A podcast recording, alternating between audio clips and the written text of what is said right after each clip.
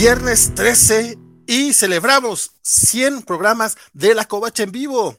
Para ello, pues tenemos superhéroes jurásicos, peleas entre dioses y monstruos, crisis oscuras, el día del juicio final, y pues sí, se nota que son los ingredientes necesarios para este, para este centenario. Acompáñenme el chisme y el drama. Parece que se va a poner bastante sabroso.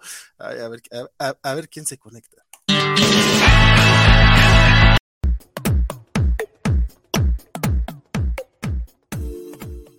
Ok, arranqué todos los, todos los videos equivocados. Y así es como celebramos los 100 programas de la covacha.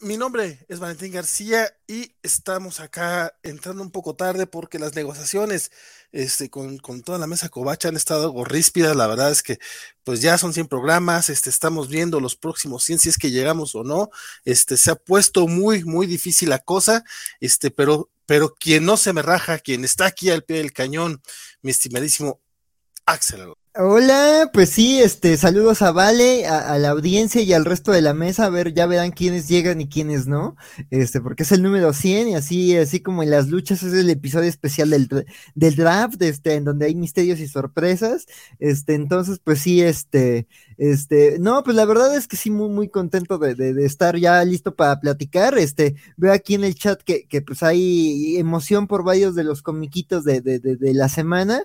Este, hay uno a mí que en particular me tiene enloquecido, entonces sí, este, pues sí, este, la, la, verdad es que qué emoción estar aquí y que ya 100, 100 números de, de, los cómics de la semana, digo, yo no he sido parte de todos, pero encantado de llegar a este, a este ítem, ya, ya tengo los pines bien puestos, entonces listo para celebrar querido Axel. Oye, la verdad es que sí, esto de las negociaciones se pusieron muy feas, lo estamos viendo a ver que ahora empezamos.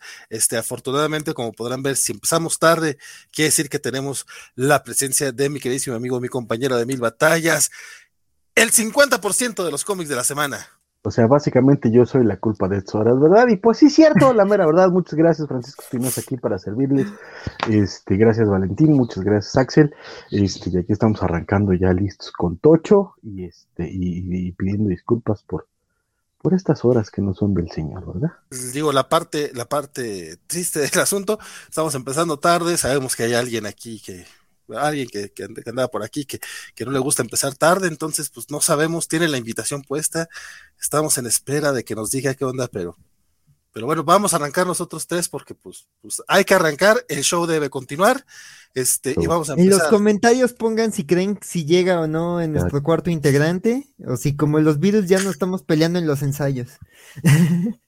O sea, e, e, eso, pues desde que empezó la covacha, hace 15 años lo tenemos, pero sí. Exacto. Lo triste de la comparativa es que me toca hacer yo como no. eso, eso es lamentable. Ojalá fuera John Lennon, pero ni modo, es lo que. Pero, pero, no todo, todo, todo se puede en la vida. Exacto, este, exacto. Diría un, gran, un gran sabio: uno no es lo que quiere, sino lo que puede ser.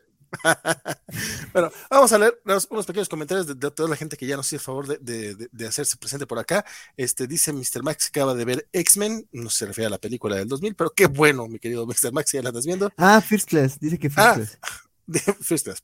Perra, joya olvidada, dice del cine de superhéroes, tiene por lo menos cuatro grandes momentos que se, le, que, se te quedan.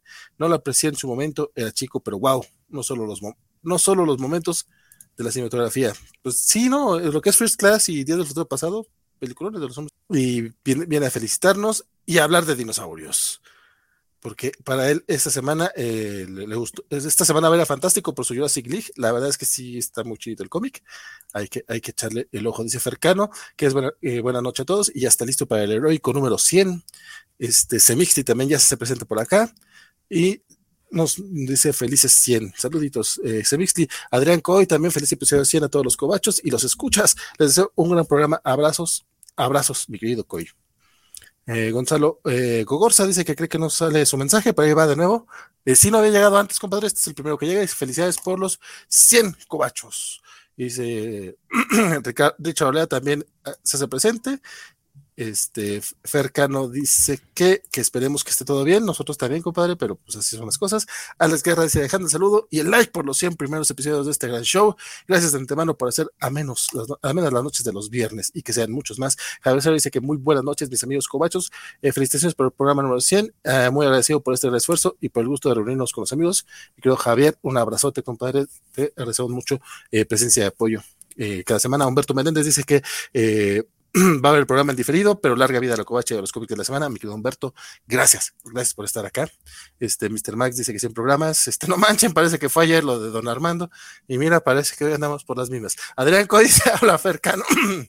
ah, no, eh, Adrián Códice anda sonando a todo el mundo también. Alfredo Benítez se hace presente, eh, Mr. Max, eh, también Fercano dice que ya le dio like, Milton Muñoz dice buenas noches, eh, Luchamex ya vino a decirnos Dime, dime, dime que en ese primer mensaje ya mencionaste a América, compadre. Dice, eh, para Mala Noche, no, versión cómics de la semana, y rumbo a Devil's Reign, Omega y Thunderbolts incluidos, no la mencionó todavía.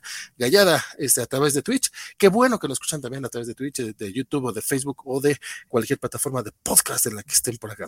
Este, Rodrigo Díaz, eh, Luis Javier, Mario Antonio también ya hicieron por acá acto de presencia.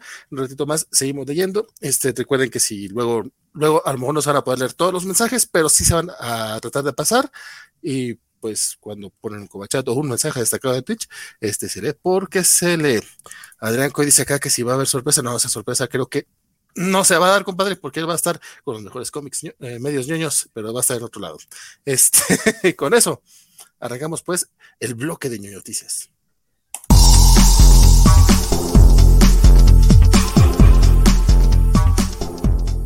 Y la noticia de esta semana, la noticia comiquera por lo menos, es el anuncio del Amazing Fantasy número 1000 por parte de eh, Marvel para eh, celebrar los 60 años del Hombre Araña.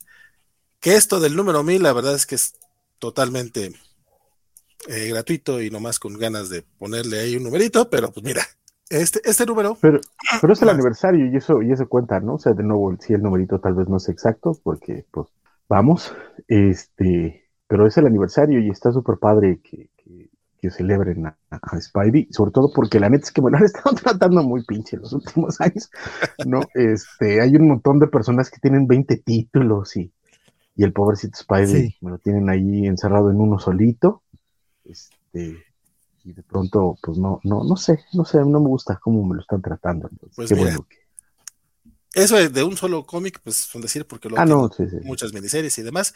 Pero bueno, el chiste de este Amazing Fantasy número 1000 es que, eh, bueno, celebrar los 60 años de la humanidad, claro, y también van a traer a una cantidad de, de, de artistas y, y, escritores, este, pues para celebrarlo, la verdad, una, una gran cantidad y aparte de gran calidad.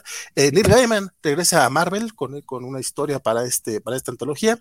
También van a estar por ahí Kurt Busiek, que para el pues, se, se, se, aventó esos bonitos Untold Tales of Spider-Man en los 90, bastante, bastante coquetones. Que por ahí está todavía disponible para los que tengan ese varo, ¿ya? Todavía está disponible el, el Omnibus de los Untold Tales, entonces lo pueden conseguir con relativa facilidad. Muy buen dato, porque la verdad es que sí, está, está muchas está muy bueno. Costaban un dólar hace, hace 30 años, lo recuerdo muy bien, traía su logotipo de 99 centavos. 30 años. La, 25. 25 no sé, ¿Qué no tiempos si aquellos? ¿Qué Sí, tiempos aquellos? Dan Slott, Dan Slott también regresa al Hombre Araña para una historia coquetona, digo, es escritor de, con más de 10 años de experiencia en el Hombre Araña, de los 60 escribió 10, entonces pues algo le sabe el muchacho. Sí. Eh, Rainbow Rowell, a quien, que nos gustó mucho su trabajo en Runaways, al menos a Bernardo, que pues seguimos en espera de si llegará o no llegará a Bernardo, porque pues sabemos que no le gusta empezar tan tarde y las, las negociaciones pues sí se, se, se, pusieron un poquito tensas, pero ojalá regrese, ojalá llegue, ojalá llegue. Y también va a estar Jonathan Hickman, que, que bueno, al rato hablaremos de Jonathan Hickman. Este, sí. y uno, un, una persona que hace su debut este, escribiendo cómics, Armando Giannucci, eh, quien a lo mejor lo recuerden por eh, su trabajo en series de televisión de, para HBO como VIP y Avenue 5, que las dos están bien chingonas y pues tienen ese toque de, de, comedia sarcasticona, entonces espero yo que haga algo bueno con el hombre araña. Y en el apartado gráfico también pura, pues pura, pura caca grande, Oliver Coipel, Terry Dodson, Jim Chung, portada de, de John Romita Jr., o sea, Marvel prepara algo asombroso y eh, para agosto del 2000. Le metieron varo, le metieron varo y eso se agradece, la neta. Sí, sí, sí. Ojalá, ojalá valga, valga la pena el Amazing Fantasy número 1000. Sí, que fíjate que dentro de lo que cabe, independientemente ya del resultado final, creo que sí, sí, eh, eh, valdría la pena ir ahorrando ahí el, los pesitos para cuando salga y comprarlo suelto, ¿no? Porque sí suena que va a estar bastante chonchón.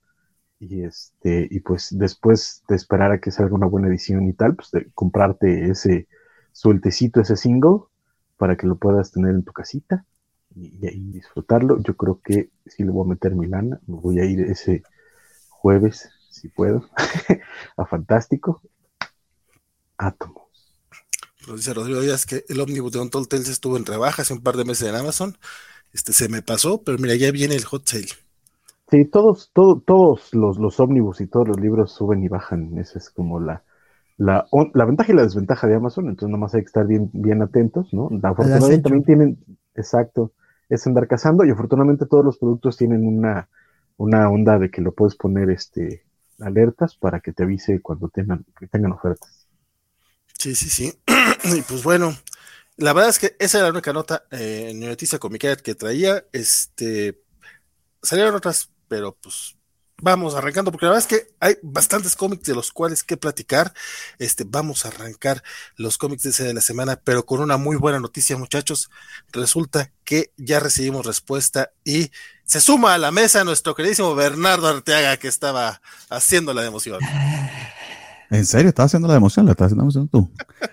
Buenas noches, amigos. Qué, qué alegría. 100 programas. Se dice fácil, pero, pero no, lo, no, no, no lo ha sido del todo, pero creo que lo hemos disfrutado mucho. Entonces, la neta. una felicidad estar aquí con ustedes, de verdad. Y pues ya con panel completo, a menos de que haya alguna otra sorpresa por ahí. Oye, oye, no, nada más, fíjate que antes, No, antes de arrancar sí me gustaría como, como dejar en claro este, este asunto. Bueno, no, no dejar en claro, sino como son 100 programas, la neta, o sea, llevamos un rato haciendo esto y en esos 100 programas hay que decirlo, eh, eh, la banda que ha participado con nosotros, tanto la que está como la que ya no está, se ha puesto chido la camiseta, ha leído un montón de cómics, ha estado eh, pendiente y creo que también, y eso sí me parece justo mencionarlo, desde que llegó Bernardo, este asunto está mucho más ordenado.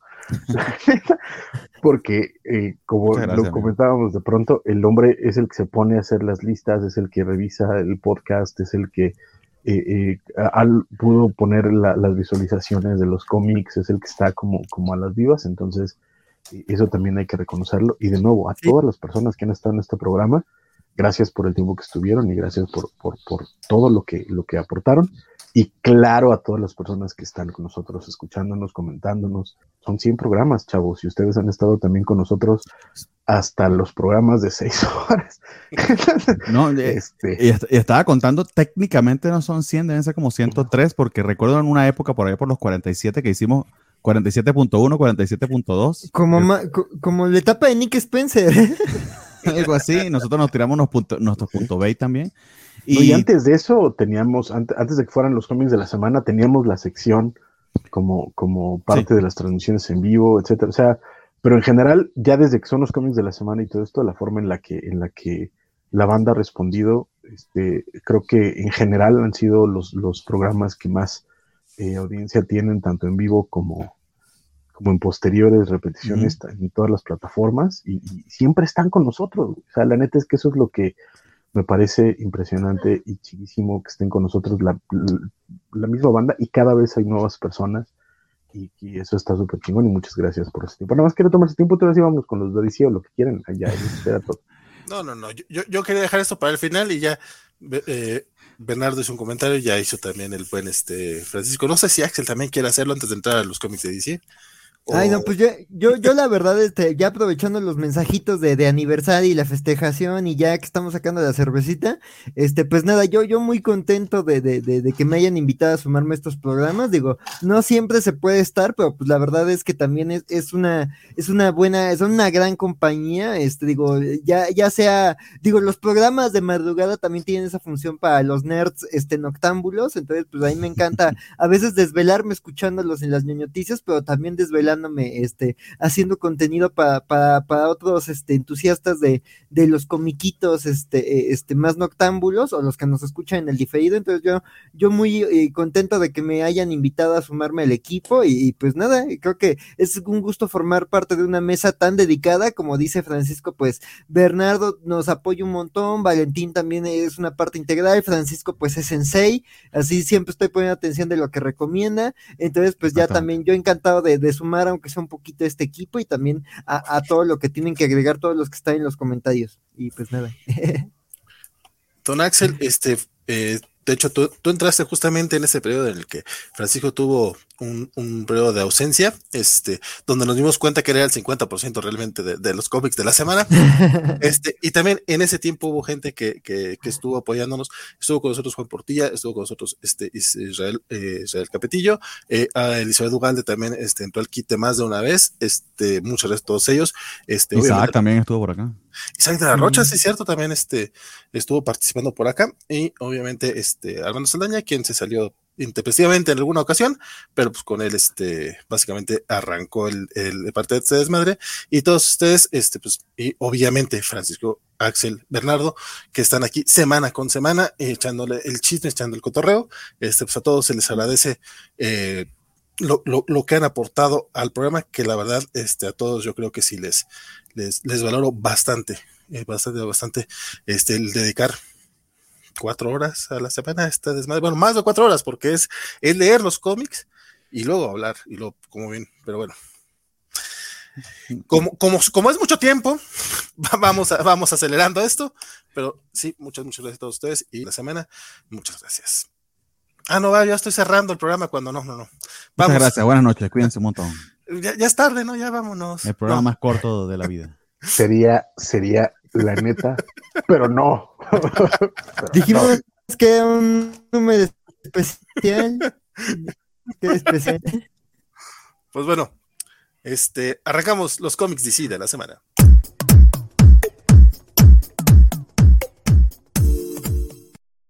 Y para arrancar los cómics DC, este, vamos a tener, vamos a hablar de un comiquito que salió la semana pasada, que fue el, el cómic del Free Comic Book Day, Dark Crisis Special Edition, que al parecer este, leímos mi querido Axel y un servidor.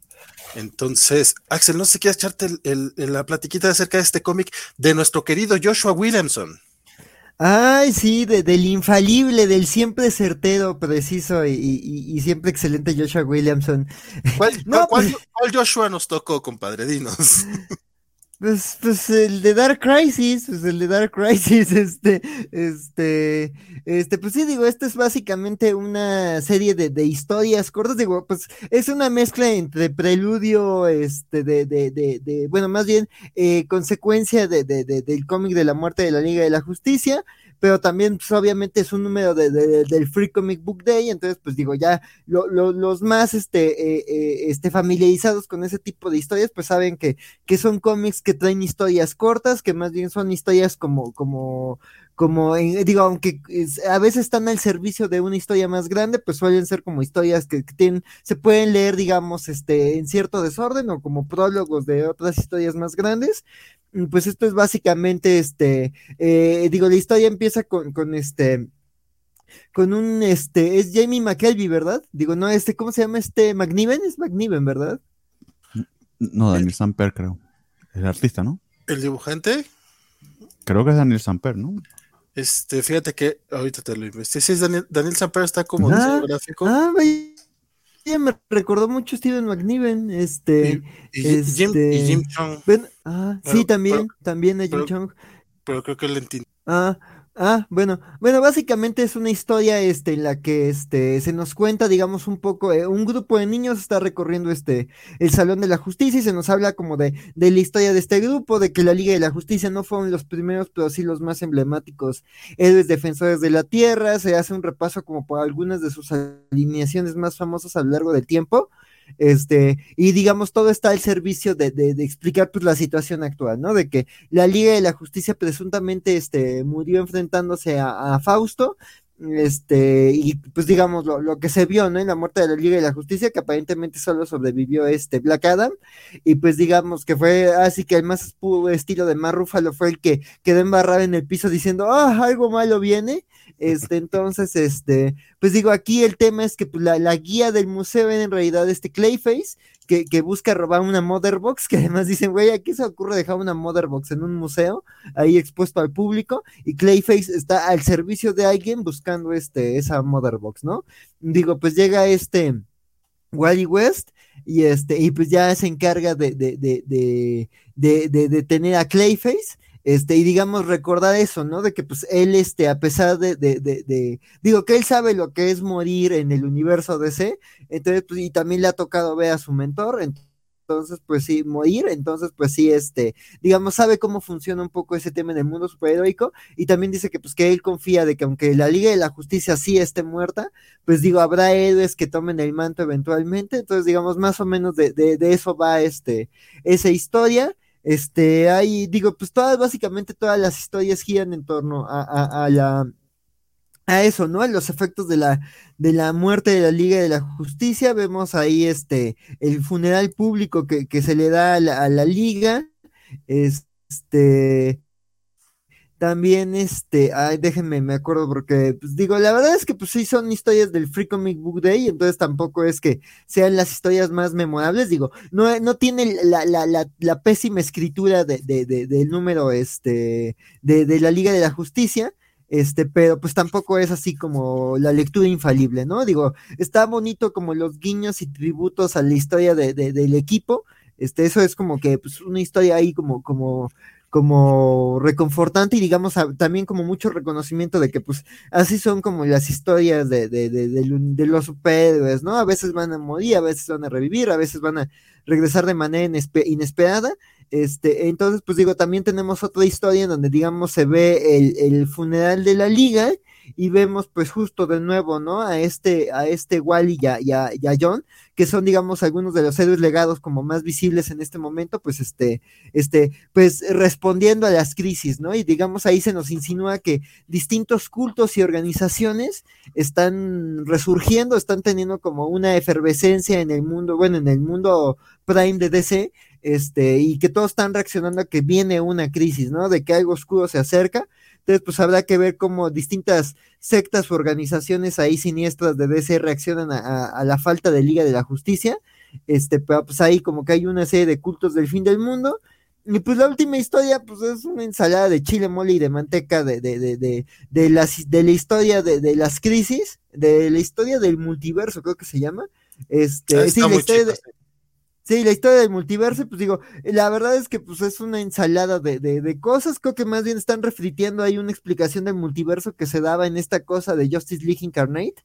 Este, entonces la verdad es que pues digo, si te lo topas, está bien que, que lo recuerdes, pero pues digo, si le tienes cariño al multiverso y te quedan Morrison o a cosas planteadas en las otras crisis, pues esto la verdad es que ya es como el retcon del retcon del retcon, entonces ya no sé qué, qué tan necesario sea, qué tan confuso sea, qué tan apreciado sea, entonces pues más bien es como de volverte a explicar qué es el multiverso, porque siendo DC, siendo DC, este, la, la, la, la, la, editorial de, de, de, las crisis, este, pues sí, este, viene otra cosa con el multiverso y a ver cómo queda después de, de, de la Dark Crisis.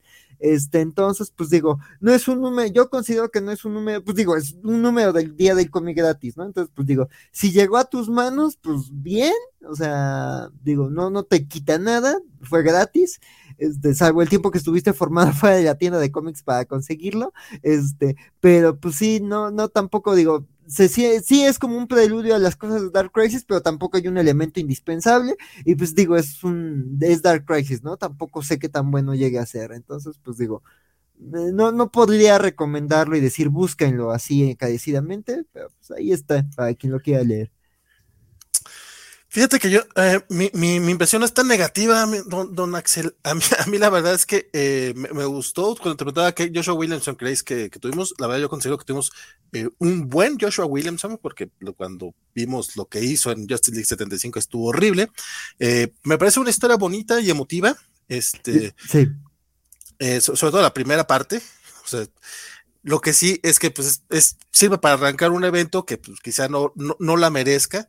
Aún así, pues, me, gusta que sea, a través de los ojos de Wally West.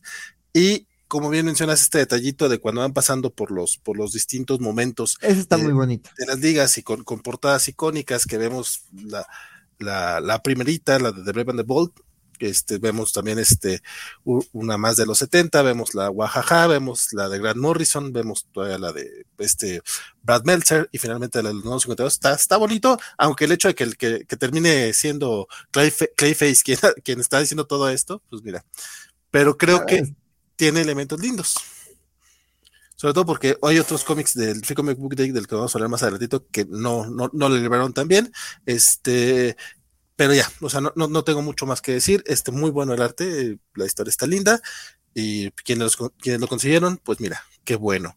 Y contestándole a Luis Joel Soto, que también ya se hizo presente por acá, dice que necesita saber si la Dark Crisis vale la pena y cambiar el universo DC para siempre. Compadre, este, todavía no, todavía no empieza la crisis oscura, eh, pero probablemente sí te va a cambiar el universo DC por los próximos meses, porque no van a estar los siete principales, entonces sí te va a cambiar para siempre nada es para siempre, compadre. Nada, nada es para siempre. y además que hayan anunciado ahí algunos equipos locochones, ¿no? Algunas adiciones y cambios como en algunos superhéroes, que pues a ver qué tal. Vamos hablando de Juan Pablo Portilla, quien, como mencionamos, ya, estuvo en algunos programas acá de los cómics de la semana, ya también se hizo presente en, los, en los comentarios. Este dice por acá, eh, Mr. Max. Que, ah, también estuvo Elizabeth, sí, cierto. ¿Sí estuvo en, los cómics de la semana? Sí. Probablemente sí. No, fue antes, fue antes de que fuera los cómics de la semana. según yo estuvo para el de Junjiito, que era que fue vivo. Y otros también, ¿no? Creo que el de Boyack Horseman. Sí, sí, sí. De hecho, todavía estuvo con nosotros, eh, participó con nosotros en un especial de los de The Batman del mes pasado. Nuestra, nuestra querida Beta, esperemos que esté por acá más con nosotros. Este, Luis Javier dice que Don Axel siempre eh, aventándose sobre la granada, salvando los cómics, eh, los cómics malos. No, pero no es, como dice Vale, no es terrible, o sea, no es malo, pero pues, yo, yo la verdad ya algo que tenga eventos. Sí, sí. Y haciendo un buen segue en lo que cambiamos de cómic, dice Mr. Max que hablando de Spider-Man, este, llegando al número 1000, le agradece a Bernie, dice pinche chulada, los programas de Spider-Man desde el Clarín, el podcast que está aventándose eh, Bernardo, junto con el buen Spider Games, eh, están llevándole una en, cronología este, desde Amazing Fantasy hasta ahorita van en Amazing Spider-Man 20, van dos programitas. Están a buen tiempo de entrarle al chisme y llevar el seguimiento para celebrar 60 años del hombre araña. Sí, señor. Y pues bueno, vamos a hablar de lo que puede ser, seguramente, este, el cómic de la semana de Axel. No sé de los demás, ya después lo, lo resolveremos, pero a Axel lo veo súper emocionado por la Liga Jurásica. Oye, pero eso lo leímos todos. Bernardo, tú que andas, este, que, que, llegaste tardecito y todo eso, ¿quieres aventarte tú el... ¿Qué te pareció de Jurassic no faltaba más. Em, Jurassic League, y dame un chancito para conseguirlo porque obviamente me, me hice bolas aquí. Estoy, haciendo todo aquí a la par que voy llegando. Esto es un, un especial de Daniel Warren Johnson y tratando de conseguirle aquí. Pero él está coescribiéndolo con este otro artista, y ya les digo, Juan, creo que se llama Juan Gedeón, exactamente. Juan Gedeón es, sí, es argentino este muchachón. Este, bueno, de hecho, creo que el cómic realmente es de él y Daniel Warren Johnson está casi, casi como, como diciendo, pues, echándole la, mano, porque lo escribe y lo dibuja. Lo escribe y lo dibuja Juan Gedeón, pero el colorista es Mike Spicer, que es el mismo que es el colorista de cabecera de Daniel Warren Johnson, y el estilo recuerda mucho a Daniel Warren Johnson. Y esto es tan ridículo como es la premisa, son, es la, Liga de la Justicia, o al menos la Trinidad en un principio, eh, eh, eh, conformada por dinosaurios humanoides en un mundo bastante locochón en el que estos dinosaurios además este, visten spandex y, y la raza humana continúa siendo como una especie de cavernícolas pero lo, así como ridículo suena, lo que tiene de ridículo lo tiene de divertido. No pude soltarlo sin una, sin, sin, sin, sin, quitar la sonrisa de la cara porque lo disfruté un montón, porque se trata de eso, de sumergirte en la locurita, en la ridiculez de esto y disfrutarlo y dejarte llevar por el viaje. Eh, y creo que precisamente por no tomárselo tan en serio y, y por abrazar su premisa tan bien como lo hacen, creo que es lo que, lo que le da el saborcito extra a esta historia que, la hace eh, destacar y al mismo tiempo también eh, sí, destacar al mismo tiempo un, un tiempo bien invertido. Una de las cosas que me sacó una grandísima carcajada es viendo que la expresión de mierda de, de Batman, o del Batman Jurásico, del Dino Batman, es guano. Compadre, yo que odio esa palabra. Las dos veces que leí el cómic, las dos veces solté la carcajada con esa palabra. Guano, he's fast. Eso estuvo genial. Buenísimo. Yo se los mandé a nuestros amigos del Café Comiquero y digo, esto es una reivindicación para ustedes. Ellos fueron los que inventaron lo del guano con lo de Batman. Y no solo eso, sino que la pelea me recuerda mucho a Danny Warren Johnson, pero tiene el propio estilo de, de, de Gedeon. O sea, no es exactamente lo mismo. Me encantó este efecto que hicieron con el lettering, el fa, fa, fa, de, de cuando lanza el Batarán eh, Dino Batman. Los nombres también, eh, la historia del Superman. O sea, está todo genial. Eh, y, si, y si conoces a los personajes, pues te entretienes aún más. Eh, funciona muy bien este cómic. Eh, es una, eh, yo lo que imagino es lo, lo, lo, interesante que debe haber sido el pitch de esta idea y la confianza que tienen. y es ahí donde también lo que dice Valentín puede que, que pese, no, en la confianza que tienen en Daniel Warren Johnson para, para que, bueno, ok, dale, o sea, seguramente bajo, bajo tu mando va a salir bien. Yo creo que sale muy bien para lo que, para lo que es, ¿no? Don Axel. Pues mira, yo lo que puedo decir es que hace falta un especialista Tremenda obra maestra, 20 de 10, 20 vistecitos de, de 10, este, increíble, este, y pues nada, este, eh, pues aquí el Axel Saudi y yo estamos muy emocionados, la verdad es que es un cómic divertidísimo, este, este, eh, eh, o sea, como dice Bernardo, es una premisa loquísima, rarísima, es, no tiene sentido, o sea, las inconsistencias están en todos lados, este, alguien veía que alguien decía, pero ¿por qué un dinosaurio se vestiría con el símbolo de una criatura que todavía no existe? Y es como de, no tiene sentido, gózalo, o sea, la verdad es que me parece divertidísima la, la idea y es como de, pues sí, si ya han hecho la Liga de la Justicia vaqueros, soldados, piratas, este, pues digo, ahí te está el Ellsworth de, Tom King, digo, de, este Tom Taylor, este, de, de, espada y hechicería, y pues digo, la, esa idea, ¿no? Este, la verdad es que es una premisa loquísima, eh, eh, saben jugarla, saben ahí como, como, como bajarlo, justo, ¿no? Se divierten con los nombres, con bajar la, las mitologías de, de los personajes a, a, dinosaurios, este, y esos juegos de palabras, la verdad es que están ingeniosísimos, entonces la verdad es que esa, esas partes me encantaron mucho, este, este, eh, pero también el arte, la verdad es que este, este, este, este Juan Gedeón. Gedeón Gedeón, este, la verdad es que, como dicen, este tiene unos paneles espectaculares, o sea, como ya muchos han dicho, el, tienes desde paneles super emotivos y chivis como el de la muerte de, los padres del batisaurio, hasta las peleas con el Joker, la pelea con Black Manta, este, este, la, eh, eh, distintas secuencias de acción, este, este, cómo representan a, a, este, la versión dinosaurio de Superman y su origen, este, entonces la verdad es que hace un gran trabajo y este y tanto en los dinosaurios como en los humanoides que presenta digo esta del supersaurio está increíble mm, este yo, pero yo, quiero, esta figura apenas salga sí, sí yo también. Eh, de hecho van a salir un montón de figuras perroncísimas pero el supersaurio es genial es un, es un brontosaurio Superman por cierto que le queda genial Sí, ¿no? Y además los dos personajes que presentan al final, final, final, que no quiero spoilear, también hay uno con, el juego con el nombre que dije, está divertidísimo, ya quiero ver a este dinosaurio en acción.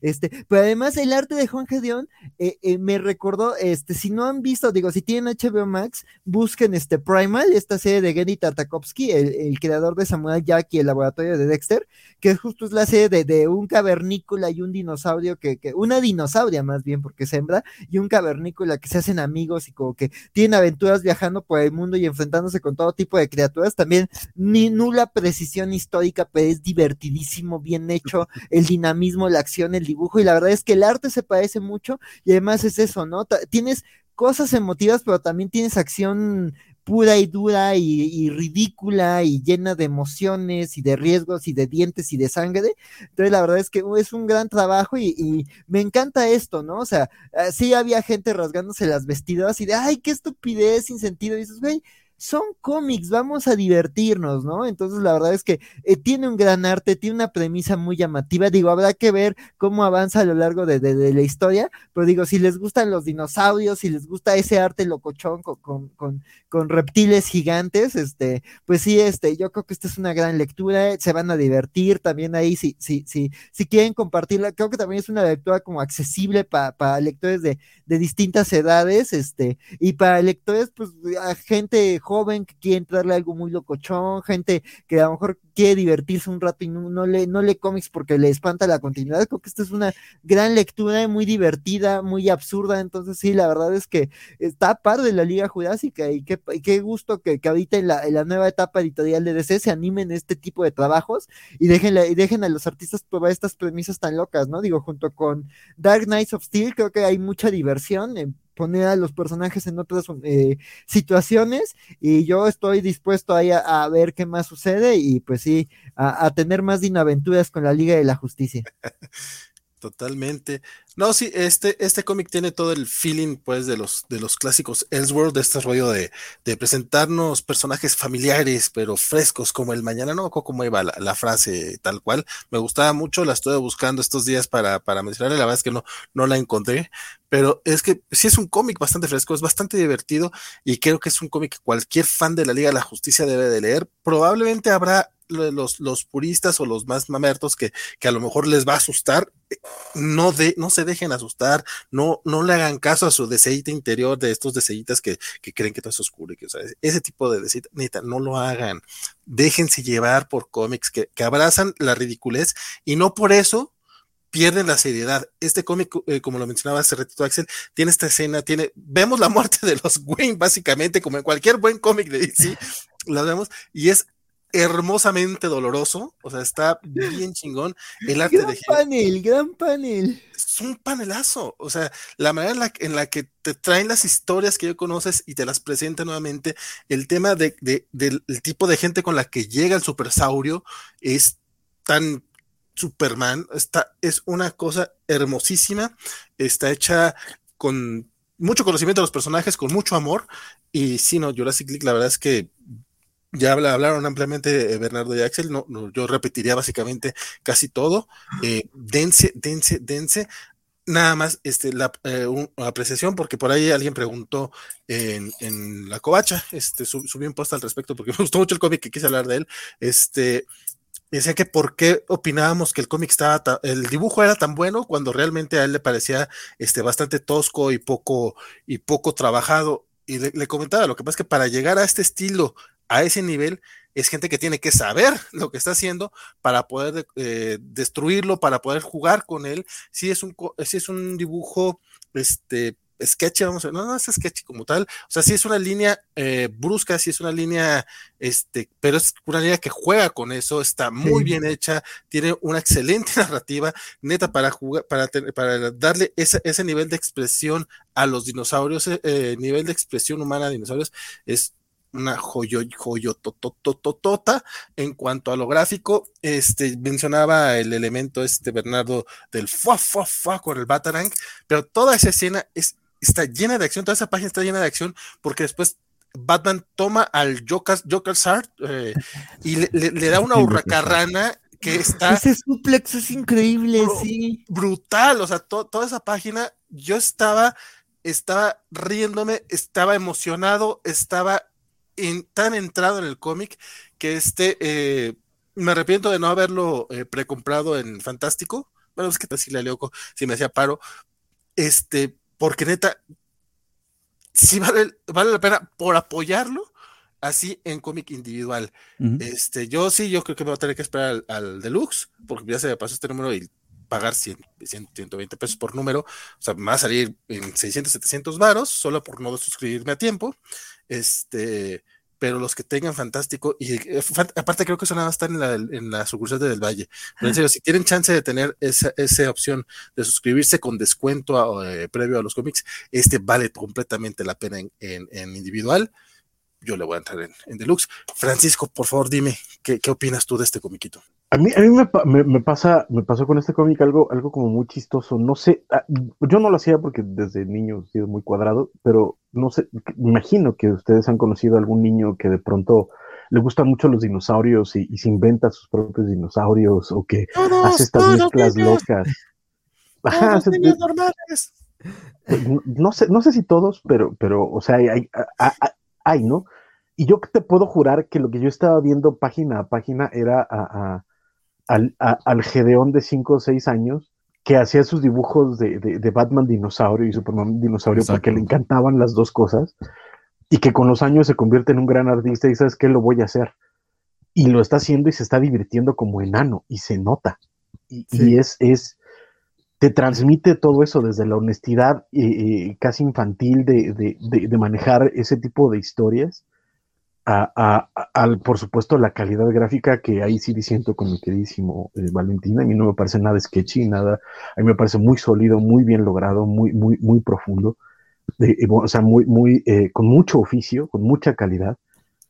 Y la verdad es que a mí me pareció espectacular, divertidísimo, encantador el cómic. Es, y también me atrevo incluso a decir lo que yo este cómic se lo daría a cualquier, independientemente si eres fan de DC o de, o de la Liga o, o- o- de los dinosaurios, cualquier persona puede leer este cómic y entretenerse un chingo.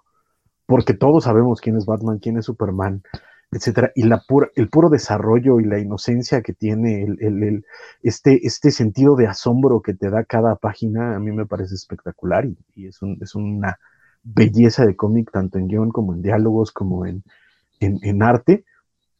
Solo le diría a esas personas que, que se quejan de que eh, un dinosaurio que, se disfrace de, un murciélago no tiene sentido, carnal. Si tú crees que una persona se disfrace de, murciélago tiene sentido, creo que estás en el medio equivocado.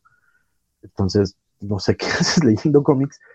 Y, y, déjense llevar, o sea, eh, eh, por ahí alguien se cae, es que nada más es pura, es pura venta, carnal, pues es un negocio, esa es la idea del capitalismo. En esto vivimos y el hecho de que exista y de que lo pongan a la venta no quiere, no, está, no, no están obligando a nadie a comprarlo.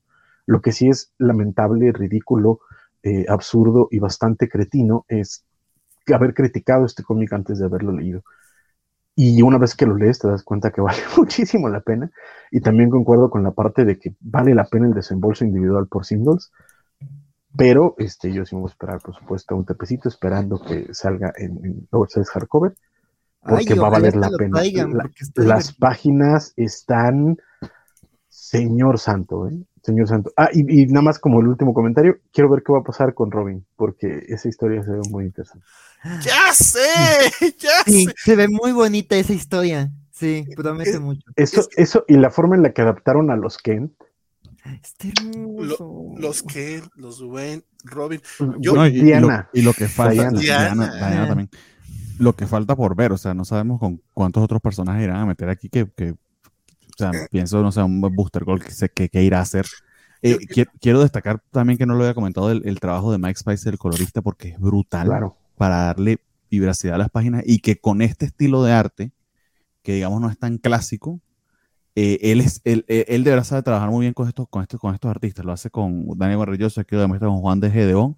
Y yo que he estado tratando de ponerme al día con eh, Swamp Thing, que ahorita no recuerdo el nombre de, del artista, eh, se los busco para, para decirles, pero que es de ese mismo estilo, de verdad que se especializa en ese tipo de, de lápiz más sketchy, vamos a decirlo así. Y cuando digo sketchy es que no, no es clásico y lo, lo hace muy, pero que muy bien, Mike Spicer. Entonces esa es otra de las razones por las que el cómic se siente tan vibrante. El color Es es, que es trabajo redondo, maravilloso. Sí. que es redondo. O sea, por, por todos lados, to- todas las personas que están trabajando en este cómic se nota que están amando cada página Sí. y eso se agradece. De verdad, insisto, muchas veces este, este tipo de apreciaciones este, en abstracto son, son raras, pero es que cuando ves la calidad del trazo, la cantidad de, de detalles, los pequeños guiños, lo que habían comentado, la muerte de los Wayne, este, la forma en la que adaptan a los Kent, este, la relación de Diana y su madre, etcétera, y, y todo eso en medio con, con un arte tan, tan, tan bien hecho, tan bonito, tan dedicado al detalle, tan, tan, tan claro, con diálogos bien logrados, este, con un tono dinámico, fresco, emocionante, puta, es que no, no hay otra forma que decir que esto, esto es un trabajo de amor y se transmite y, y es La, encantador. pa- la página en la que sale Black Mantosaurus fue otra página en la que yo grité. Fue así, no, no mames. A mí no me encantó el diseño, pero sí, la verdad es que está divertida la pelea. Ah, está bien perra. Pero a mí me gustó mucho. Es golpeando delfines, Black Manta golpeando delfines. Delfines. Y, y, la, y, la, y, la, y ¿cómo se llama Matilda? Se llama la, la delfín. Dice Matilda, grita Aquaman, Matilda. Es como, oh, este tiene nombre en delfín, güey. O sea, hasta pues, o sea, Está- aunque está- no fueran dinosaurios, es tan divertida las situaciones Sí, que sí. plantean. Yo, fíjate, fíjate que hasta eso, pero hablando de merchandising, yo no sé si preferiría las figuras de acción, que seguro van a ser preciosas, o unos Peluches. unos peluches de, de, de, de la Liga de la Justicia Jurásica. O los dos. asombroso. O los dos. ¿Por qué no? Exacto. ¿Por qué limitarnos, fíjate? Sí. Este, DC, aquí está nuestro dinero, te lo aventamos. Shut up and take my money. Comentarios, dice Gallada, pensé lo mismo que Francisco, ¿qué pasará con Robin? Luis Soto dice que qué tierra es esta, la tierra J. Mira, Todavía no le dan su denominación. No sabemos, no importa. Se me encanta que los dinosaurios tienen muchas cicatrices. Dice Mr. Max, se Aquaman la pelea con Black Manta, súper dinámica. Es más Superman, es más Superman que el de Zack Snyder, que sí, son, es muy fácil. Eh, las páginas finales de Superman, hermoso este cómic, eh, tanto en dibujo como en colores. Y dice Mr. Max que él, ese niño, ese niño que, que jugaba con dinosaurios. Luis Joel Soto a través de Facebook nos dice que todo, todo tiene que ser oscuro y realista. Estos dinosaurios atentan contra el realismo y madurez de los cómics de superhéroes. Es, sarca- es sarcasmo. Sí. Este, Rodrigo nos dice que le va a esperar al TPB. Yo espero Deluxe, Deluxe. Este, y eh, Patox, Patox, Putox. Este dice, gente, esta liga es mil veces mejor que la basura de Bendis. Léanlo. Sí, bueno, los primeros seis números de Bendis no estuvieron tan mal. Los siguientes 15. pff, mm, dice Luis Joel, me parece. Ah, ok, esta es parte también de su sarcasmo. Le parece una ofensa de lastimar los iconos este, de DC. Juan Pablo Portilla dice, este, también es complicado que después de Death Metal básicamente todos los superhéroes estén Es activos, que, pero eh, perdón, el buen, el buen spotlight. Juan, Pa- Juan Pablo se echó como todo un hilo acerca de Dark Crisis, son como cuatro comentarios, Ah, ok, ok, es cierto. entonces por eso era, era, era estos, estos comentarios. Perdonen. Tiene, Sí. tiene razón, porque es el problema que le va a dar Crisis, es de entrada su enfoque en el legado, obvio quieren posicionar a John y a Yara, este, pero no hay forma que le den su lugar a los otros tres o cuatro personajes del legado que vinieron antes, la generación legado de los 90, siendo de los más olvidados, Connor, Team casi, bueno, pues, pero también vienen ellos, ¿no? Creo que también andan por ahí. Pero pues ya veremos. La, Dark Crisis la verdad es que no me llama para nada, pero mira, por lo menos ya, ya tenemos de regreso por, por ahí a Tim Drake, ya también este Connor Kent también se, ha- se ha hecho presente. Este, Wally. nos falta Bart Allen, Wally, alguien por acá dijo que, que me gustó la de Dark Crisis nada más porque viene Wally West, pero no, la verdad es que está, está lindo, está motivo, vale la pena leerlo por lo menos. Patox nos dice que DC debe de hacerle un contrato de trabajo exclusivo a Daniel Warren Johnson. Este, no me lo limites, pero sí. ¿Qué Sí. dinosaurio era Aquaman? La verdad, compadre, no sé, lo estoy investigando, pero ese sí no lo, no lo caché. Eh, Mario Rodríguez dice que es espectacular. Eh, el buen Patox dice que Daniel Johnson es un genio. Y pues la gente en general este, muy, muy emocionada con la, la Liga Jurásica y nosotros también. Yo, yo pues, nada bueno. más que quería rematar este, Ujú. de que me encontré un meme buenísimo, así con este panel de Spider-Man y Sauron. Spider-Man diciendo así como de, oye, Daniel Warren Johnson, ¿por qué no, siendo tú tan buen, este, tan talentoso, ¿por qué no te haces así un cómic super serio y dramático? Y Daniel Warren Johnson, no, como Sauron, quiero convertir a la Liga de la Justicia en dinosaurios. Yo no quiero hacer un gran cómic, quiero convertir a la Liga de la Justicia en dinosaurios. Entonces, pues qué gusto y se están divirtiendo bomba. Ah. Y creo que los lectores también.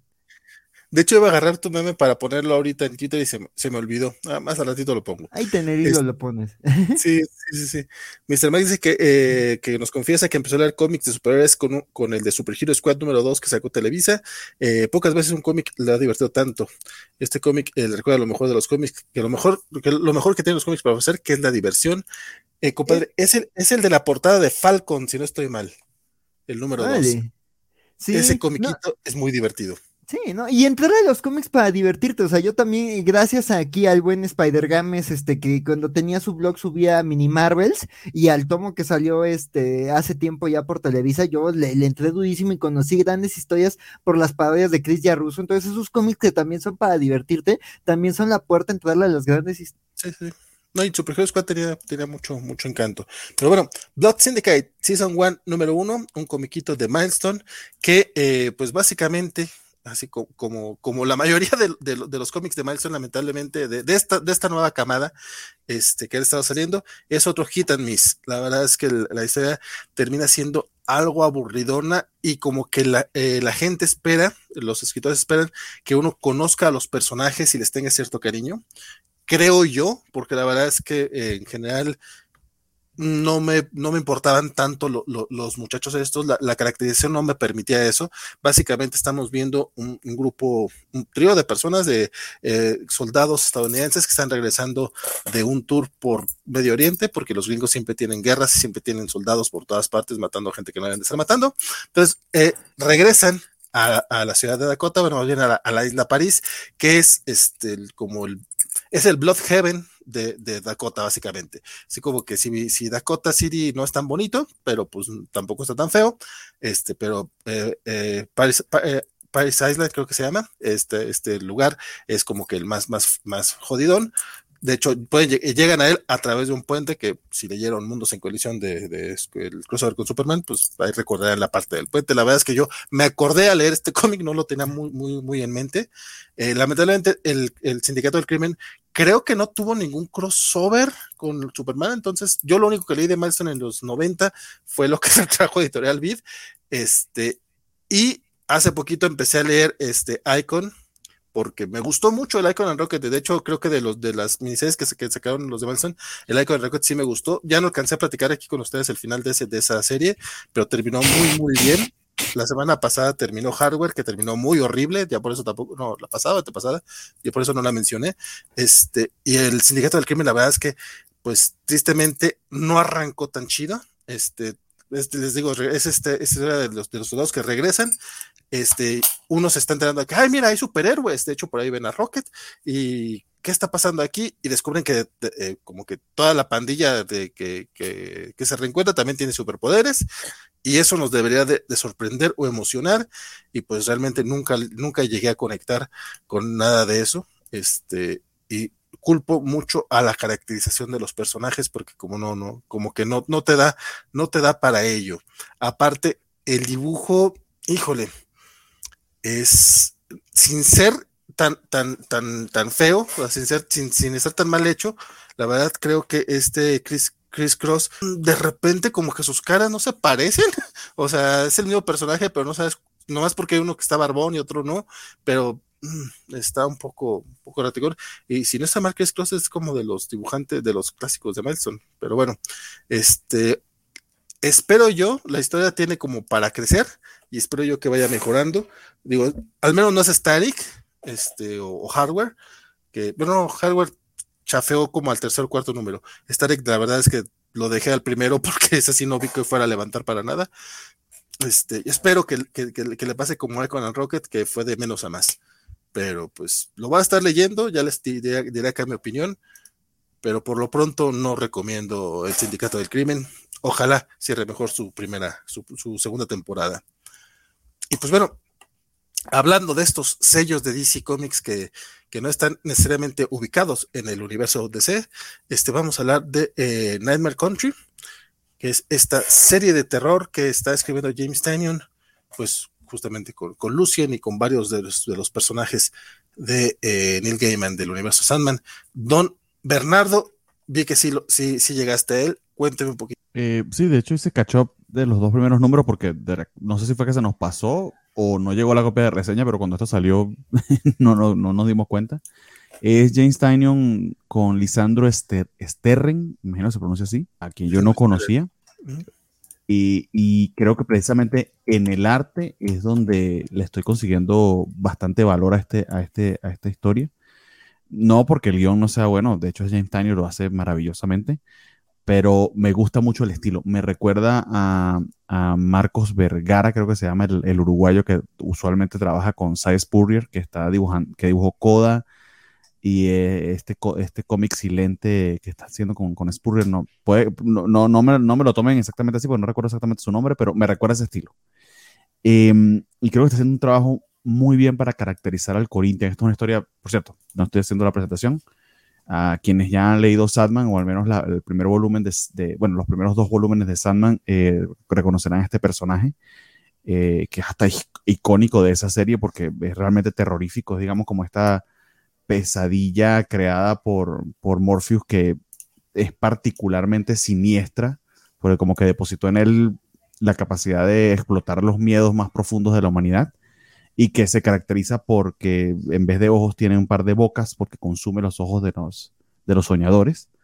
Eh, y que hay una historia muy interesante en Sandman sobre la relación que pueda tener, el, para no entrar en la relación que puede tener el Corinthian con, con la existencia de los asesinos en serie. Eh, este tiempo que estuvo Morpheus pues fuera de la realidad casi en, en casi todo el siglo XX por, porque lo secuestraron eh, al principio de la serie. Dicho todo eso, em, esto está ubicado luego de que, o así lo entendí, luego de que ya eh, Morpheus había, regresó, o sea, en, una época relativamente moderna, pero se concentra sobre todo en Corinthian y me está gustando mucho que es como un, un misterio, un whodunit, y tiene, tiene un espíritu, tiene una esencia que me recordó mucho a Sandman, pero con un twist, con su propio estilo menos, y aquí les va a encantar este término porque lo uso a veces muy libremente, pero menos, menos onírico y surrealista y más inclinado hacia el terror y el horror, que digamos creo que es la especialidad de Taino. Entonces, eso le da bastante valor. A mí me está interesando un montón. Estos dos primeros números me encantaron. Me gustó el apartado eh, cuando rememora sueños. En algún momento la protagonista cambian de artista. Han tenido artistas invitados en ambos casos. En este caso, el invitado fue eh, Andrea Sorrentino con Jordi Belair. Y creo que es un, trabajo maravilloso para que puedas diferenciar eh, precisamente la historia como tal que está contando Lisandro Sterren y la parte de sueños que invitan a estos otros artistas y, y se explayan que pues la oportunidad de trabajar ellos con, con, todo el mundo de The Dream. Entonces, nada, hasta ahora eh, gratamente eh, sorprendido con esta serie y me gusta que sigan saliendo eh, series ambientadas en The Dreaming, que había salido como con cinco o seis series en su momento hace un par de años cuando, cuando se estrenó esta línea y luego había pausado, terminó la última serie creo que era de J. Willow Wilson y no habíamos visto una nueva y, que sea James Tynion, pues le da bastante carácter. Entonces, todo esto bastante, bastante bien. Entonces, yo la disfruté un montón. No sé qué le parece al resto de la mesa. Creo que, creo que casi todos lo leímos, ¿no? Este, sí, de hecho, eh, yo sí, yo sí le llegué a esta, justamente como tú, este, me tocó, me tocó echarle el ojo ya a los dos cómics. Recuerdo que sí salió, pero no me acuerdo si lo leyó eh, Axel o alguien más, o nada más lo omitimos. Yo la verdad no sabía que era de James Tannion hasta, hasta ahora, o sea, como que no, le, no puse atención quién era el autor, porque, pues, mira, James Tannion, según muy, muy exclusivo en Substack, y, yo, yo lo veo muy, muy cómodo en DC si me preguntas. Este, pero a mí el primer número no me encantó, así como dicen en las agencias, no fue como mi, mi, mi hit. El, creo que la parte que más me gustó fue justamente la parte de Dreaming que dibujó Yannick Paquet. Y este, y este segundo número eh, como que ya me latió más porque ya vimos la, interacción justamente de, de Corinthian con, con, Flynn, con este artista que está dibujando a un personaje, al hombre sonriente, que es, eh, que es como un Clayface, pero es un monstruo que, que, nada más ella ve. Y pues esto le está llamando la atención justamente a, a Corinthian, que tiene que investigar a ver qué onda, qué está pasando, quién es el que se está filtrando al, al mundo de el mundo de los de la realidad de los vivos. Entonces, me gustó pero al leer los dos, porque el primero no me terminó de enganchar. Este, yo sí eh, esperaría un poquito a que se vaya desarrollando la historia. Digo, Tinyon fuera de The Batman, este, creo que nos convence bastante, o sea, como que por lo menos eh, tiene el, el sin, sin, bronca, tiene el beneficio de la duda, entonces ya veremos cómo, cómo sigue, y se nota que pues está aprovechando de llevarse a sus compas para trabajar en DC aquí, y como que entrale a hacer este, este, estas pequeñas secuencias, lo cual se agradece bastante porque pues, lo está utilizando también como parte de la historia, ¿no? Es, forma parte de la narrativa, no es nomás de gratis. Francisco, tú también echaste el ojito a, Nightmare Country. Sí, igual que ustedes también me tocó hacer el catch-up. Eh, yo difiero con Valentina, a mí desde el primer número me gustó muchísimo lo que estaba yo leyendo.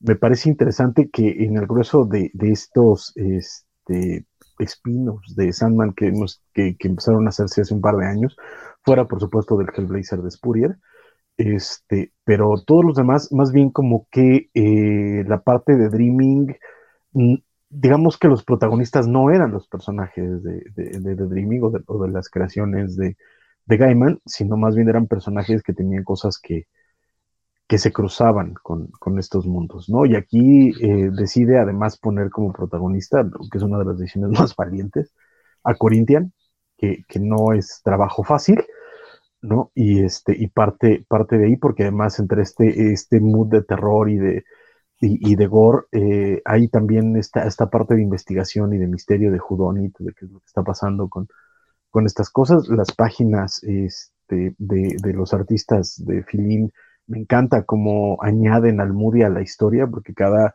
eh, eh, de estas, digamos, intermedios son como historias acerca de, del pasado de Corinthian y de lo que llegó a ser en algún momento.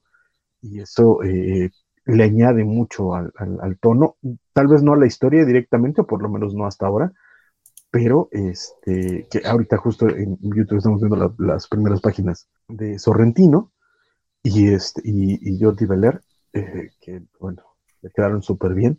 Y yo estoy, yo estoy muy, este, muy enganchado con la serie, yo la, voy a seguir y, este, y la recomiendo. La verdad es que me gusta mucho lo que está haciendo Time y sus artistas. Pues. Mire usted, qué, qué, bueno, qué bueno que te está gustando. Digo, no digo que sea mala, nada más que a mí te encantar todavía. Pero ya, amarro un poquito más con el segundo número para mí. Ya, ya lo había dicho, nomás, nomás está repitiendo lo que ya había dicho. Este, pero Francisco, ya que tú estabas echando el chisme, quédate con nosotros para platicarnos acerca de Justice League vs. The Legend of Superheroes número 3, que nada más tú estás leyendo, compadre. Sí, que culero. No, pues, eh, de nuevo, estamos en este rollo de, de, ya es el tercer número, se sigue dividido, hay, pues, hay héroes de la Liga de la Justicia en el siglo 31, hay héroes de la Legión Superior en el siglo 21, está este misterio de la gran oscuridad que está saliendo, y este, en un momento en, eh, en este cómic, recordamos que en el primer número eh, salió este personaje que se llama Epoch. sí. Es que la verdad es que está curioso, no me acuerdo mucho, pero este, la idea es que les, advierte que tengan cuidado del, anillo dorado y pues obviamente hay un personaje de miembro de la Legión Superior que es el, eh, el, Golden Lantern, Y entonces pues es como el de, ay, ¿qué está pasando con este muchacho? Y de pronto algo pasa que eh, separan al equipo en, duplas o, en tríos y, este, y los mandan a distintas este, momentos en el tiempo. ¿No? Este, unos terminan, por ejemplo, con Kamandi, otros terminan eh, con... Eh, yo sé que son spoilers, pero de verdad se los estoy ahorrando.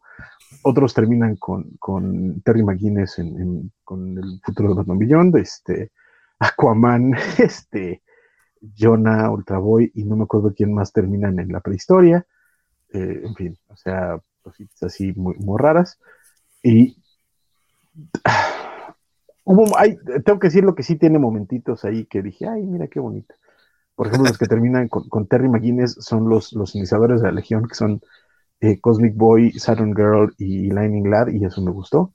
El problema es que a todos los escribe iguales, entonces eso ya no me gustó tanto. Y un par de, chistecitos, pero también ya es que este recurso de cómo escribe los diálogos, tanto aquí como en otro que vamos a mencionar después, ya es una cosa.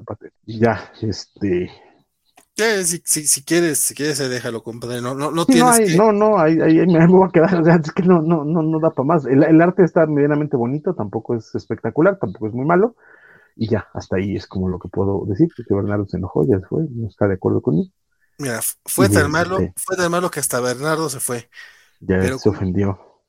pero compadre, creo, creo, que nos, creo que nos vas a tener que contar de otra cosa también medio feyoncita. No estoy seguro, estoy hablándolo por decirlo algo que por lo menos en cómics sí logró su segunda temporada, cosa que en la televisión no logró porque justo esta semana cancelaron Naomi después de su primera temporada. Exacto. Y que, y que lo estoy leyendo básicamente porque es Jamal Campbell y que también está culero.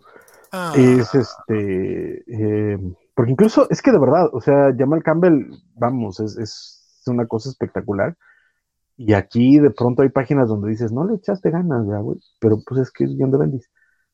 Pero si, si, si, en la Legión Superior estaba abusando del chistecito de, presionar muchos diálogos en páginas o paneles, aquí esto ya es un absurdo. Y desde esta primera página pueden ver de lo que estoy hablando, porque este, se nota que Bendis quiere escribir una película de Tarantino, ya no quiere escribir cómics y eso, eso es muy feo.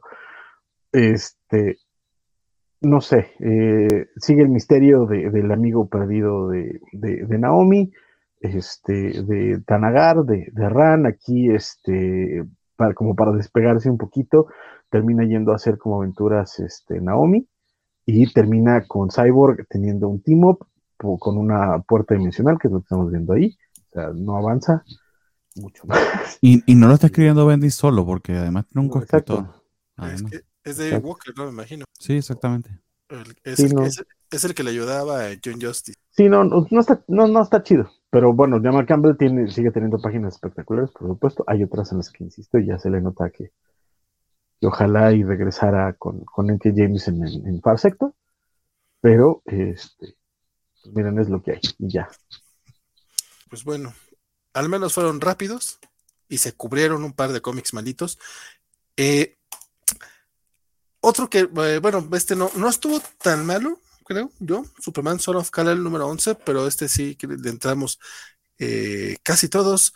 Así que, salvo que Axel ande por acá, yo sé que él es muy fan de Jonathan Kent. Pero se me hace que podemos arreglar. Bueno, Bernie, ¿te, arrancas tú con este, con este comiquito? Ah, sí, señor. Déjame lo consigo. El número 11 de la serie de Son of Kal-El de Tom Taylor.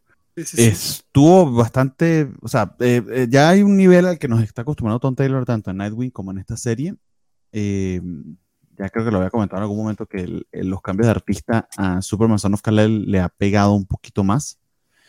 Eh, y continúa haciendo un importante trabajo de caracterización Tom Taylor acá, particularmente esta interacción entre Jonathan y Batman eh, Batman desconfiado, que le dice que este novio nuevo que tiene, que tiene Jonathan y que este periodista slash terrorista slash revolucionario, que de hecho esto bebe mucho del Suicide Squad de- del mismo Tom Taylor también, entonces si, si tienes ese backstory también te ayuda un poquito a determinar de dónde vienen algunos de los personajes, porque es continuación de eso. Eh, muy bonita la interacción de, de Papa Kent con, con Bruce. eh, esta posible posible no, te, te- te- te rectif- te rectifican que, te ratifican, perdón, que, que aparentemente eh, Alfred y, y el señor Ken tenían una, una relación de confianza que se hablaban con bastante frecuencia para apoyarse uno al otro como padres de, de estos dos grandes superhéroes, Superman y Batman. Eh, bonito, es a lo que nos tiene acostumbrado Tom Taylor, pero les voy a ser muy sincero, a mí ya me tiene un poquito fastidiado que no termina de arrancar la historia. Creo que le está dando muchas vueltas a la historia principal. Algo similar está pasando en Nightwing, pero creo que Nightwing, por el peso de lo que hace Bruno Redondo, eso lo, lo perdono en mucha más medida, pero aquí ya me tiene un poquito fastidiado. Estoy esperando, ok, pero avanza, pero muévete, pero ya qué va a pasar. Que al final de este número en particular siento que, que ya se está encaminando nuevamente. Eh, también depende mucho del tipo de, mm, de historia que te guste. Si te gusta una historia más basada en personajes, esto te va a encantar porque es eso fundamentalmente, sobre todo este número en particular. Si te gusta más dirigida por trama, que creo que yo me inclino un poquito más por allí, puede que esto te exaspere un tanto. Pero leído de corrido y, en- y visto desde el punto, desde, desde el conjunto de toda la serie, es, realmente son, es nitpicking mío. Pero no sé qué le pareció. Bueno, Axel, cuéntenos su opinión, ya que anda por acá.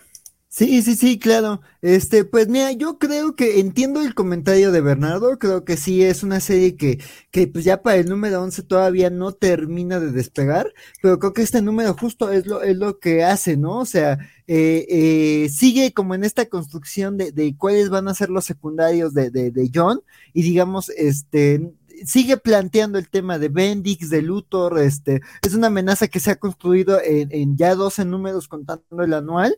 Entonces sí, sí, digamos, este, eh, eh, aquí ya ves cómo ciertas piezas empiezan a ensamblar, ¿no?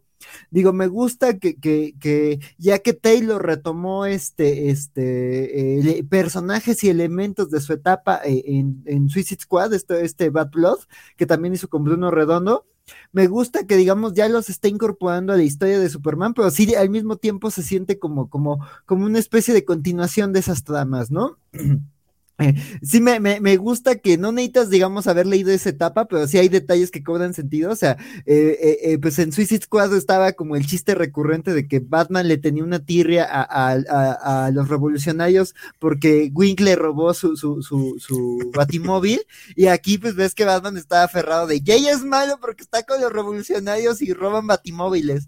Y este, y está aferradísimo, ¿no? Entonces, sí, este, eh, me gusta que pues entiendes esa desconfianza pero eh, lleva a una gran escena que es justo esta conversación con Paquet, ¿no? Y creo que eh, eh, igual que Nightwing, este, digo, creo que este número, si algo tienes que, si te está gustando otras etapas de otros cómics de, de, Tom Taylor, este, pues se retroalimenta un poquito con otros, este, por ejemplo, este diálogo sobre Alfred, ¿no? Que también en Nightwing hay grandes diálogos sobre la importancia de Alfred, y aquí pues se habla de que tenía una conexión con los Kent y que era de las pocas personas en las que él podía confiar, ¿no? Porque pues quienes más están en la circunstancia de tener hijos que están en esta situación de tener que salvar al mundo y con quienes puedes platicar, ¿no? Entonces me gusta como esa, esa, esas conversaciones, esos detallitos, lo que cuentan, esta viñeta que están contando de cómo es que John Kent no es Clark y su aprendizaje es distinto a Clark, pero también ha tenido lecciones dolorosas de aprender, ¿no? Y igual que, que su papá, este, este, ha aprendido eh, que tiene que estarse constantemente controlando, ¿no? Entonces también digo, aunque va a tomar decisiones distintas a su padre, también viene de un lugar en donde tienen grandes poderes y vivir en una granja y vivir rodeados de otros seres les han enseñado a controlarse a veces muy dolorosamente. Entonces me gusta eso que dice eh, Paquet, ¿no? O sea, él también confía eh, en su nieto y este, y creo que también es esto, ¿no? O sea, John está en su propio camino de ser superhéroe y además él se entiende con otra generación de héroes, ¿no? También me gusta que aquí conforme avanza la historia, los que le terminan ayudando, pues sí son gente de otra generación, ¿no? Pues Batman no lo va a entender porque sí hay un choque generacional y además es Batman, ¿no? Como también le explica a Dick en cierto momento, pues Batman ha vivido cosas que lo hacen desconfiar de todos, o sea, Batman ve la maldad en todo por lo que ha vivido, pero justo, ¿no? También hay otra generación que ve las cosas de una manera distinta y, y por ejemplo, a mí no me deja de, encantar la dinámica de, mentoría, amistad entre Dick y, y, y, este,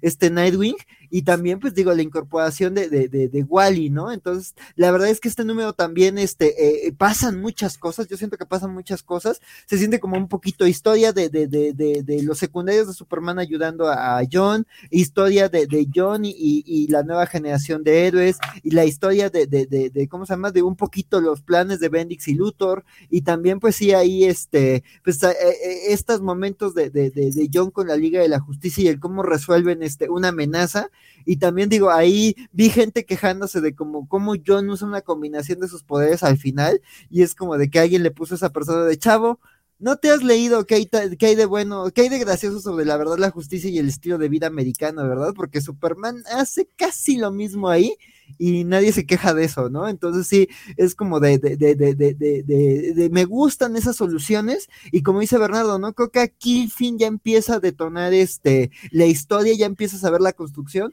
y me gusta que de alguna forma están retomando elementos de, de Bad Blood, ¿no? Entonces sí, este, este, habrá que ver cómo avanza la serie, a mí me sigue gustando, pero sí entiendo que, que se ha prolongado este preludio, entonces pues a ver que ya cómo despega y pues digo, la, la, las últimas páginas pues ya anuncian que, que, van a suceder cosas con, con Luthor y con Bendix, entonces pues esperemos que, que eso ya lleve a un nuevo lugar y a ver a qué lugares lleva a John, ¿no? digo, también pues editorialmente sabemos que John va a ganar dominancia al menos por unos meses, entonces pues sí, este, habrá que ver que cómo avanza y pues la verdad es que me gusta todo lo que pasa, incluso digo, aunque este número casi no menciono a Jay, este, pues también la verdad pasan cosas interesantes entre, entre él y John, digo, pasaron cosas más interesantes con ellos el número pasado, pero creo que también se explican cosas interesantes ahí de, de, de, ese personaje, entonces, este, digo, al igual que, me acuerdo que Vale y yo, al igual que Batman, no confiábamos mucho en Jay, pero aquí ya se va explicando un poquito de, ese personaje,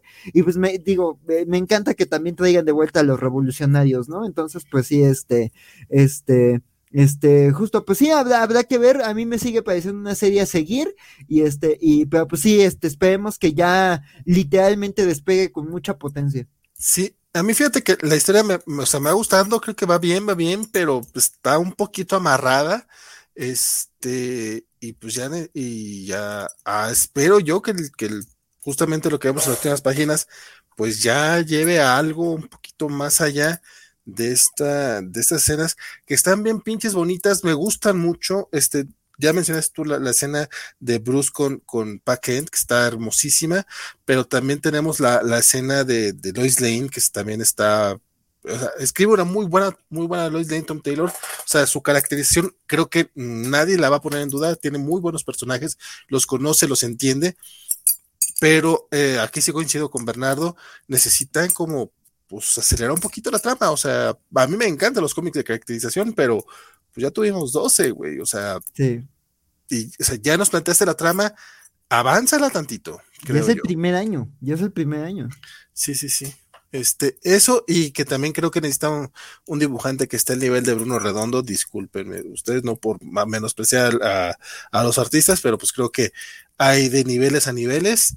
Y si Nightwing tiene a Bruno Redondo, eh, este necesitaría algo similar, porque creo que sí, en ese, en ese aspecto no está mal, pero no es espectacular. Y Son of Kal-El creo que sí lo merece. Don Francisco, cuénteme usted qué le pareció. Este, entiendo sus posturas y las entiendo totalmente, nada más no, no concuerdo con ellas y voy a tratar de explicarme y también voy a tratar de hacerlo lo más rápido que pueda para que pasar a lo que sigue. Qué Pero raro. eh, es- yo sé, yo sé, pero es... Extrañaba al eh, señor Contreras, menos mal que se vino. No. Pero, eh, pero nuevo, no, eh, a- a- aquí sí quiero ser claro, tienen razón en lo que están diciendo. Y termina siendo cuestión de, de preferencias, y un poquito es a, a lo que voy, y partiendo de nuevo de que las, las eh, eh, comparaciones pueden ser horrendas, pero eh, quiero poner como, como en un ejemplo eh, el flash de, de, de Adams y, y el de y, y lo que está haciendo Tom Taylor tanto en Nightwing como en Superman, por cierto, porque es, es el mismo estilo.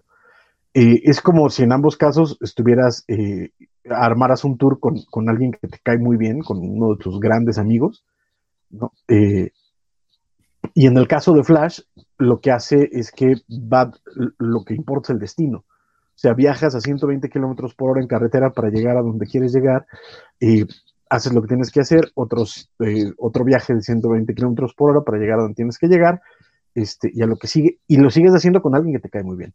Tom Taylor está eligiendo el, la otra forma de hacer estos viajes, que es irte a 60, ir cotorreando, disfrutando el viaje, compartiendo con ello, y ahí ya se vuelve un rollo de, de, de, preferencia qué tipo de viaje es el que más disfrutas y por tanto, y por cuánto tiempo. ¿no? A mí, eh, y sobre todo hablando, por, de nuevo, hace un ratito hablábamos de Bendis, que también juega la misma carta de la caracterización, de, tratar de, sostenerse en diálogos, etcétera, y no tiene la mitad de la gracia que tiene Tom Taylor al contarlo, y eso es lo que a mí también me parece sorprendente en, en, lo que hace, tanto en Superman como como en Nightwing, aunque también coincido en que a, Superman le falta un dibujante sólido, un dibujante base, aunque también me parece que estamos exagerando un poquito a Redondo, no porque, eh, eh, no por su trabajo, que su trabajo es indiscutible, sino porque en el caso de Nightwing hace tres números y tiene dos de feeling. Tres números y dos de feeling. Entonces tampoco es que, y para los, ¿cuántos llevamos de Nightwing también? ¿15? Tampoco es que el grueso de, de los cómics que hemos leído de Nightwing hayan sido de Bruno Redondo. No, los que hace él son los que se quedan contigo. Pero una vez más, son tres números de Bruno Redondo, dos de feeling. Tres de Bruno Redondo y dos de feeling.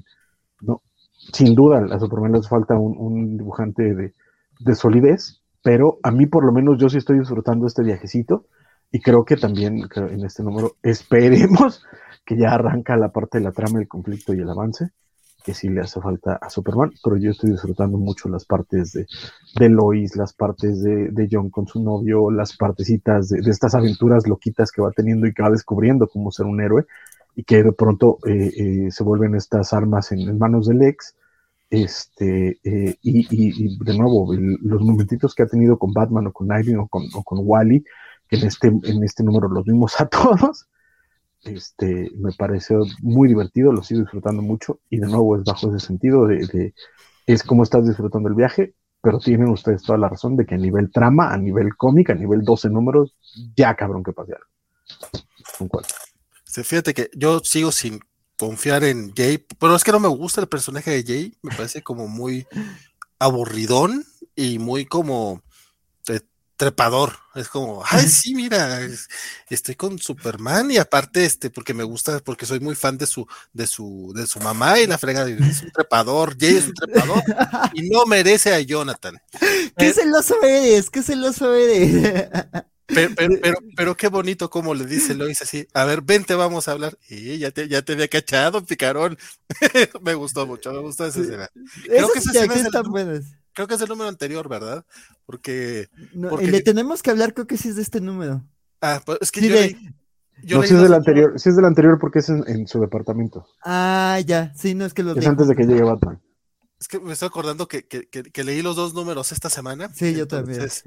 Entonces- ahorita estoy mezclando a lo mejor eso. Y se me hace que también la escena de, de Lois que decía con Lex Luthor, creo que también es del número anterior. O sea, sí es del número anterior y Este, es este. buenísima, es buenísima. Bueno, ese es un gran momento de la El punto, Lois también está bien perrota en este, en Sí, este, pero, pero Jay, te estoy cuidando, cabrón. estoy Estás cuidando. como en los Simpsons, esperando que algo salga mal para empezar. Suripanto, suripanto, suripanto. Justamente, sí, la verdad es que no confío en ese muchachón. Dice Mr. Max que siente que este Superman eh, le puede haber quedado muy bien una estructura como la de la, de, la que Bendis hizo en Ultimate Spider-Man de Miles Morales. Se quedan muy buenos cómics. Eh, necesitamos un alarma Bendis para los programas del viernes, dice Alex Guerra. Y Rambier nos cuenta que como una persona que está acostumbrada a ver One Piece, cree que Tom Taylor disfruta de explicar a detalle el contexto y las relaciones interpersonales que más adelante moverá la trama. Mil números de Son of. Sí, algo así. Y quien a lo mejor no son mil números, pero ya anda por el 787 es Wonder Woman y este el residente Amazon de, de la mesa, el buen Bernie, sí le entró, él está leyendo eh, La Mujer Maravilla. Cuéntanos, compadre, cómo va la cosa. Eh, sí, re- retorna la serie después de- del evento del juicio de las Amazonas y entra de lleno a donde se había quedado esta serie en particular.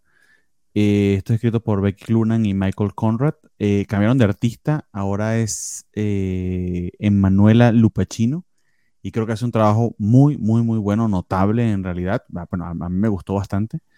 Eh, sobre todo la caracterización de los rostros y las escenas de acción le quedan bastante, bastante bien, lo cual es, es clave para, para hacer un buen cómic de superhéroes. Un poco, de nuevo, es mi, impresión en general de todo este tema de Wonder Woman. Eh, no es uniformemente excelente, tampoco es malo, pero sí se siente el viaje un poquito fracturado. Y este número es una representación perfecta de ello porque recoge como tres, tres puntos de trama que se habían quedado pendientes y los corta todo en un solo número. Em, lo cual se agradece sobre todo para que la historia eh, continúe en los números que vienen, pero es- sufre el número individualmente porque le toca ir cerrando y cerrando. Había quedado una trama abierta del juicio de las Amazonas, que era este villano que yo no conocía, que se llama Atum o Alum, Alu- Altum, perdón, eh, que había estado, eh, en fin, está en, está en un submarino este, cerca de las costas de Temisquira, era parte de la trama que había estado trayendo estos monstruos a la puerta, a la puerta del Doom, que, que- que terminaron cerrando durante el juicio de las Amazonas, y termina aquí por resolverse esa trama en particular, nos da un poquito de backstory, y desafortunadamente pues Diana, cumpliendo los deseos de él, debe dejarlo morir. Y luego, pum, de inmediato a la situación que nos, habían- prometido en el, en, el número anterior a- al inicio del juicio de las Amazonas, que es, eh, se había quedado como una especie, o la promesa de una especie de triángulo amoroso entre Steve Trevor y Siegfried, que es el nuevo interés romántico de Diana cuando lo conoció, eh, ¿cómo se llama? Donde están Thor y Odin. Se me olvidó el, nombre de ese mundo fantástico. Asgard. Asgard, exactamente. Valhalla es donde van, exacto, cuando se mueren, pero estaba en Asgard, eh, que fue donde empezó toda esta serie. eh, ella se consiguió con Siegfried, Siegfried la acompañó, terminaron teniendo eh, eh, una conexión romántica. Siegfried, por cuestiones multiversales, terminó no solo resucitando, sino volviendo al mundo de Diana. Y Diana no sabía cómo, cómo afrontar esa situación entre él, entre Steve Trevor, que como que había dejado las cosas a medias, y la llegada de este novio nuevo. Y lo gracioso es que, gracioso entre comillas, pero se siente un poquito raro. Aparentemente Siegfried y Steve Trevor se hicieron muy amigos en el tiempo que estuvo Diana fuera en el juicio de las Amazonas. Y eso le está haciendo las cosas a ella más fácil, pero yo espero que sirva para un poquito de shenanigans ahí románticas que le den un poquito más de, de peso a la historia. Básicamente eso va. Eh, también el, el- el problema con el doctor Cisco se está, se está haciendo mayor.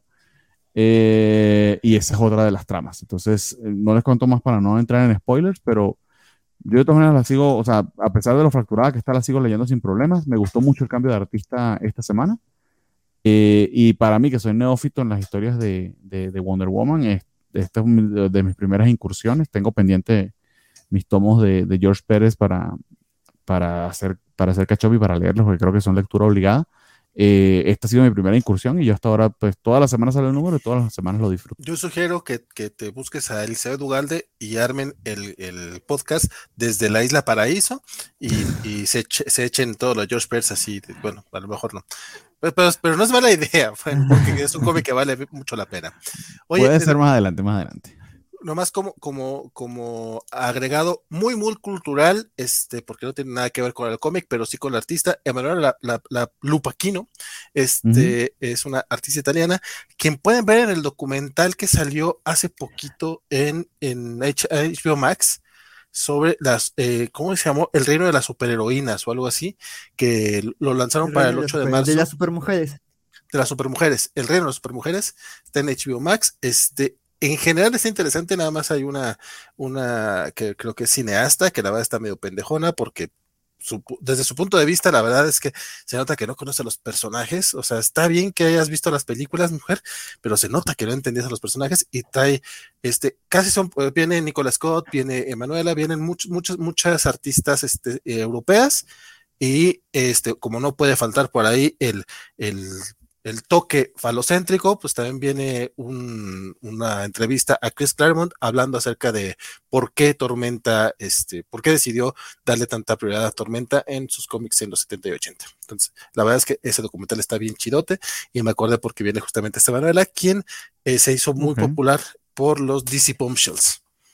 Entonces, ya, nomás recomendación ahí. este. Que hay que decirlo, la neta es que digo, yo no he estado leyendo esto, ahorita quiero, quiero volver a entrar en la Wonder Woman, pero desde el inicio de esta nueva etapa con, con Becky Clunan, su socio, esposo, novio, no sé, que son los que escriben el, el- Michael- el- el cómic, Michael Conrad. es él. Este, creo que el arte ha estado muy bien, ¿no? Este, en líneas yo generales, recuerdo, ajá, los primeros números era lo que más resaltábamos durante toda esa saga de Asgard que se hizo eterna. Este, el arte estaba muy bien y este lo que acabo de ver es que también sigue estando espectacular. Entonces, qué bueno que están cuidando ese aspecto en, en- en Wonder Woman. Ojalá hicieran lo mismo con Son of Kal-El. Pues bueno, ya vamos a entrar al batibloque y de hecho vamos a arrancar con esta una miniserie de, de Black Label del, del Escuadrón Suicida. Pero bueno, cortinilla porque es el batibloque. Y toca hablar del número final de Suicide Squad Get Joker, que eh, solamente se aventó la, eh, esta bala por el equipo, nuestro querido Axel. Si no estoy mal. Si no, fu- si fuiste Ya. el único compadre. Sí, sí, perdón, te- tenía el micro apagado. Este, así de entusiasmado estoy para hablar de Get Joker.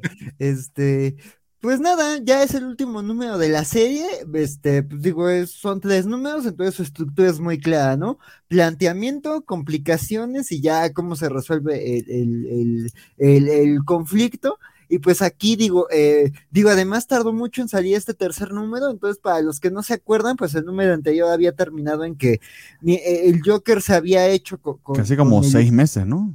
Sí, Sí, como seis meses, muchísimo. porque fue cuando este cómic salió pues cerca del estreno de la película de, de. James Gunn. Y este, pues ya, ya llovió, entonces, pues sí, este, este, porque aquí aparece Rick Flag que no hace nada, pero tiene el mismo look de la película. Este, y pues justo el número termina, digo, para los que no recordaban, que no los culpo, este, pues esta historia va de que Amanda Waller manda una alineación del, del Escuadrón Suicida con Harley y con Jason Todd a detener al Joker. El Joker le tiene una trampa a Waller, se queda con el maletín con, con las bombas, este, para detonar el, el equipo. Y este número termina con que justo eh, eh, pues el Task Force X mandaba a, a otra alineación del escuadrón con Peacemaker, Rick Flag, Firefly y otros personajes a, pues a, acabar con todo, con el Joker y con el equipo. De aquí la explicación es esa, ¿no? O sea, el, como ya, ya no confían en el escuadrón porque creen que pueden ser usados por el Joker, este, este, entonces pues mandan como un escuadrón a atacarlos, ¿no? Entonces pues el conflicto es eso, básicamente, este, cómo escapan del bar en el que estaban y cómo este, pues tienen que hacer una alianza con el Joker para, para sobrevivir, para escapar y digamos para llevar a este segundo escuadrón suicida a un territorio cómodo. Pero pues la verdad no pasan muchas cosas, de ahí es como muchos diálogos y conflictos entre personajes, y a la guarida del Joker, en la guarida del Joker hay como juegos mentales, eh, Harley y Jason pues tienen una discusión y básicamente esto termina así como como un cómic muy básico, básicamente ahí como con un encuentro entre Jason y el Joker, el Joker jugando con la psique de Jason, que no es como algo que no hayamos visto desde que revivieron a Jason, este, y, pues eh, un final que digo, eh, esta semana di una clase este, eh, con una amiga sobre, digamos, cómo se construye el lenguaje del cómic, y hablaba, retomaba algunas cosas de Scott McCloud que habla de, de, de, de cuando explica de cómo construye unas escenas de cómic, y pone ejemplos como muy básicos, ¿no? De, de, de, lenguaje del cómic, como de, de un panel de, ah, te voy a matar, este corte a una escena distinta en donde te ponen como un sonido que te da a entender lo que pasó, y pues básicamente así termina este cómic, y es como de, ah, curso de cómic 101, y es así, la primera lección de construcción de escenas de cómic es el final de este cómic, entonces sí es como de, ay, pues no, la verdad es que no es una serie que me haya a mí encantado. Pero, pero, spoilealo para que los muchachos sepan de qué se trata y les va a encantar. Sí, yo, pues yo me enteré de ese spoiler, pero les va a fascinar de qué es, porque es una cosa inexplorada en ninguna otra historia de Batman. Sí, ¿no? Básicamente el Joker es como de, ah, pues no, eh, Jason es como de, a Jason se le plantea una situación de matas al Joker o te matamos a ti, y básicamente él está a punto de matar al Joker, así, justo literalmente sentado en una banca viendo hacia la playa, y de repente el Joker empieza a hacer lo que hace el Joker de jugar con la mente de las gentes, que Harley se lo advierte a Jason de, güey, yo no te acompaño porque el Joker va a hacer lo que el Joker sabe hacer y yo no voy a ser capaz de actuar, y pues allá tú si te avientas este tío, ¿no? Y pues básicamente el cómic acaba con un, eh, ah, este, el Joker a punto de sacar una pistola, Jason este, con su pistola sin darse cuenta, de repente se va a un blam, y los personajes reaccionando a que hubo un balazo a la distancia y así acaba el cómic la playita así viéndose. Entonces pues, dices, oh, oh, qué gran historia, murió Jason, murió el Joker, qué profundidad. Ok, es, es como Inception. Se cayó o no se cayó esa madrecita. Wow, vamos a estar hablando de esto por décadas. Inception con un poquito de Tree Joker ahí. Sí, sí, no. Pues, pues, qué lástima, compadre, que, que te tocó esta cosa. Pero bueno, de hecho, el batibloque es también el axel bloque porque vamos ah. con Batman Urban Legends número 15. Ay, este, qué responsabilidad. Este, pues nada, este, este número del antológico, pues mira, la verdad es que esta serie, este, pues digo, eh, la, la, verdad es que, pues digo, aún sabiendo este, eh, de qué va y de, de, cómo son estas antologías, este, pues la verdad es que eh, ya me tenía un poco, este, perdido. Este, entonces, este, pues sí, este, cuesta un poquito de trabajo como, como, como este reseñarlo. Este digo, no es una mala serie, pero pues digo, son muchas historias sueltitas. Entonces, pues digo, este eh, eh, si cuesta, eh, la verdad, no se me ha hecho fácil seguirla. Entonces, si me pierdo un mes, luego me, me, me, me desconcierto un poco. Pero pues digo, por ejemplo, me gusta que, que esta, la historia con la que arranca, pues digamos, juega un poquito con el lado, el lado mágico de, de Batman, que digo que también como que de ese ha estado explorando el, el meter a Batman como en tramas mágicas. Entonces, pues digo, aquí lo ves con ese equipo que digamos también se ha hecho eh, en años recientes como con, bueno, no, no tan reciente, porque con Satana sí la relación sí es un poquito más larga, sobre todo por el papá, pero pues sí, digamos, aquí ves una aventura mágica de, de, de, Batman con Constantine, con Satana y con otros personajes. Este, se me hizo llamativa la historia, pero tampoco así me, me, me, me parece, uy, de gran este, historia este, corta.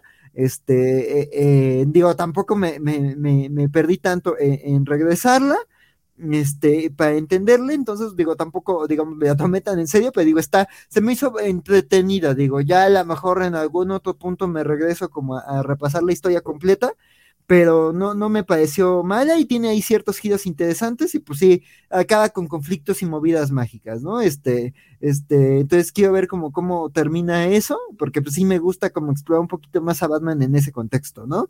La segunda historia, eh, eh, eh, no, la verdad es que también me, perdí mucho. Lo que más me destaca es como la, colaboración entre Batman y Plastic Man. Este, el dibujo del Joker, digo, el dibujo se me hizo como a veces fascinante, a veces muy este, exagerado, pero me encanta cómo se ve el Joker en ocasiones. Este, entonces sí, ahí como que tengo sentimientos encontrados, pero también como que me divierto un poquito, ¿no? O sea, ese Joker labiesotes está, está, este y, Batman utilizando a Plastic Man como, como velero está bien chido también. Sí, no, está divertida, está divertida. ¿Este, ¿Este es autoconclusiva o es de las que van en partes? Porque yo como tú, o sea, las veo en partes y me dan una hueva.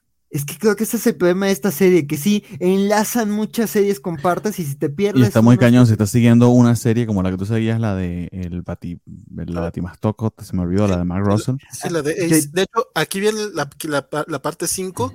Yo dije, ay, faltan dos, es- y se, se termina la que sigue. Entonces yo lo que voy a hacer es el próximo número. me No, voy a y, si de- lo están comprando, que son, creo que son 10 dólares o, o 8 dólares. Sí.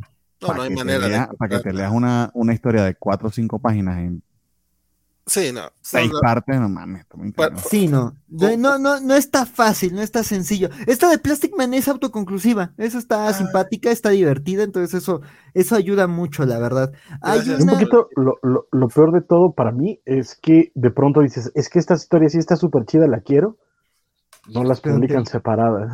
Entonces sí. tienes que comprar un TP con tres historias que valen pa' pura para tener una chida, que es lo que nos pasó con la primera que, que sacaron de Chip. Darsky de, de Jason Todd, que me parece espectacular, me encantaría tenerla, pero no voy a comprar un TP con Está otra con la de, con vale. la- Pero, pero ¿Cómo se la llama el de personaje Tim- de Drifter? de Grifter.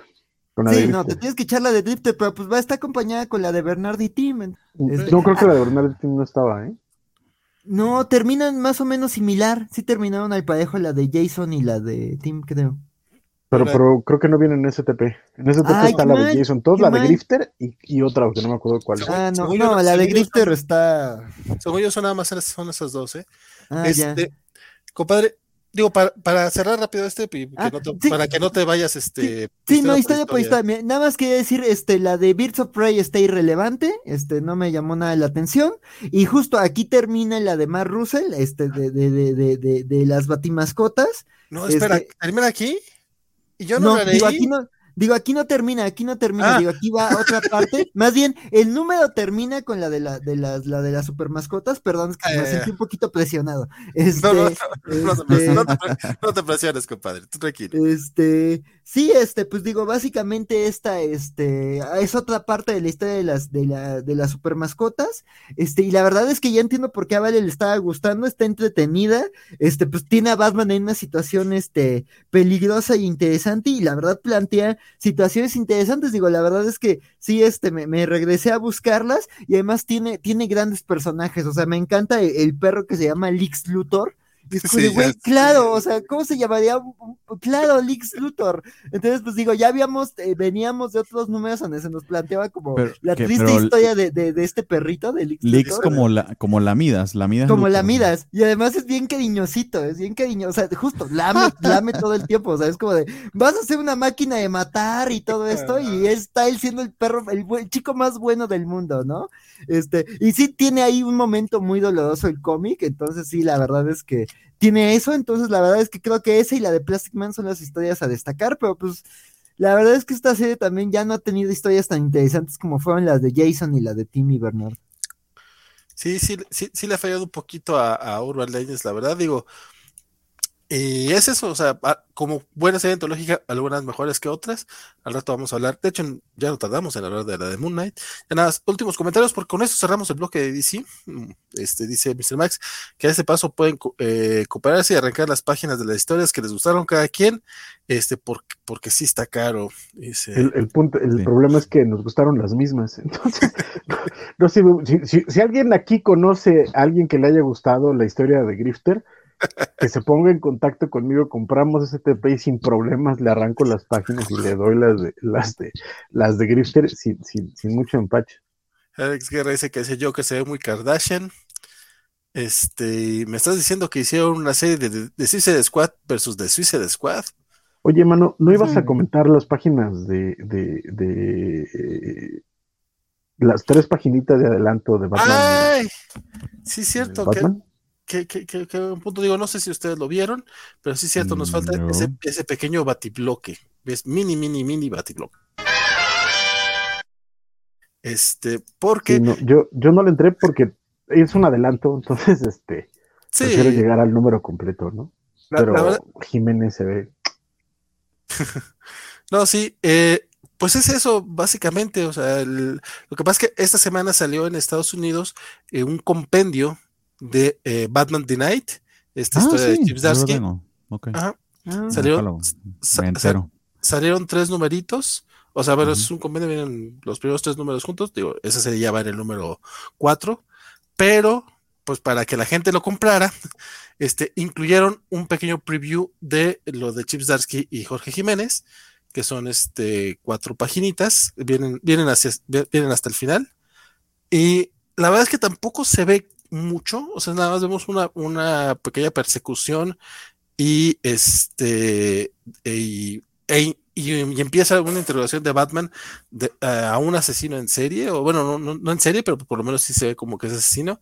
Um, no se puede ver tampoco mucho todavía lo que va a ser el tono de, de, de la serie, pero como bien dice Francisco, el arte de, de Jorge Jiménez se ve espectacular muy en el estilo de, de, Jorge Jiménez y en el estilo de la casa de DC, o sea, tampoco es algo que sobresalga tanto más allá de, bueno, es que sí está bien perrote el dibujo, no digo que no, pero... No es, rompedor, no, sé, no es rompedor, es clásico, pero está tan bien hecho, creo que resalta por la, la, excelentísima calidad que tiene. Yo no sé, yo echándole así un, un, un vistazo así, siempre ha sido buenísimo, pero sí creo que da, da un par de pasitos adelante Jiménez. Sí, a sí, mí ¿no? me parece. Este Batman, este Batman ya habrá saliendo, que verlo en el número. Pero... y este, este, Batman utilizando la oscuridad como un arma, te va a encantar, Francisco. che, chequete nada más ese dibujo, esos ojos se ven amenazadores. Me está, no, no, me, sí. está, me está, es que, es que, es que Jiménez, neto, es que cuando tenías el, el, combo de Jiménez y Mora en Batman era como de el, el, el team de artistas contemporáneos que más me llegan al corazoncito. Sí, sí. Pues no, no sé, carnal. O sea, es que sí me emociona bien macizo. Ya quiero leer el cómic. No, la verdad es que, digo. A ver qué tal. Lo vamos a leer. Este, estamos, estamos ahí. Nada más que este preview. La verdad, a mí me supo muy poco. O sea, si no lo han leído, sea, no hay bronca. O sea, ya, ya, ya, lo, ya veremos el cómic completo en un par de meses. Pero sí, como buena mención, y por sí, porque Adrián Coy nos preguntó si íbamos a mencionar algo. Este, y sí, es cierto, pues, pues así se leyó, pero pues, mira, Todavía, todavía, es, todavía, es, muy poco para saber. Un poco triste para Williamson que no lo deja ni terminar su etapa ya. El esperado 125.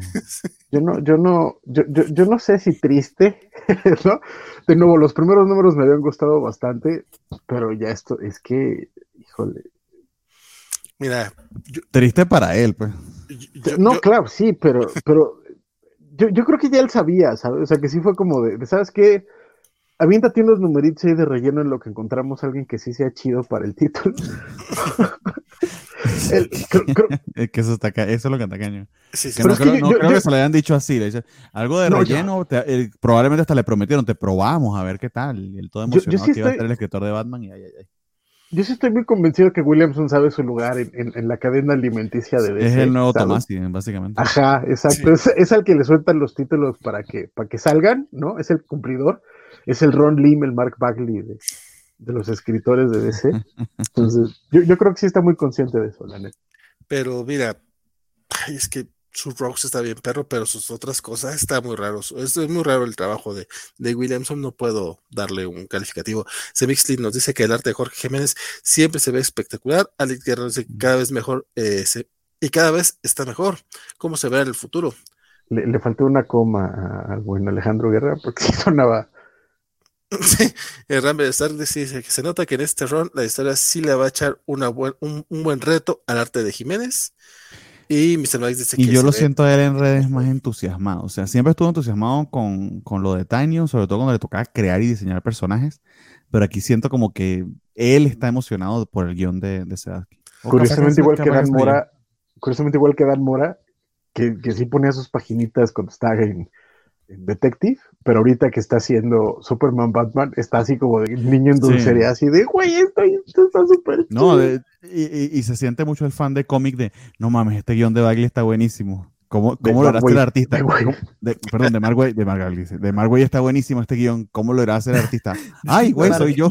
Ay, güey, soy yo. O sea, está como así. Que, que, creo que es la misma, el mismo feeling que te da el, el que está haciendo la historia de Ben Reilly en Spider-Man. Este, Ajá. Valdeón, sí. Valdeón, exactamente. Ay, qué bueno está este guion. ¿Quién irá a hacer esas páginas? Ay, sí, soy yo. bueno, pues con esto cerramos el bloque de Sellita. Eh, que es que fue el más cargado, así que tampoco se nos asusten tanto. Vamos a arrancar los cómics Marvels de la semana.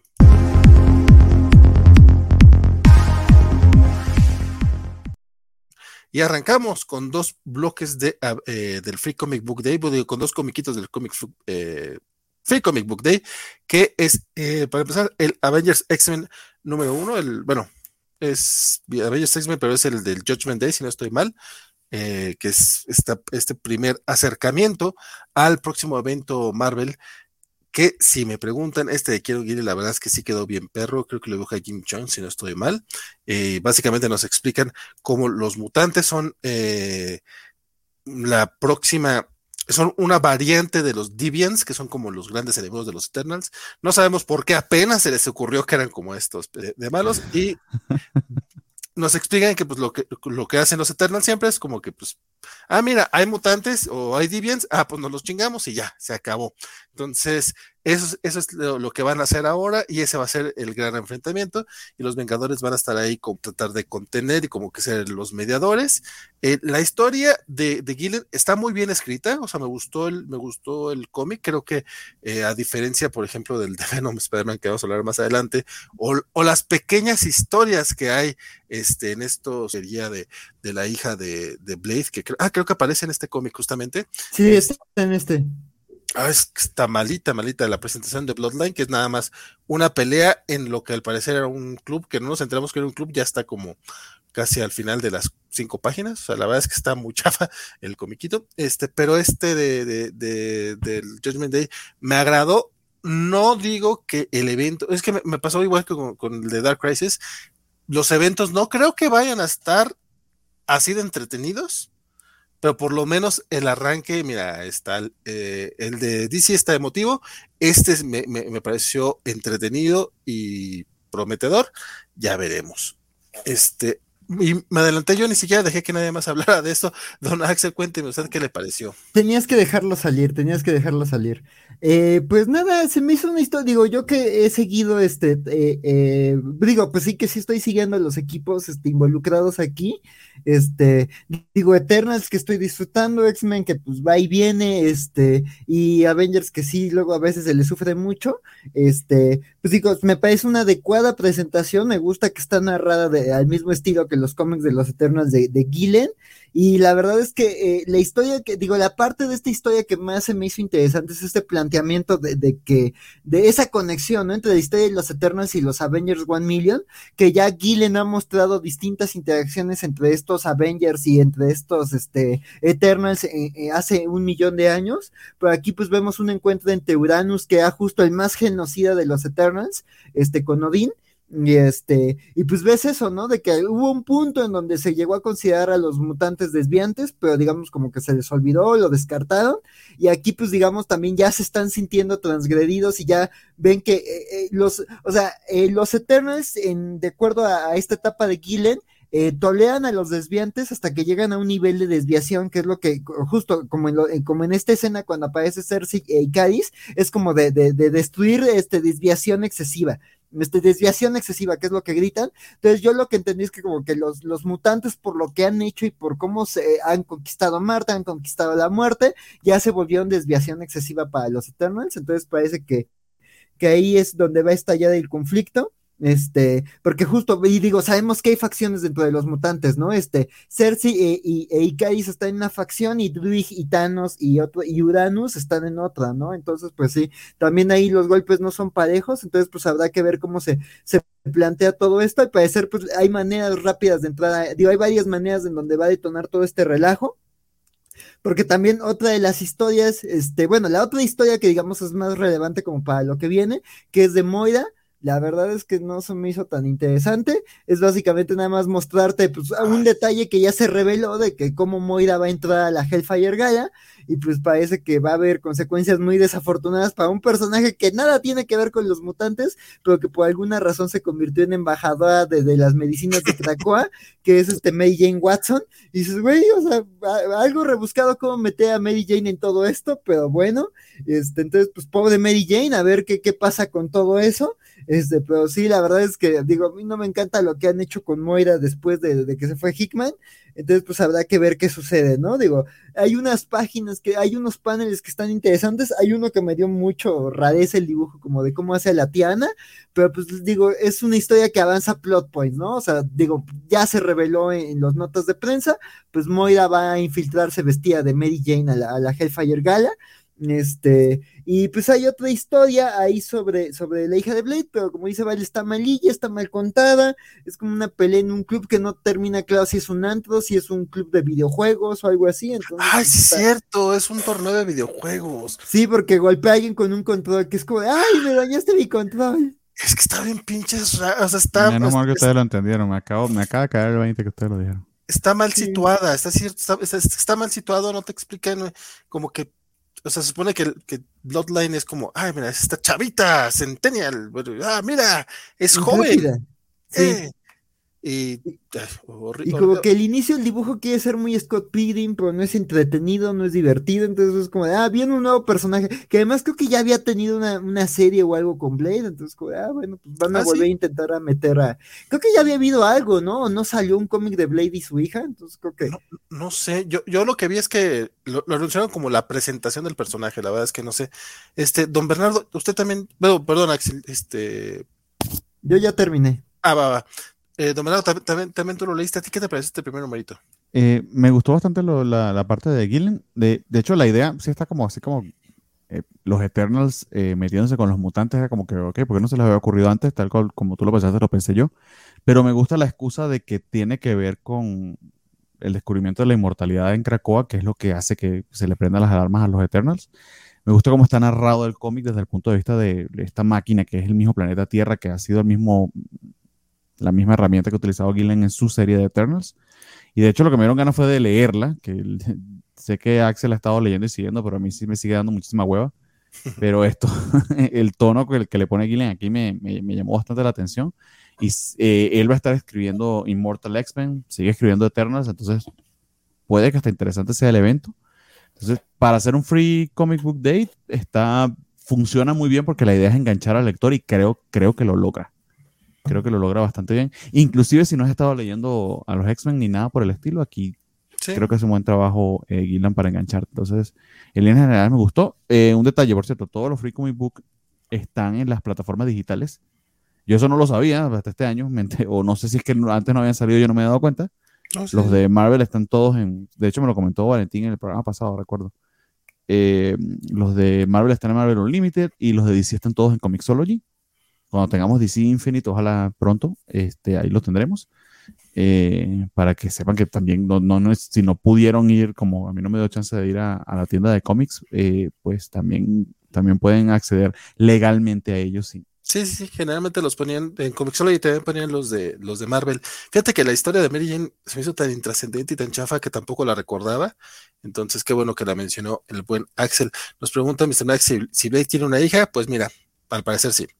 Eh, Juan, Po- Juan Portilla nos decía que se explican que, que hasta ahora son un problema los mutantes porque ganaron la inmortalidad, que sí, ya lo, lo- lo mencionó también el buen Bernardo. Este Excessive Running con el regreso de Moira. Y lo de la hija de Blade, un poquito peor, dice el buen Juan. La verdad que sí. Rambier dice, Marvel ya tiene un rato que no... eh, Marvel, ya tiene rato que no oprimimos a los mutantes, ¿verdad? Sí, Eh, no, ya, desde el 2019 estaban muy tranquilitos, ya, ya, ya les iba tocando ahí algún genocidio o algo. Sí, sí, sí, les tocaba. Este, y pues bueno, eh, avanzamos porque hay que hablar del Free Comic Book Day. Bueno, no sé si hay que, pero mira, lo mencionamos. El comiquito de Spider-Man y Venom de- del Free Comic Book Day, que la neta también estuvo bastante malito y también lo leyó Bernardo. Cuéntame, compadre, ¿a ti qué te pareció? Digo, yo, yo ya puse mi, mi opinión rapidota, pero ¿a ti qué te pareció? Estoy en Es- perdón. Creo que sí. Para, sí, para hacer un cómic gratis, pues eh, tienes unas páginas de eh, Romita Junior que honestamente creo que está dibujando mejor que lo que lo hemos visto en mucho tiempo. Eh, y es una cosa bien ridícula porque básicamente es un buzón de correo que se va a comer este señor y, viene Spider-Man a pelear contra él. Entonces es así de absurdo y de divertido como lo estoy planteando y creo que hace muy buen trabajo eh, eh, Romita. Pero poco más que eso. O sea, se supone que este es el planteamiento de una, de una historia futura, eh, pero digamos que es un buen, un buen sample, una buena muestra de lo que, de lo que Seth Wells y, y Romita Jr. están haciendo. Y de hecho yo leí nada más la mitad, porque la historia de Venom no me interesó en lo absoluto. No sé si ustedes la leyeron. Sí, fíjate, pero yo, yo nada más quiero aclarar que se no pongan atención a la portada de, de- de- del cómic para, eh, para calificar el trabajo de John Romita, porque si la portada está bien pinche, sí es cierto, el, el arte de Romita Jr. Sí, no, y el araña también está un poco fallonzón, ¿eh? Pero que porque la- la- sale muy, muy falto de nalgas a Spider-Man. Sí, sí, sí le falta, le falta Pompey para ser Peter. Está Este, planito, sí. eh, fíjate, No el- respeta la esencia del personaje. El, el spoilerzazo de, de, de Spider-Man, por así decirlo, es que eh, el personaje de Chinga su madre, que es este Ben Reilly, ahora malvado, eh, hace equipo con Madeline Pryor, como los dos son clones, entonces van a ser los enemigos del hombre araña en la, en la etapa de Seth Wells. A mí, la verdad, es- Hijo de madre, yo no identifiqué que este era. ok. Madeleine, sí. Lo había borrado, no, pero que había borrado completo el traje nuevo ese de, de Ben Riley. sí, Perdón por el spoiler, amigos, pero bueno, se jodieron. No, pero- madre.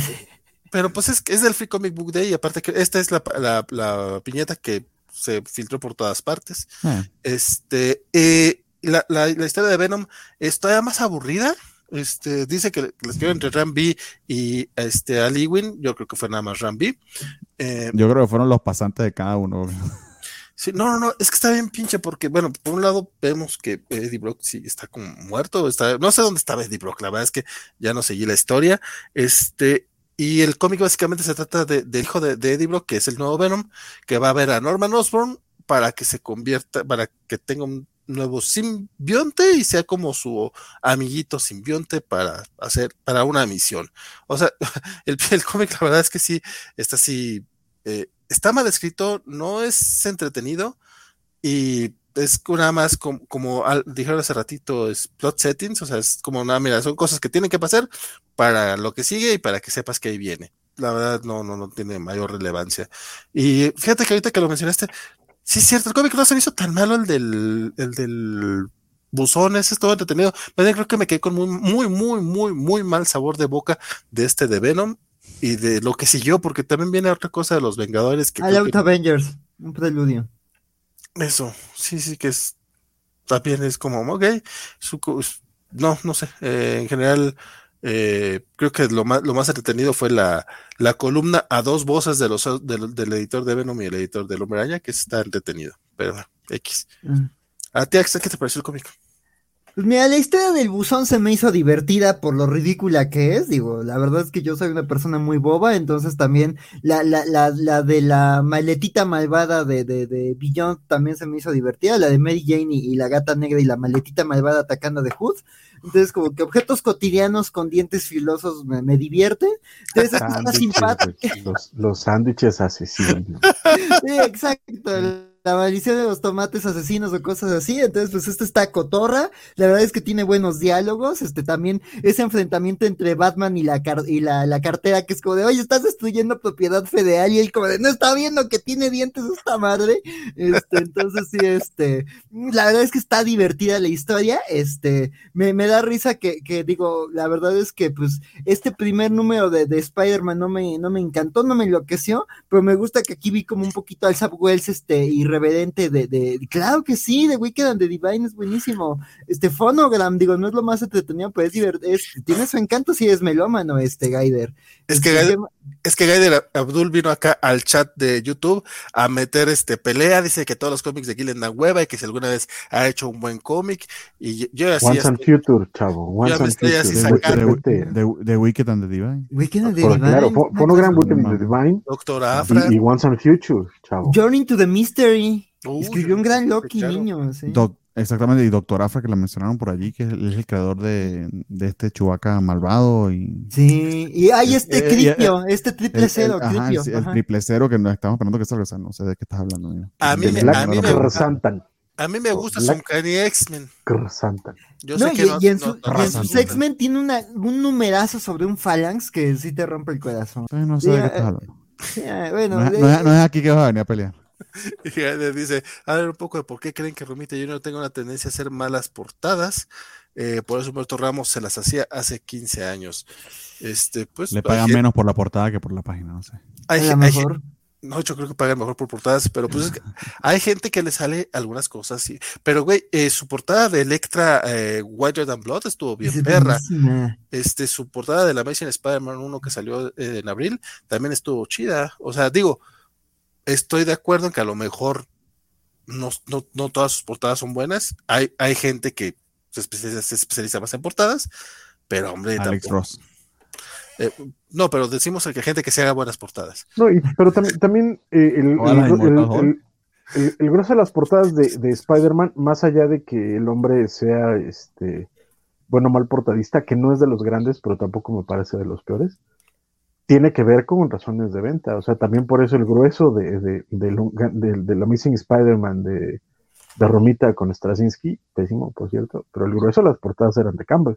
Ujú. Dependientemente del rollo, es porque Campbell vende portadas y vende cómics, ni modo, así es esto. Sí, sí, sí. Pero bueno, eh, eh, no te me vayas, Francisco. Háblame, tú que has estado un poco caído, de Hulk vs. Thor Banner of War Alpha. A mí, a mí lo que me sorprendió es que creo que nadie lo leyó, chavos. Yo lo leí, yo lo leí, yo lo leí. Ah, sí, sí. Ah, no, entonces ese sí fue el que leyeron todos. Entonces, No, yo no. No, no, nada más tú y yo. Ah, este, a mí me, a mí me, me encantó, me- neta, este, es que sí estoy muy prendido con estos dos títulos, la neta. Y este cómic es lo que tiene que ser, ¿no? De hecho, eh, creo que además soluciona muy bonito la- las partes iniciales, porque te hablé con, el bonito cliché Marvelita, pero que funciona muy bien de, El Watcher, que hasta donde sabemos creo que está muerto, pero no importa, es el Watcher. Y este, y- y te dice, ah, estamos aquí en este rollo y tal, y, te- y aprovecha para que el Watcher te cuente lo que ha estado pasando en todos sus números de Thor y de Hulk, por si no los has estado leyen- leyendo, o si solo has estado leyendo uno de los títulos, veas que el otro está también chido y lo vais a leer. Entonces aquí te cuenta todo lo que pasó con, con Thor, de que se echó su tiro con, con Galactus y este y después Donald Blake y tal, de aquí lo de lo de Hulk y la nave Hulk. y- Al menos no hizo como la de crossover, que literal puso en una sola página las, las 100 páginas anteriores. Y lee esa- Sí. y lee- búscate una lupa y lee. Ese estuvo muy bueno, ¿eh? Esto muy bueno. Pero no, No, aquí, no aquí eso. sí. Pero fíjate que hasta, hasta nivel marketing me gustó un montón, porque sí se nota que es como de, sabemos que igual no están vendiendo un montón. Vamos a ver si el evento logra jalar banda. Entonces vamos a contarles qué ha estado pasando para que se emocionen. Y este, y es lo que es, ¿no? Es básicamente lo que promete Thor y Hulk agarrándose a mazacuatazos. Entonces, este cumple su promesa, ¿no? No, no, no es como estas películas de hay una, hay dos mentiras en ese título. No, señores, aquí sí es lo que es. Este llega, llega Thor. Este, recordemos que en el número anterior de, de, de Thor eh, había, le había pedido a Sir, que ahora es la que está con, con la espada y es la que se encarga del Bifrost, que lo lleve a, a, este, a interceptar a Hulk y llegan, se agarran a catorrazos, se teletransportan a un planeta arena, que es donde está el Watcher comiendo palomitas. Ah, no, primero llegan a este planeta cartoon que está muy chistoso porque está, es entre eh, Happy es hora de aventura, Friends, ¿no? este, hora de aventuras, está, es que lo que te cuentan que es porque dice que es un mundo súper violento donde la banda muere salvajemente, que básicamente es como Happy Tree Friends, pero los diseños son muy de hora de aventura. Sí, sí. Está, está muy bonito, son un par de, de paginitas, después se, se pasan a esta arena donde dice, sí, es que de verdad se pasan la madre, todo lo que hacen en el número. Y, este, y hay por ahí un par de, este, de, vueltecitas al final, que es lo que nos van a dar los cinco números restantes de esta saga. Son dos de Thor, dos de Hulk y el eh, Hulk Thor Omega, porque este es el alfa.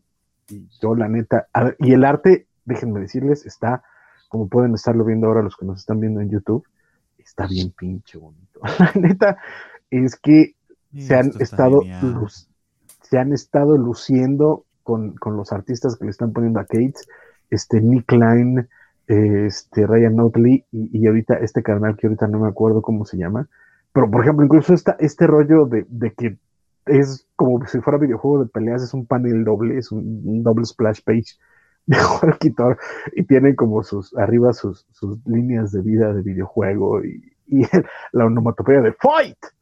Sí.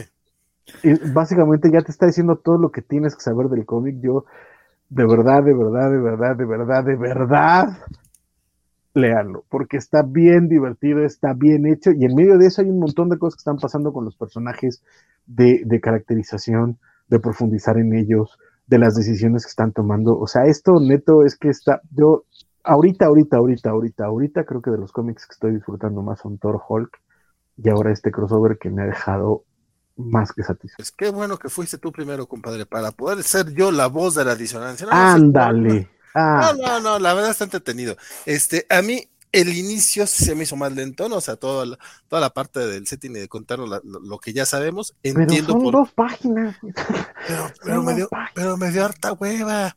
Salvo, salvo, la portada, justa, salvo la página, justamente esa de Uatu comiendo palomitas, esa parte me encantó. Este, y, y, en general, digo, no tardan mucho en entrar en los madrazos, lo cual también sí se agradece. No, la cuarta es, página y no paran. Pero, pero hay dos que tres partes de, de hecho, eh, to, toda la pelea en este medio animado no, no, me, no, no me encantó tanto, pero apenas hace el, el, mame este de que le pone Mjolnir en la espalda a Hulk y cómo tiene que zafarse de esa, a partir de ahí, los, esas últimas 10 páginas para, se fueron frenéticas, me encantaron, o sea, como que no, no, o a lo mejor no había entrado en el mood del y pero mira, a partir de ahí fueron ya las últimas 10 páginas, fue como que, ah, güey, sí estuvo bien perrote, este, el, el comiquito. Este, vamos a hacer como de cuenta como que no vimos eso porque la gente de podcast no sabe de qué, por qué hiciste ese A, Francisco. Así que así lo dejamos. Eh, eh, arranca bien el, este Banner of War, este, ya veremos cómo, cómo va este, la celebración, porque este, este crossover se, eh, le faltan cuatro, cuatro partes, se van a publicar cinco. dos, ¿cinco? No, es, es un sí, porque falta el Omega, ¿no? No, según yo son, es nada más el Nada alfa, más es Alfa y los dos. y Okay. dos en, Dos en Thor y dos Hulk. Hulk y dos en Thor. Entonces, pues mira, eh, eh, sirve mucho que, les, que Donny Cates escriba ambos títulos, o sea, que sea un solo escritor para la, las dos series. Entonces, si es un evento mandato editorial, por lo menos él podrá concentrarlo muy bien y hacerle la celebración. Y se está divirtiendo el hijo de la no O sea, Eso sí, se nota. Tiene más el feeling de Hulk que de, que de la serie de Thor, al menos este primer número. Es que el de Thor va un poquito más en serio, pero el hecho diciendo, de que diciendo, por, por completo, diciendo. Pero el hecho de que la, de que la, de que la, no la, justific la, justificación básicamente sea que Thor está hasta la madre y necesita ir a golpear a alguien y ese alguien es Hulk, o sea, porque pues, él sí va a aguantar y ya. ya. El viejo confiable. Sí, o sea, mas, masculinidad tóxica a lo que va, es como yo tengo que golpear a alguien, voy contra Hulk. Entonces, también eso habla. Porque son Thor y Hulk. O sea, es que si también, hay dos personajes, no puedes hacer eso con Thor y Hulk. También eso y, habla de los destos de, de Thor. Es, como... es que hay, hay, hay, hay, hay, una parte que, que, que, Banner hace, toma una decisión eh, que, como una estrategia para tratar de vencer a Thor. No, neto, neto, neto, léanlo. Está divertidísimo, está encantador, está emocionante. O sea, yo estoy encantado. Está bueno, está bueno. Y, y, y si tienen la lana, sí puedo, puedo, sin bronca alguna recomendar que compren el single, porque está chulo. Grapa. Ok, este, bueno, eso fue el Banner of War. Vamos a hablar de Moon Knight, Black, White and Blood, número uno, esta antología de tres historias de, de, del buen Moon Knight. Y como eh, Axel es fan del personaje o de los memes del personaje, por lo menos, cuéntame, compadre, ¿qué te parecieron? ¿Qué te parecieron? Pues mira, la verdad es que eh, eso, ¿no? Digo, creo que se ha dicho mucho desde que anunciaron esta serie de que, pues, pese a ser un personaje muy oscuro, este, y pues hasta, hasta antes de que Disney le pusiera los ojos encima, este, este, pues sí era un personaje como, pues sí, urbano, con cierta relevancia dentro del universo Marvel, pero tampoco de los de los más conocidos. Este, pues llama la atención que ahorita eh, tengamos dos series, este, vayamos a tener dos series mensuales de personaje, ¿no? Y que le den el tratamiento de las antologías, este, Black, White and Blood. Entonces, pues digo, este, eso no deja de llamar la atención. Este, y pues creo que es, eh, creo que es un número que, que, arranca con historias interesantes. O sea, creo que, creo que sí supieron, este, que, que pues había que llamar la atención en el primer número Este, digo, como sabemos, estas antologías a veces son muy irregulares, pero creo que aquí las tres historias a mí me parecieron satisfactorias. No todas son perfectas, pero sí son satisfactorias. Yo creo que sí, las tres pasan para mí. ¿Te parece ya que, perdón, Axel, ¿te parece que ya que eh, lo leímos eh, tú, Francisco y yo, eh, cada quien hable de una, de una historia en particular y después este, dar, opiniones rápidas para darle, este, para hacer un poquito más dinámico? Sí, yo pido la segunda. Yo, yo, me entro la, yo me la tercera. Arráncate, arráncate tú con la de Jonathan Hickman, mi querido Axel. Sí, pues mira, yo la de Jonathan Hickman le tenía muchísimas ganas porque a mí me encanta el escritor y quería ver qué hacía. Y además, pues la promesa de hablar como de un Moon Knight seis mil años en el futuro. Y, creo que esta historia es muy Hickman en el sentido de que él toma el concepto y lo piensa en términos de diseño y construye una historia ahí, ¿no? O sea, justo es como de voy a jugar con el blanco, luz total, el negro, este, este, oscuridad total, y el rojo, ¿no? Que tiene muchas implicaciones y que de alguna forma también es cierta luz, ¿no? Y me gusta que aquí es este, el último Moon Knight está en una batalla contra la luz y es básicamente, pues, e, el fin de la vida, ¿no? Este, entonces eso me parece interesante tiene una compañera con ciertas habilidades y es, este, es esta última, esta última Moon Knight, este, pues en esta cruzada, este, con, este, por acabar con, con la luz en el, en el universo y que la noche gane, ¿no? Entonces, pues digo, la historia se me hizo un poquito enredada. Este, digo, Hickman puede ser muy conceptual, pero a veces grandes artistas lo, lo hacen claro y entendido como Nick Dragota. Este, pero aquí ya, y Bacalo también no es un artista que tiene un estilo muy particular, a veces puede no gustar, pero que a mí sí me gusta. Este, pero creo que también en historias donde el color y las formas le ayudan mucho a distinguir lo que pasa, este, como en los primeros números de sus X-Men con Aaron, o este, o en su Doctor Strange también con Aaron, este, pero aquí hay partes donde me confundo un poco, entonces, este, pero sin embargo, creo que no deja de ser una historia llamativa, interesante, este, que sí deja muy clara la idea y sí es como muy concreta y termina y, cuenta lo que quería contar, ¿no? Pero digamos, quizás no es exactamente lo que yo esperaba, pero pues eso ya es más mi problema, pero creo que no deja de ser una historia interesante conceptual, este, locochona de ciencia ficción, este, este, y que juega muy bien como con los elementos visuales que tiene a su alcance, ¿no? Entonces, pues sí, sí está interesante, pero no es el sabor como más amigable de, del cómic, la verdad. De hecho, a mí la verdad esta, esa historia no me gustó, no le, porque no la entendí. Eh, me gusta el arte de, Bachalo, pero este aquí sí de repente era como güey, no estoy siguiendo la historia, o sea, ¿qué me sirve que sea bonito si no te estoy entendiendo? Y también creo que Hickman, eh, en su afán por no sobreexplicar, termina por no, no explicarnos. Yo no supe qué pasó, la verdad es que eh, para mí sí, no, a mí no me gustó. Francisco, ¿qué te pareció esta, historia? Y arráncate con la, de, con la segunda. No, eh, siento que en general este, a Bachalo ya lo perdimos, tomando en cuenta que venimos de lo que habíamos visto en el Spider-Man Non-Stop y esto, la verdad es que ya, ya, híjole, la narrativa está torpe, los encuadres están mal armados, no entiendes qué está pasando. Eh, hay, hay, hay, paneles completos donde entre el rojo y el negro se pierde qué chingados es. Este, no sé, o sea, la neta es que siento que, que Bachalo desperdició todo lo que tenía acá y tal vez el guion de Hickman podía tener más carnita, pero se perdió en eso y yo ya no, no, no, no le doy más. La tercera historia, nada más rápidamente, este, me parece que es un, un, experimento que falla a nivel conceptual o a nivel de, explicación de por qué realizar el experimento narrativo, pero ejecucionalmente me, parece espectacular. No, yo sé, y te la voy a dejar, nada más quiero hacer ese comentario, pero por la segunda historia, este cómic estuvo así de ser mi cómic de la semana. No tengo maldita idea de quiénes sean los, los, autores. No, no, no sé, pero está divertidísima. Abre con Moon Knight, eh, a la Batman Moon Knight acechando en los techos y llega Spider-Man a, como pedirle un favor.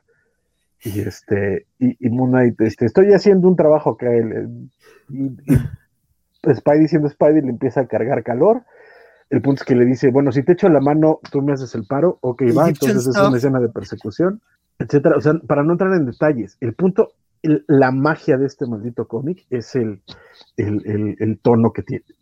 La comedia funciona espectacularmente, panel tras panel, la acción muy bien lograda, muy bien narrada, el dibujo está espectacular, el manejo del rojo, porque además, bueno, tienes a Spidey, está súper bien. Eh, eh, en general, o sea, vean ese Double Splash Page, es una cosa bellísima para los que nos estén viendo en YouTube, por supuesto, perdónenme la gente de los, de los, este, de los podcasts, pero este, de nuevo, eh, me parece divertidísima, me la pasé súper bien. Fueron, no sé cuántas páginas sean, pero me pareció que, que como, como lo disfruté tanto que al mismo tiempo que la leí súper rápido, me pareció que duró un montón, o sea, fue como muy padre la, experiencia para mí y me encantó. De nuevo, no quiero contar grandes cosas, eso es, Moon Knight tiene una misión, Spidey llega a pedirle un favor, eh, le, ayuda a Moon Knight con su misión y al final le cumplen el favor a Spidey y hay otro cameo sorpresa al final. Vayan a leerla, les juro, les juro, les juro que se la van a pasar increíblemente. Este, don Axel, ¿a ti qué te pareció la segunda historia? Coincido con Francisco, la verdad es que es una historia muy divertida y la verdad es que también eh, son una grata sorpresa estos dos artistas, este Murewa Ayodel y Dotu Nakande. La verdad es que pues, tampoco los conocía, pero la verdad es que construye una historia muy divertida, que conoce muy bien a los personajes y el lenguaje visual es increíble hay detallitos por todos lados, este, y hay una perla de diálogos, hay un diálogo de Spider-Man con Moon Knight, donde se burla de las historias de Moon Knight, es como de Egyptian stuff, Egyptian stuff, entonces sí, este, este, la verdad es que sí está bien llamativa y también el favor que le pide Spider-Man a Moon Knight es divertidísimo y también como que la escena post créditos de la historia también, entonces sí, este, eh, también una gran historia llamativa. Yo no difie, yo no estoy de acuerdo con la opinión de Francisco, pero tú eh, arráncate, Valentín. Este, fíjate que sobre, sobre tan blanco, aún así tan oscuro, que es la segunda historia, eh, Igual tampoco conozco a, los, a los artistas y escritores involucrados, eh, pero me gustó. El arte está bien chingón. La historia es muy divertida y como menciona Francisco también, como que está muy rápido. A mí lo que no me gusta es que es una antología de Moon Knight y la verdad es que me gustó porque es una historia de, del hombre araña featuring Moon Knight. Pero bueno, es así es mi opinión rápida de eso. Las, la tercera historia se llama El, el fin y es básicamente, es este Memento. Memento, pues, sí. Es Memento en cómic, que es una historia en la que vemos a Moon Knight tirado en sangre y a partir de ahí este, te van contando en, en reversa cómo fue que llegó a, a, ese, momento. Eh, el, dibujo de Jorge Fornés está de poca madre, o sea, la verdad es que está muy, muy chido, pero eh, coincido con, Francisco en que el experimento de Mark Guggenheim este, no termina de cuajar del todo. Bueno, a mí no me pareció que cuajara del todo. Este, yo la verdad es que a, a media historia dije, ¿por qué la estoy leyendo así? Me, mejor me voy al principio y la, leí al revés. O sea, me fui así de arribita, arribita, arribita, porque la estaba leyendo en, en tablet.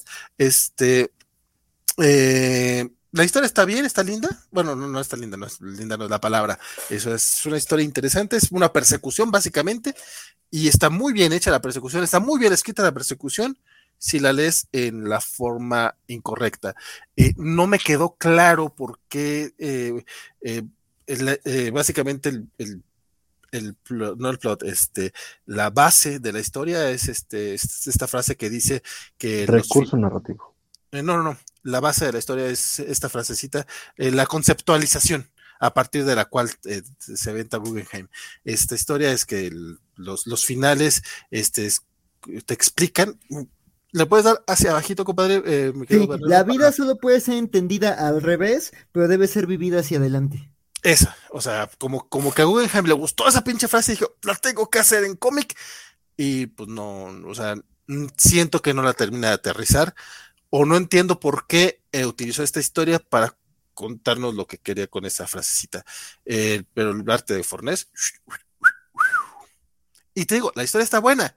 Nada más el recurso no me, no me. Eh, Axel, ¿a ti qué te pareció? Mira, a mí estoy de acuerdo, el arte es supremo, es increíble, la verdad entiende muy bien la acción, tiene unos paneles increíbles y creo que del número, digo, aunque Hickman creo que tenía una intención y él como diseñador sabe jugar con los colores y todo esto, como dice, se perdió y el arte tampoco ayuda. Y aquí creo que juega muy bien con el color eh, Fornés y creo que también este, sabe aplicarlo, ¿no? Y construir acciones y cosas muy interesantes con los elementos que tiene, ¿no? Yo respecto a, a por qué esta historia está contada al revés, o sea, te entiendo, no tiene una justificación dentro de la historia, salvo la frase de Kierkegaard, este, pero aquí voy a retomar algo que me dijo mi novia un día que está, cuando le platiqué del tráiler de, de Love, Dead and Robots de la tercera temporada que ella me dice, este, esta serie, estas series antológicas, y se son para que el equipo creativo se luzque, como para que presuma que pueden hacer cosas súper experimentales y llevarlo a las últimas consecuencias, aunque no tenga sentido, ¿no? Y ella decía este episodio de esta serie de Netflix en donde es como este loop, ¿no? En donde ves que dos personas que se ven en la ventana se, se atacan simultáneamente a lo largo de un loop infinito, y dice, esa historia está hecha para el lucimiento, ¿no? Entonces yo aquí siento eso, o sea, digo, no hay una razón y eso afecta un poquito a la historia, pero aquí creo que pues es una antología, ¿no? Y digo, esos excesos se prestan en una antología porque es como jugar con un concepto y digo, aquí la verdad es que creo que es más exitoso que Hickman y a mí me parece la historia que más me llamó la atención, digo, la de Spider-Man es divertidísima, pues eso, es más una historia de Spider-Man que de Moon Knight, aunque sí hay mucha, muchos elementos de Moon Knight, pero pues Spidey siendo Spidey roba un poquito los reflectores, este, pero a esta creo que ejecuta, es, lucimiento, es puro lucimiento, ¿no? Pero Hickman y Bacalo lo intentaron y nos perdimos todos y no entendimos qué pasaba, y aquí creo que queda muy claro, pero sí, digamos, no se sabe por qué. ¿Por qué? Porque pudo y nadie hizo nada por detenerlo, ¿no? Entonces a mí, la verdad, se me hizo muy llamativa esta historia y pues sí, este, este, sí, sí, la, la, disfruté, la verdad se me hizo un primer número llamativo, aunque sí estoy decepcionado por Hickman, o sea, en Moon Knight Core hasta decían cuando salió esta imagen de Araña y Moon Knight yendo juntos a la Hellfire Gala, es como de, en Moon, eh, en Moon Knight Core decían, ¿por qué Jonathan Hickman no es la pareja de Moon Knight de la gala? Y yo me, dio mucha risa, y es como de, no, pues no son tan buena pareja, ahora que lo veo, no son tan buena pareja. Eso, pues eso, yo esperaba un poco más de Hickman con Moon Knight y eh, no, no me lo dio. Eh, coincido en tu apreciación de que como experimentos, a lo mejor es más disfrutable la de Guggenheim que la de Hickman y eso es un poco triste. Triste, la verdad. Pero, pero, bueno. Eh, Sobre todo, pero nada más, de, nuevo, el problema es entender por qué, por qué hicieron esa lección de lectura. Pero a mí lo que me parece eh, sobresaliente de Guggenheim y, y Fornés es que se entiende. O sea, si la lees como está, la entiendes y eso está muy cabrón. Eh, y ese experimento salió muy bien, creo. Pero sí falta un poquito de claridad en el por qué. Bueno, como historia, tengo a mí la persecución se me hizo, se me hizo chidita. Este, pero bueno. Este, ay, el, detalle, me gustó el detallito en la historia del hombre araña, que cuando habla Spidey, el, globo, la línea del globo está en rojo. Sí. Y ya, es nada más ese detalle. Y pues bueno, eh, cerramos este, este de Moon Knight, pero tenemos otro número uno, que es el de Capitán América, el símbolo de la verdad. Don Bernie, cuénteme usted, ya que un poco calladito, y no, no, no sé cuánto más lo tendremos. Por... Ay, eso, eso sonó muy ominioso. Sí, ya me, ya, ya me dio hasta tristeza. No, no, te, faltó el, te, faltó el, mini violincito. Lo, más que se pueda, pero yo sé que está de Capitán América es símbolo de la verdad eh, que eso es símbolo de la verdad y el nombre que va a tener la otra serie con Steve, se me olvidó el nombre del otro Capitán América. Steve Rogers. Steve Rogers, ajá. Este, no sé, o sea, se lo pusieron por ponérselo porque no sé qué tiene que ver una cosa con la otra. Em, el escritor es, eh, se apellida Oniebuchi, pero lo que rescato aquí es que el artista eh, R.B. Silva, este brasilero que tengo, tenía rato sin ver un trabajo de él. Creo que estuvo en Fantastic Four con, eh, por un ratito y, que lo vimos en Hawksbox. Eh, y hace un trabajo maravilloso. O sea, sigue estando en plena forma y es creo que lo que más rescato de este número es lo que más me, gustó. Me gustó, me gustaron muchísimo las escenas de acción. Eh, y el cómic es eso. O sea, tenemos em, a Falcon, que ya no es Falcon, sino que es el Capitán América eh, en esta redada de este tren que aparentemente está eh, traficando con, algunos, algunos ingredientes que necesitan para suero de super soldado. Y luego un flashback a cómo se enteró él de este envío, que eh, básicamente lo envió Misty Knight, creo que se llama. y está bien bonita la interacción entre ellos y el coqueteo que hay entre ellos estuvo bien retratado, me gustó bastante. Y ese cambio de, de ritmo en el cómic cuando va a un momento más calmado en el flashback y luego de las escenas de acción tan, tan trepidantes que tuvo al principio, me gustó bastante, o sea, promete. Eh, no es mi personaje favorito, ni creo que me interese muchísimo saber qué va a pasar con él, pero el hecho de que esté Arby Silva mm, se, me, se, me, hace lo suficientemente atractivo como para darle una oportunidad y creo que este primer número funciona bastante bien para, para engancharte. Si eres súper fan del personaje, pues tanto más. No sé qué les parece a ustedes. Este, creo que se lo leímos todos. Axel, cuéntame eh, tu opinión antes antes de entrarle yo. Pues mira, yo la verdad es que no, no, a mí me entusiasma un poquito, creo que me entusiasma, sí me ha gustado un poquito lo que han hecho con Sam y su etapa como el capitán, pues digo, la verdad es que sí tuvo números que me parecieron como muy interesantes y creo que era como un estilo distinto de ser Capitán América que era muy como fiel a los orígenes del personaje, este, pero la verdad es que esta historia, o sea, a nivel historia no me terminó de encantar este, creo que, pues digo, está interesa, plantea cosas interesantes, como dice Bernardo, creo que la, la, la, historia del romance con Misty, este, tiene potencial y un poco también ahí como la camaradería que tiene con su nuevo Falcon, que digo, ya lo conocimos en la etapa de, de, de con este, con este Rick Remender y con Nick Spencer, este, pues aquí es básicamente, este, pues sí, la historia, pues no, no, no hay, no, no, no, no tengo yo muchísimo que destacar. Este, no sé si yo vaya a, a ver, a seguir leyendo esta serie. Este, pero pues quizá sí, tampoco se me hizo este insufrible, pero sí no se me hizo una historia tan memorable, ¿no? O sea, y creo que para un número uno que la historia se te, se te olvide en algún punto, pues sí es un poco este malo. Pero pues justo como dice Bernardo también, el arte de Arby Silva es cumplidor está a un buen nivel y este, y pues a ver qué, qué, qué, qué, quieren contar con este Capitán América y cómo dialoga la serie con, Steve Rogers, pero pues sí, la verdad es que aquí como que no sentí todavía cuál es así el gancho llamativo de, de, de, la historia este al final, digo, al final hay un, ahí ya te explican como un poquito el, el villano, pero la verdad es que también esa parte la sentí como aparte, es como de, ah, bueno, vamos a contar historia con el capitán, pero lo del villano va aparte porque no supimos cómo enlazarlo con la historia, entonces pues sí, este, este, no, no me terminó de llamar la atención, además como que la premisa de esta persecución con la que empieza es como escena de, de la serie de Disney Plus, entonces como de, ah, no sé, no me enloqueció, pero pues habrá, habrá que ver, que, a ver qué tal el número dos, entonces pues, pues habrá que ver, pero no, no, no, no es una serie que ahorita me tenga enloquecido. Sí, fíjate que a, ahorita que eh, Bernardo está haciéndonos el favor de pasarnos los, la, la, las escenas de la, primer, la primera parte, que es justo como mencionas, entran directo a la acción y es mucho persecución y bla, bla, bla. Este, sí, cierto que buena está la acción. O yo no la aprecié tanto cuando leí el cómic, hasta ahorita que lo estoy volviendo a ver, este, pero a mí esa parte me dio harta hueva. Y ahorita que la estoy viendo, pues sí, la verdad es que el trabajo de revisión está muy padre.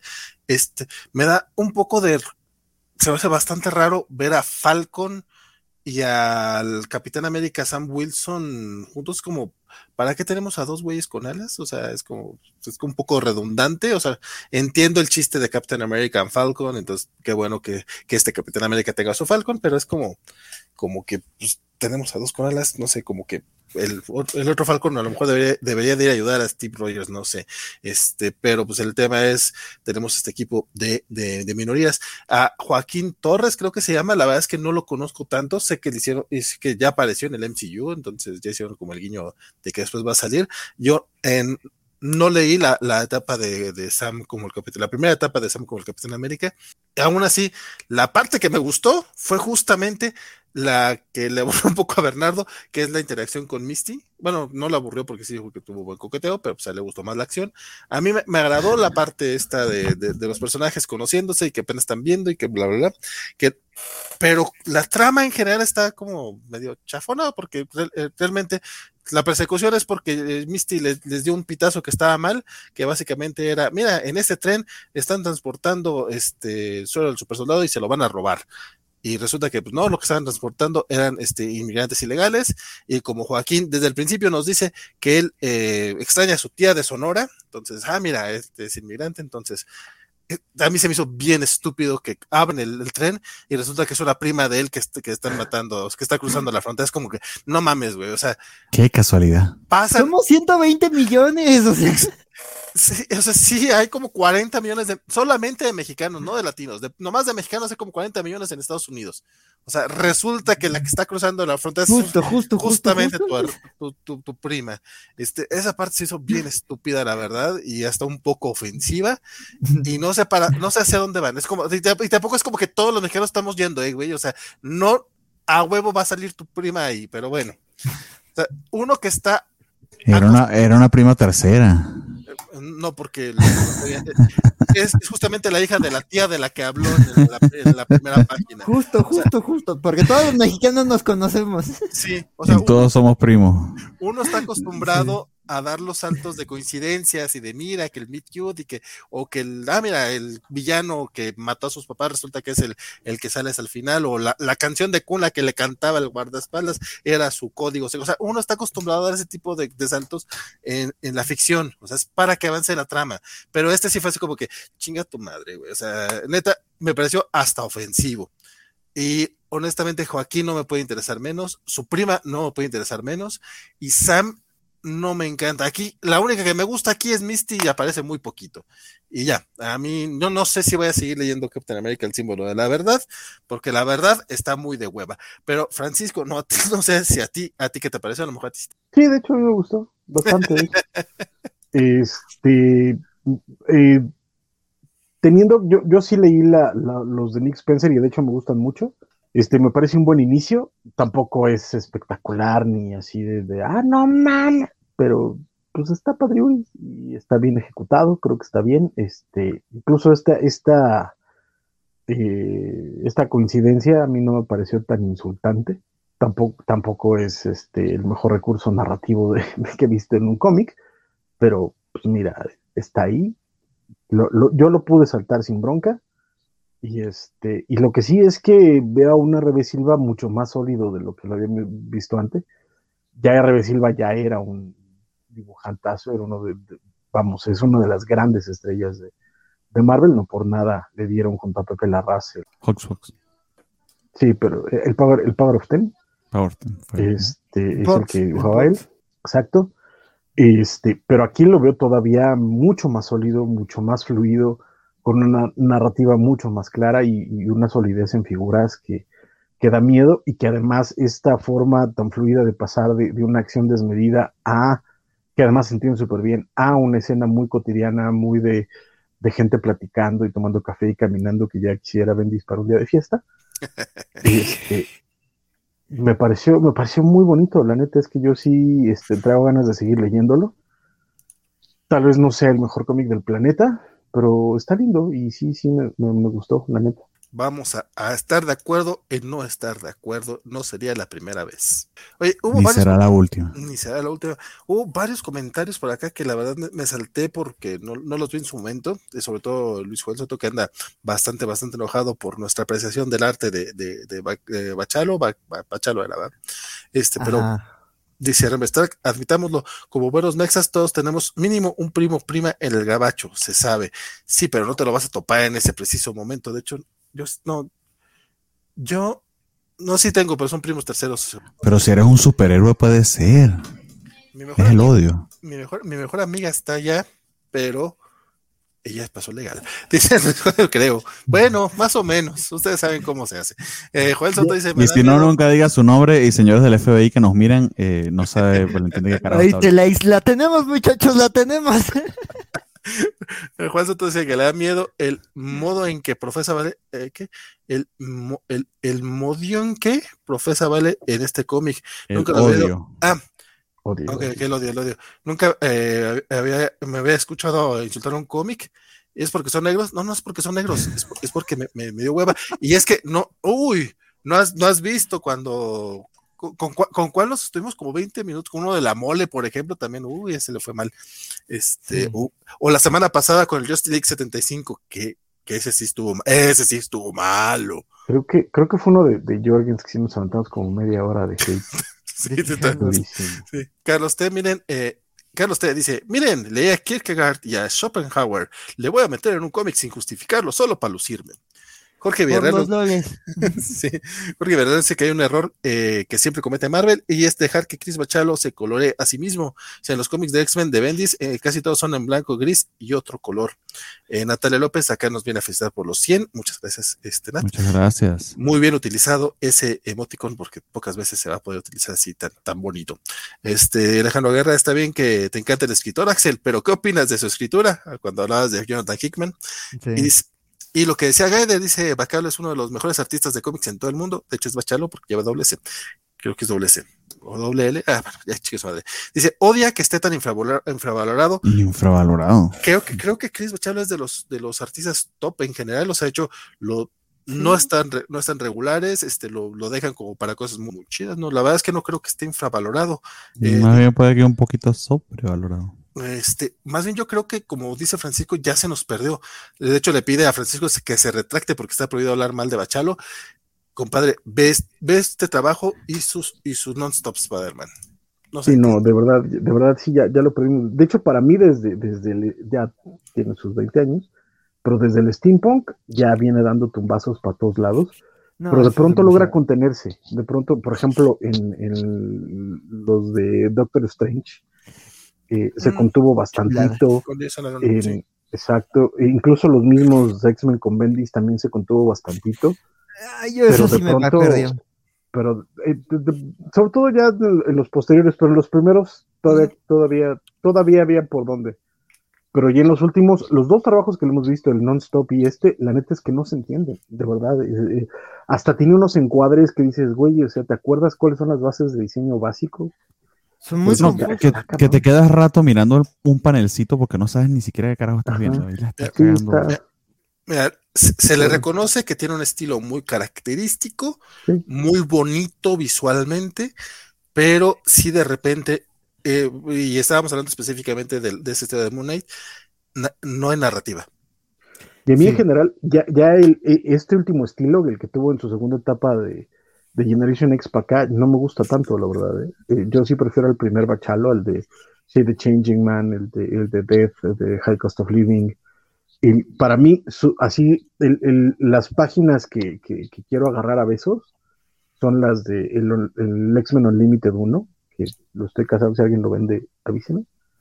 Este, son una che belleza esas páginas. Y bueno, lo que sí es una belleza, yo no lo leí, pero leí los últimos dos, no lo, le- me- ¿por, por qué no leí el 4 si tuve una hora extra? ¿Qué tanto? Eh, pero esta semana hice catch up de, de King Conan menos el número 4, pero qué belleza el arte de Mahmoud Asrar. Bernardo, cuéntame qué te parece, cómo va este número, digo, aparte de, de, de, de. Y, este número en particular está hermoso, se me hizo precioso y mm, conmovedor. Eh, tal como te promete la portada, es una pelea eh, entre precisamente Conan y su hijo, eh, que no recuerdo el nombre, es Con. Re- Recuérdame ahí, Francisco, creo que es Con. Sí, es con, con doble N. con, con doble N, ok. Con, con y Conan. y está manejado de una manera magistral. Y estos cuatro números, creo que ninguno me ha decepcionado. De hecho, no, no sé si me estoy adelantando porque no me acuerdo mucho ahorita de los indies, ya estoy medio dormido, pero este, casi casi me atrevería a decir que este es mi cómic de la semana, o sí, vamos a decirlo, porque eh, lo que están logrando aquí Aaron y, y Arrar es realmente magistral y este número en particular creo que es el punto más alto hasta ahora de la serie. Eh, la manera en que hila eh, lo que ha estado pasando con Conan en esta isla donde, quedó, donde naufragó y cómo está tratando de, de- de zafarse de esa situación en la que se encuentra, pero este diálogo, esta pelea entre él y su hijo y cierta reversión que hay allí de, de- expectativas que pudieras tener en un principio sobre cómo, cómo va a ir la pelea eh, y cómo ata con la historia en general, o sea, todo eso está bellísimo. Este es un número espectacular, esta es una serie espectacular. E inclusive si no son fan de Conan es algo que se los puedo recomendar porque está exquisitamente realizado, exquisitamente escrito, exquisitamente dibujado. Y Valentín se nos fue. Ya se fue, ya se fue el Valentín. Ay, Bueno, tiene que hacer pipí de vez en cuando. Ah, el por- refresco. Ah, fue, fue por una michelada. No ¿Sabes tienes qué? micro, ¿Sabes vale. qué? Me lo aviento yo, fíjate. Y yo coincido totalmente con, con Bernardo. La neta es que los tres números anteriores han estado espectaculares. Este cuarto no decepciona en lo más mínimo. Mi única bronca es de pronto el cambio este, inexplicable de, de, de la chica mala que de pronto pasa de estar así desnuda aquí a estar tapada. Además, parece que nada más con manchas negras, como que le dijeron a, a, a Rar de, güey, tienes que taparla. ¡Ay! Es, es Le la pongo Pocahontas, tinta, chingue su madre. es la es la Pocahontas, ¿no? Sí. Ah, lo, Sí, lo que pasa es que hay todo este sí. drama de... correcto, sí, pero es que, o sea, pero es que sí se nota mucho, ve, o sea, parece que no le puso ropa, nada más, nada más, ¿qué hago? Pues la- le, le pinto de negro. Sí, tiene un Venom raro. Yo Sí, entendí. sí, ¿En sí. qué momento se volvió simbionte? Es cierto. Ajá, no, no, y que había salido muy sexy en el número anterior, pero creo que el editor le dijo, uy, no me mandaron a decir que aquí, que mucho pezón, amigo. No, sí, de hecho Sí, sí, se lo mandaron decir. No, no, de hecho fue, fue todo un mame ahí, cabrón, lo comentamos en, la, en, en unas noticias, Sí, es que este, que, que incluso para posteriores versiones van a cambiar esas páginas porque, porque hay una bronca, pero el problema es que aquí sí se nota muchísimo que a pesar de que se tomaron más meses para terminar este número, este, Mahmoud Asrar fue así de, ay, pues le Pero- pongo tinta. Pero había bronca por el, por el desnudo, pero es un cómic No. de Conan. no ¿no? solo por el desnudo, sino por la historia. O sea, recordarás que es muy pocajontosas la historia. Ajá, ajá. Pues resulta que lo- lo- los nativos americanos dijeron, ¿qué, qué se creen, culeros? ¿Por qué están robando mi historia? Ah, a mí se me hace más hecho- como, como Yanomami, pero ok. Ajá, o la Malinche en realidad, porque también Sí, la muy- Malinche. muy a mí me resonó Ah. mucho la Malinche porque hasta tenía esa armadura este- como tipo españoles. ¿cómo, Exacto, cómo? que también no tenía mucho sentido, la neta, por, por los tiempos de Conan, y era como de, güey, creo que hay una ahí, este, disonancia temporal rara. Pero, anyway, el chiste es que eso fue un mame, y aquí el problema es que la forma en la que resolvió la página RARS a mí me, me sacó de pedo durísimo. Pero el número está maravilloso, la historia de, lo, que dice eh, Bernardo, que es el, el peso de, este enfrentamiento entre Conan y Con, y, y- la resonancia emotiva que va teniendo a lo largo de todo el número, independientemente de cómo está avanzando la historia en, en la isla de los muertos. La neta es que esto, esto es espectacular. Es, eh, lo hemos dicho número tras número, lo repetiré. Cuando salga el maldito Versailles Hardcover, me lo voy a comprar y lo voy Sí, a poner señor. junto con el primero, porque esto, esto, o sea, esto ya tiene así sello de, de garantía, así de toma, chulo. Don Axel, ¿a ti qué te parece el kit? Pues la verdad es que ya no, no, lo que diga va a ser redundante de lo que dijeron este Francisco y Bernardo. La verdad es que el arte es impresionante. La historia aquí ya se redondea la idea, este, de por qué co- conocimos a Conan en la situación, este, en la que estaba en el primer número. Este, también aquí lo vemos, pues esa dinámica que se forma con este rival que tiene y esta supervivencia que ah, los dos tienen que garantizar. Pero creo que el fuerte de la historia, como señala la portada, es pues el tema del hijo. Y me gusta, o sea, Superman, digo, Superman, King Conan está en este choque generacional, este, y es como de estos jóvenes que ya son blandos y tú te criaste entre privilegios, y pues me gusta cómo el hijo, este, le, le, le, supera las expectativas del papá y le muestra la manera en la que ha aprendido de él, ¿no? Y también, digamos, se vuelve un reflejo de su historia y me gusta la resolución de esa batalla y, creo que también ya te plantea por qué Conan está en esta situación y, y, y el viaje eh, tanto físico como mental en el que va a estar en el resto de los números. Entonces, perdón, la verdad es que sí es un número muy llamativo y creo que eh, redondea muy bien lo contaba en los tres números anteriores y, sigue siendo una historia muy, muy interesante, muy llamativa y un arte espectacular, este, eh, controversias este, sobre la colonización de América aparte, ¿no? Que nada más quiero, quiero hacer una mención que se, que se me fue. Los diálogos de Aaron, no mames. O sea, porque durante toda la pelea parece que están tirando exposición, pero la gracia con la que lo hace, la forma en la que se va llevando la discusión, la forma en la que esa exposición es tirada a partir del personaje y de la situación. No, es que esto, esto, esto es redondo, señores. O sea, no, no hay manera. Aaron ama a Conan y se nota muchísimo. Sí. Yo- Yo lo que acabo de escuchar, de a partir de lo que acaba de decir Francisco, es los diálogos y exposición que maneja Jason Aaron, si están chingones, no como los de Bendis. Fue lo que yo escuché. Sí. Ni los de Jorgens, ni, ni los de cualquier cantidad de gente. O sea, neto, neto, neto. Esto, o sea, no, neto. Este, este cómic, ahorita, ahorita, ahorita, sí está por arribita del promedio por bastante. ¿eh? Y tenemos cómics buenísimos. No, no, no. eh, a mí me está gustando, pero no, no llegué al 4 por güey. Dice Carlos eh, que si King Conan tiene sello de garantía covacha, será un clásico instantáneo. Bueno, lo que pasa es que en general el Conan de Jason Aaron, o sea, el- de la, la vida y muerte de Jason Aaron, de Conan está bien perrote, o sea, sí. Y desde que anunciaron que venía este, pues yo creo que todos lo estábamos esperando. Ahora vámonos al bloque mutante, que esta vez no hay bloque realmente, solamente tenemos el, el Extend 11. No encuentro la maldita una maldita transición que, que para poderlo tener como ex- eh, bloque mutante, pero sí. Don Bernardo, ah, de hecho lo leyeron los tres. Bueno, Bernardo, cuéntame. Señor. Eh, es Pepe Larraz con Marte Gracia, eh, con un guion de un tal Jerry Dugan. Y número 11 de esta serie, y eh, ahora sí veo, sí siento que fui muy mezquino con Superman of Kal-El porque me quejaba de que, ah, que bueno, que ojalá que arranque, que es el número 11, que no ha arrancado. Eh, pues esto, esto es un ejemplo mucho peor de eso. Porque sí, ciertamente hasta ahorita es que están volviendo a tocar el tema que tomaron en el primer número de qué carajo era ese casino que estaban apostando con el destino de la Tierra, este hongo gigante, que no me acuerdo ni cómo se llamaba, que, que era dueño de esta. Cordyceps Jones. O sea, prácticamente un año para recapitular esa historia, con un montón de relleno de idas y vueltas que no tenían ni sentido. Supremamente perdido el X-Men de, de Jerry Dugan, no tiene rumbo, no tiene, y me atrevería a decir que hasta cierto sentido, hasta cierto modo no tiene ni sentido. Eh, dicho todo eso, es un arte maravilloso. Ver a, a Pepe Larraz y a Marte Gracia hacer lo suyo sin importar el guion es maravilloso. Eh, y está lleno de escenas muy bonitas, muy bien dibujadas, muy bien retratadas, muy bien narradas. Pero cuán extraviado se siente este guion. Y aunque está interesante el planteamiento de esta historia, me parece muy poquito y increíblemente tarde. O sea, un año para yo leer esto, o sea, imperdonable, diría yo. No sé qué les pareció. Francisco, ¿qué? Yo estoy diciendo, don Axel, cuénteme usted. Ah, pero, bueno, pues pero sí. está- pero estaba en mute, por eso no me escuchaste.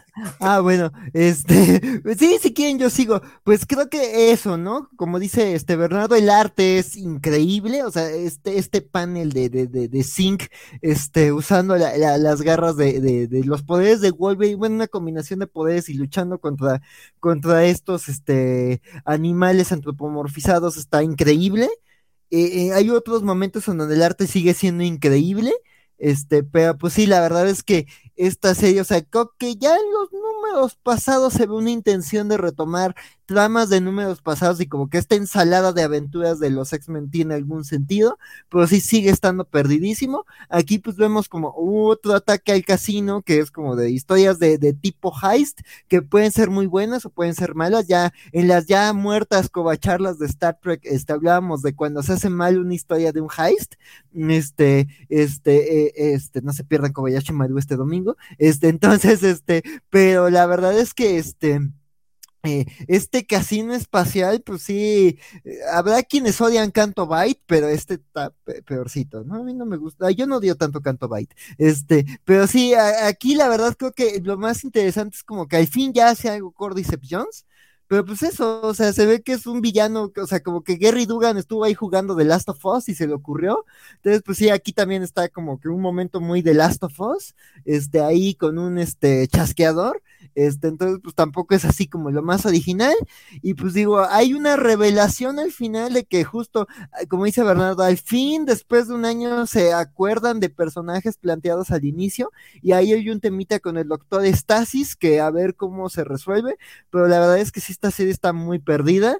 Y, y, digo, alguien decía, es que es como una Saturday, Morning Cartoon, pero es que la, la serie de los noventas tenía un sentido, ya narcos que iban a algún lugar y se iban enlazando, y aquí han historias que se han perdido, o sea, como que se acordaron de Modoc, se acordaron de Stasis, se acordaron un poquito de Deimos, pero la verdad es que está todo votando, ¿no? Dugan aventando ideas, entonces la verdad es que sí siento muy dispersa esta serie, a ver si este arco la reencarrila y a ver a dónde va el tema de, de Doctor Stasis, pero la verdad es que sí yo no sé, no estoy más interesado. O sea, esa revelación de Doctor Stasis me dio más ganas de ya leer el número 2 de Immortal X-Men o leer qué pasa en esa serie por, es, por cierto personaje, pero siento, aquí no espero mucho de, de, ese personaje y de esas revelaciones.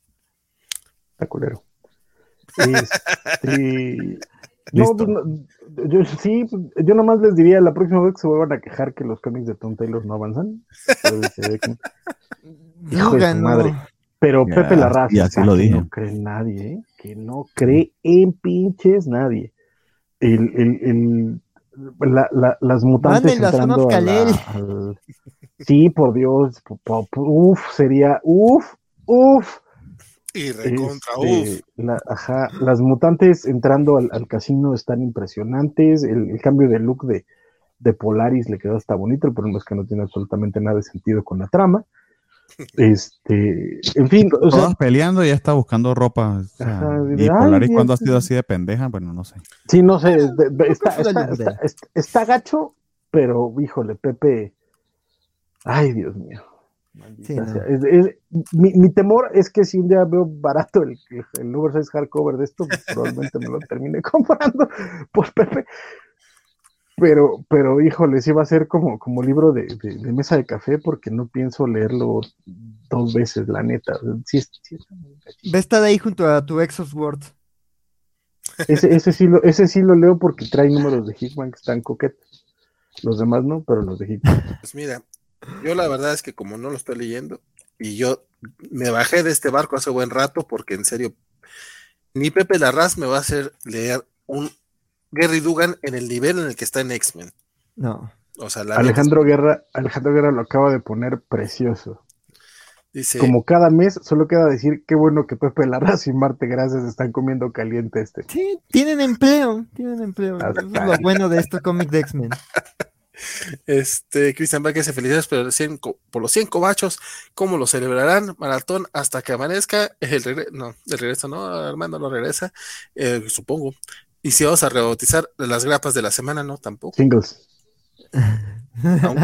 Aunque, aunque Me hace sentido, me hace sentido. esa última sugerencia no, no me parece no, tan no, mala. no, no, no, no, po- no, no.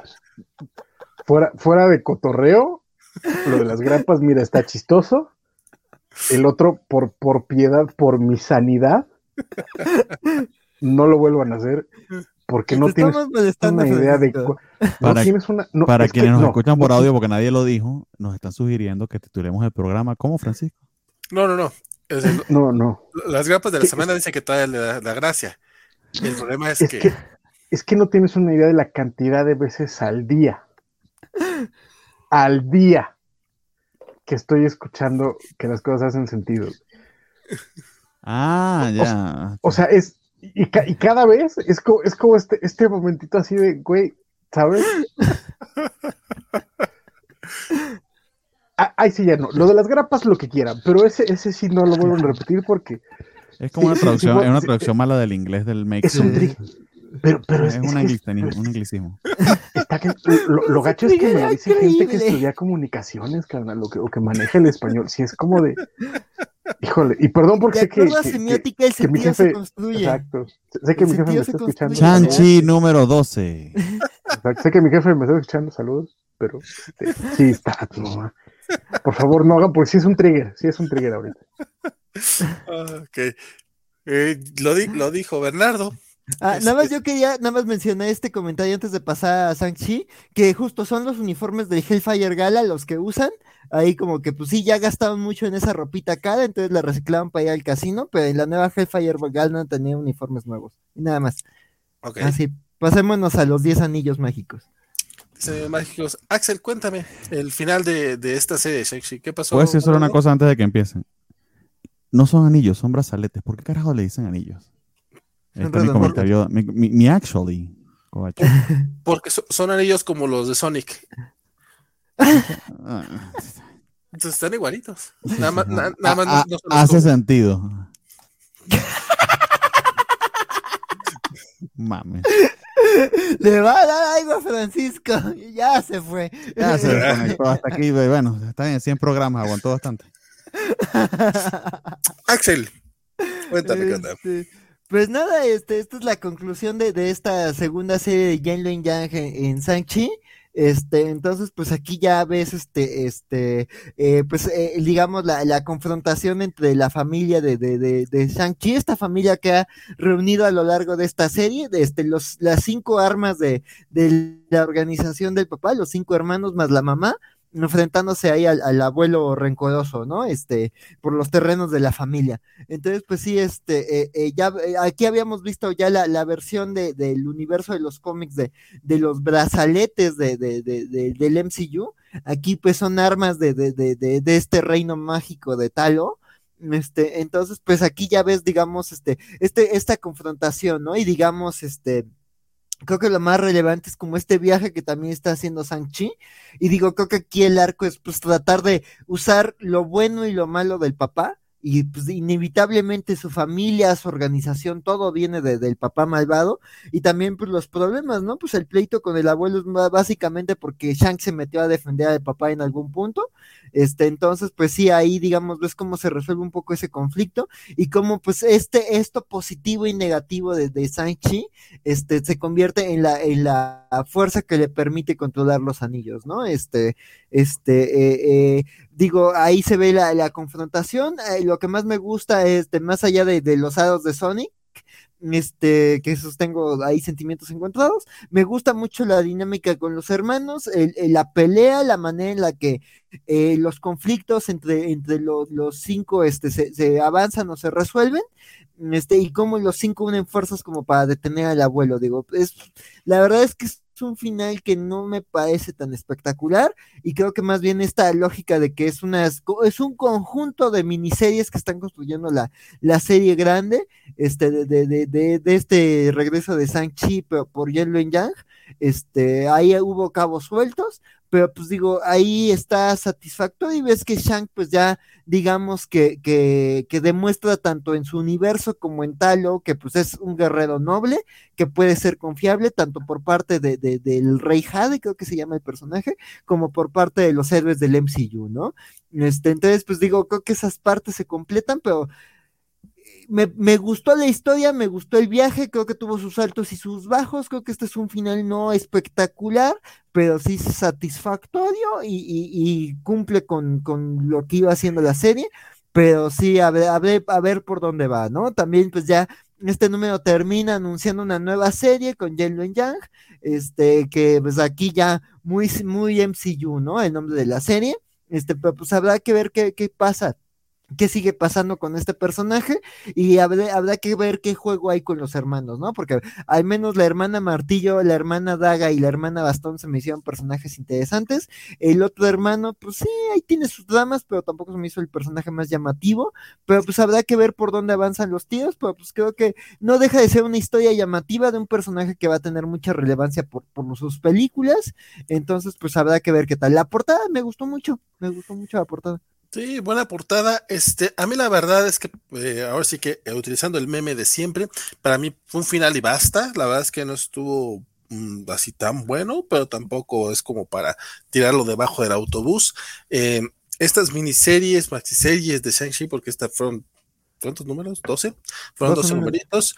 Este, la anterior que fue de 5, este, pues como bien dice Axel, como que se va, se va, formando la historia, nada más relanzamientos, rebrandings que hace, que hace Marvel. Eh, la, la, primera miniserie me gustó mucho, la de 2020, me gustó este, el primer arco de, este, de Shang-Chi este, versus The Marvel Universe. Marvel? Pero ya las, los siguientes dos arcos, los siguientes seis números, la verdad es que para mí sí fueron como un bajoncito, que básicamente fue nada más este, este, esta historia para justificar el uso de los de los 10 anillos eh, de poder que eh, según yo pregunta acá Gaider que si es invento de la película o qué según yo sí es como cosa de la película pero mira el cerebro que vemos este en, los cómics después de X-Men 2000 también fue invento de la película. Hay muchas cosas que, que, que, que se van complementando que, que, luego se ventan en, en, otras, en otros medios y después adoptan en los cómics. Este mm, el arte de Marcos Tono está mal creo yo que como que, que, eh, que, que fue un ingreso eh, que, él, él, tiene como tres, cuatro números en, en, la serie, la verdad es que no ha eh, estado este, bastante, bastante correcto, pero pues la historia, todo este mame del dios de Jade y de cómo, cómo fue que Shang-Chi va a dar con los anillos, sí se hizo medio idioma. Afortunadamente sí llega a tener cierta conversación con el papá, eh, con el fantasma del papá, que creo que le puede dar un poquito de, como diría Francisco, carnita a la historia, porque fuera de eso, la, lo demás me parecía bastante intrascendente. Y ya, es todo. A ver qué tal, qué tal, qué tal sigue la próxima serie que se va a llamar Shang-Chi and the Ten Rings, como bien uh, adelantaba el buen Axel. Francisco, ¿a ti qué te pareció? ¿También está culero? No, este, este me gustó, hasta eso. Este, coincido que los primeros seis números del primer arco es bastante mejor. El segundo arco, sobre todo los primeros números no me gustaron tanto, pero estos últimos dos me gustaron pues, dentro de lo que cabe, ¿no? Bastante. En, dentro de esta reinvención que hicieron, ya tiene muchos años también, no sé qué tanto este, se llama así, de, volver a Shang-Chi más bien un, una un héroe más eh, formal para, para el universo Marvel, eh, sin toda la trama política o, o, que tenían los cómics, ligero, este, de aventuras, bien narrado, bien llevado. Me, gusta cómo lo, cómo lo maneja, a veces, nuevo, un par de números que sí lo sufrí bastante, pero en general creo que termina bien. Este, y veremos qué es lo que hacen en, la siguiente serie, pero, pero creo que está bien. El arte también me parece bastante sólido y, es de mencionar que no ha habido Filinicius. Entonces, eso. Eso, eso también es importante. No, pero sí cambió de artista. Del primer arco al, segundo, ¿no? Sí, sí hubo por ahí un cambio de que despidieron a uno de los artistas. Bueno, despidieron, o sea, querían de que, ah, ya se fue él, pero eh, le damos la bienvenida. Creo que es Marcos Tol nuevo. Marcos Tol que estaba en Excalibur.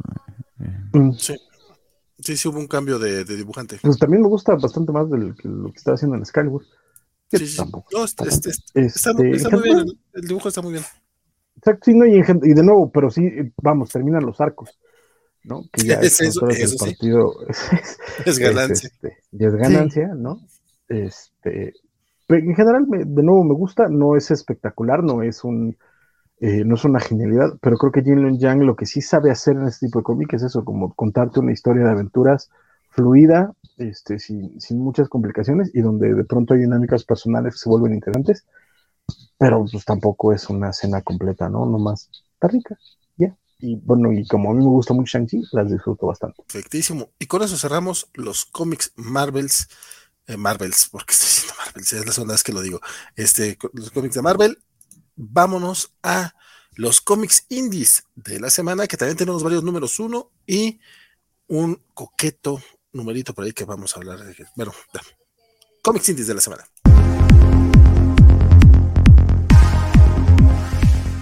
Este, y arrancamos con algo que no sé qué tan coqueto sea, pero dijeron, Bernardo y Axel dijeron, hay un número uno, yo lo voy a leer, no me importa, y es Avatar, Adapt or Die, adáptate o muere, número uno. ¿Qué tal el comiquito de Avatar? Que por cierto, la semana pasada, o esta semana creo, eh, Panini anunció que va a estar trayendo los cómics de Avatar, por lo menos la primera miniserie que se llamó Pad of no sé quién chingados.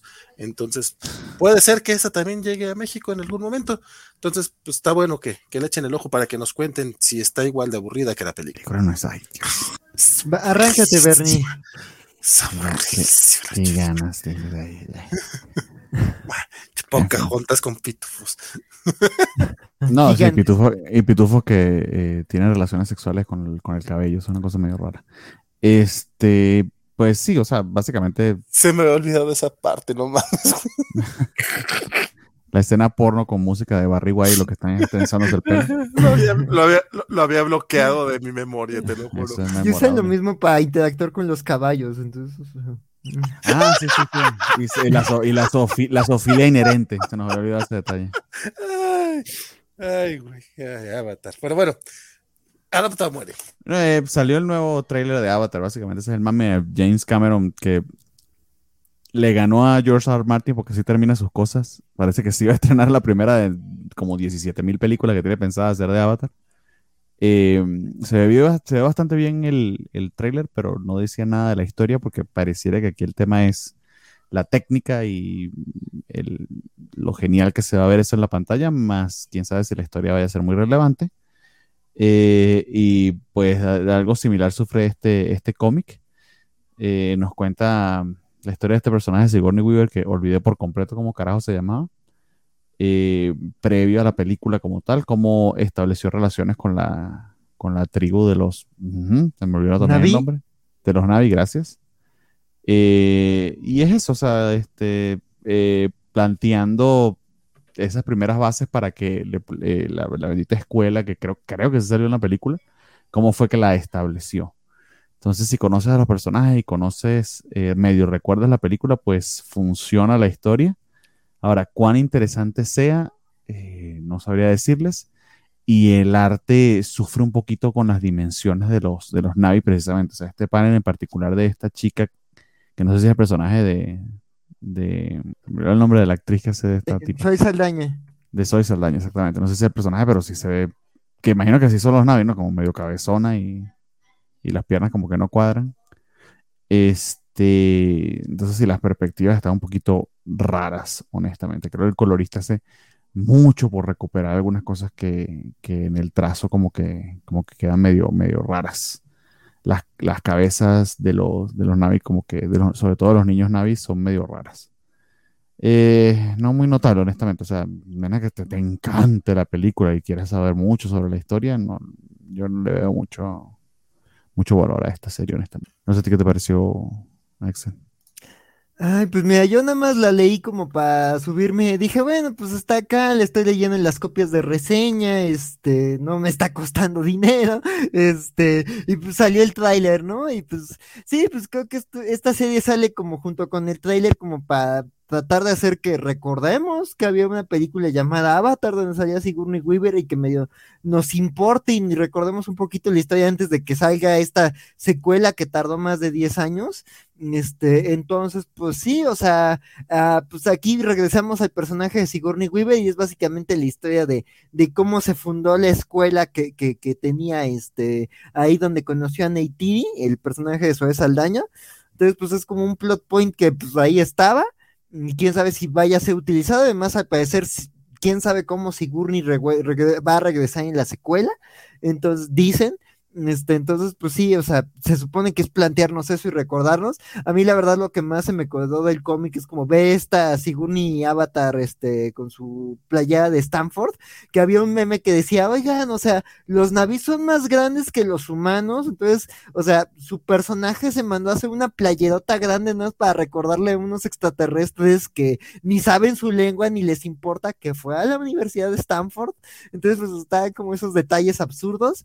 Y la verdad, pues eso, nada, nada más ahorita, como ahorita que estábamos hablando de Conan, pues también más alegorías del colonialismo, nada más que aquí, digamos que la historia son como las cobijas con sarampión, porque pues al parecer los niños están enfermando por entrar, por ir a las instalaciones humanas. Este, y ya, eso va la historia, entonces, pues, quién sabe cómo se resuelva, quién sabe si la lea, la verdad es que pues está Avatar y James Cameron quiere que nos importe, pero pues creo que no lo está consiguiendo. Entonces, pues ahí está esta serie. Yo no la recomiendo. Mejor sea, léanse los indies que vienen, porque ahí hay cositas. Incluyendo el de Transformers Last Bot Standing, este, don Axel, que tú te leíste. Ah, no exageremos, no exageremos, la verdad. este lo leí por los loles, fue como de, bueno, pues mira, vamos a entrar a las 11, nos da tiempo de algo último, está este de, de un Transformer con una portada llamativa, y pues digo, es un western, es un western con Transformers, este, básicamente, pues, este, eh, cae un Transformer a un planeta con temática vaquera, este, tenemos a una, eh, básicamente es la historia de la película de Bumblebee con esta Hailey Steinfeld, pero con temática vaquera, así como cuando en Star Trek llegan a un planeta como en donde todos son vaqueros porque los loles, este, entonces, pues sí, este, básicamente es como una mezcla de esas sensibilidades, y pues eso, o sea, no es, no es una gran historia, pero pues creo que se compromete con el gimmick y está llamativo y pues es básicamente como una historia de forajidos. Ahí hay un girito que hay un Transformer que tiene una apariencia que me enloquece. Este, ahí la diligencia vaquera Transformer. Este, pero pues tampoco pasa gran cosa, tampoco es lo más llamativo. Eh, el arte, la verdad es que aunque tiene un estilo interesante, la verdad es que sí, creo que sí es un artista que tiene mucho por crecer, porque la verdad es que hay unas páginas en donde no tiene nada de detalles, se, se ve borroso, se ve confuso. Entonces, digo, está, está cumplido. No quiero entretenernos más. La verdad es que está simpaticón, pero pues eso, o sea, si, si tienen tiempo y quieren leer ahí como que una historia de, bueno, son los de reseña, pues bueno, está ahí, ¿no? Pero la verdad es que tampoco es la gran locura, aunque sí tiene panelitos llamativos, sobre todo en el look de Transformers, ¿no? Pues es un cómic de robots que se pegan. Entonces, pues digo, se, se basa mucho en apariencias, ¿no? Más de lo que ves. Este cómic no es más de lo que ves, creo que es justo lo que ves. y este, y pues ahí, ahí están, ahí están. Este, fíjate que me llamó la atención la portada y me gustó mucho el nombre de Last Post Standing, pero no lo suficiente como para entrar a leerlo. Abrí el cómic, este, lo ojé, por así este, y por lo menos las primeras 10 páginas no vi robots. Dije, esto, es- esto, esto, este, e- e- este tiro tiene, tiene por lo menos dos grandes mentiras. Entonces dije, no, no. me da mucha flojera que hagan eso con los Transformers, como, güey, yo quiero ver a los Como Michael Bay, Transformers". sí. no, no me interesa ver. O sea, entiendes en el caso de las películas por cuestiones presupuestales, pero aquí, no mames, no. Y ni siquiera sale Hailey Steinfeld, entonces sí, no. Este, dice Heider, gracias por leer un cómic que claramente iba a estar malo. No sé si se refiere al de Avatar o al de Transformers, creo que más bien al de Avatar, pero pues mira, ahí está la cosa. Dice, y dice, ahora que lo pienso, dice Alejandro Guerra, en Avatar el prota era pansexual interespecie eh, y termina en una raza que le hace el amor a los animales por, por domarlos. Avatar es, mu- es muy raro, mejor no vemos la, mejor no vemos la película.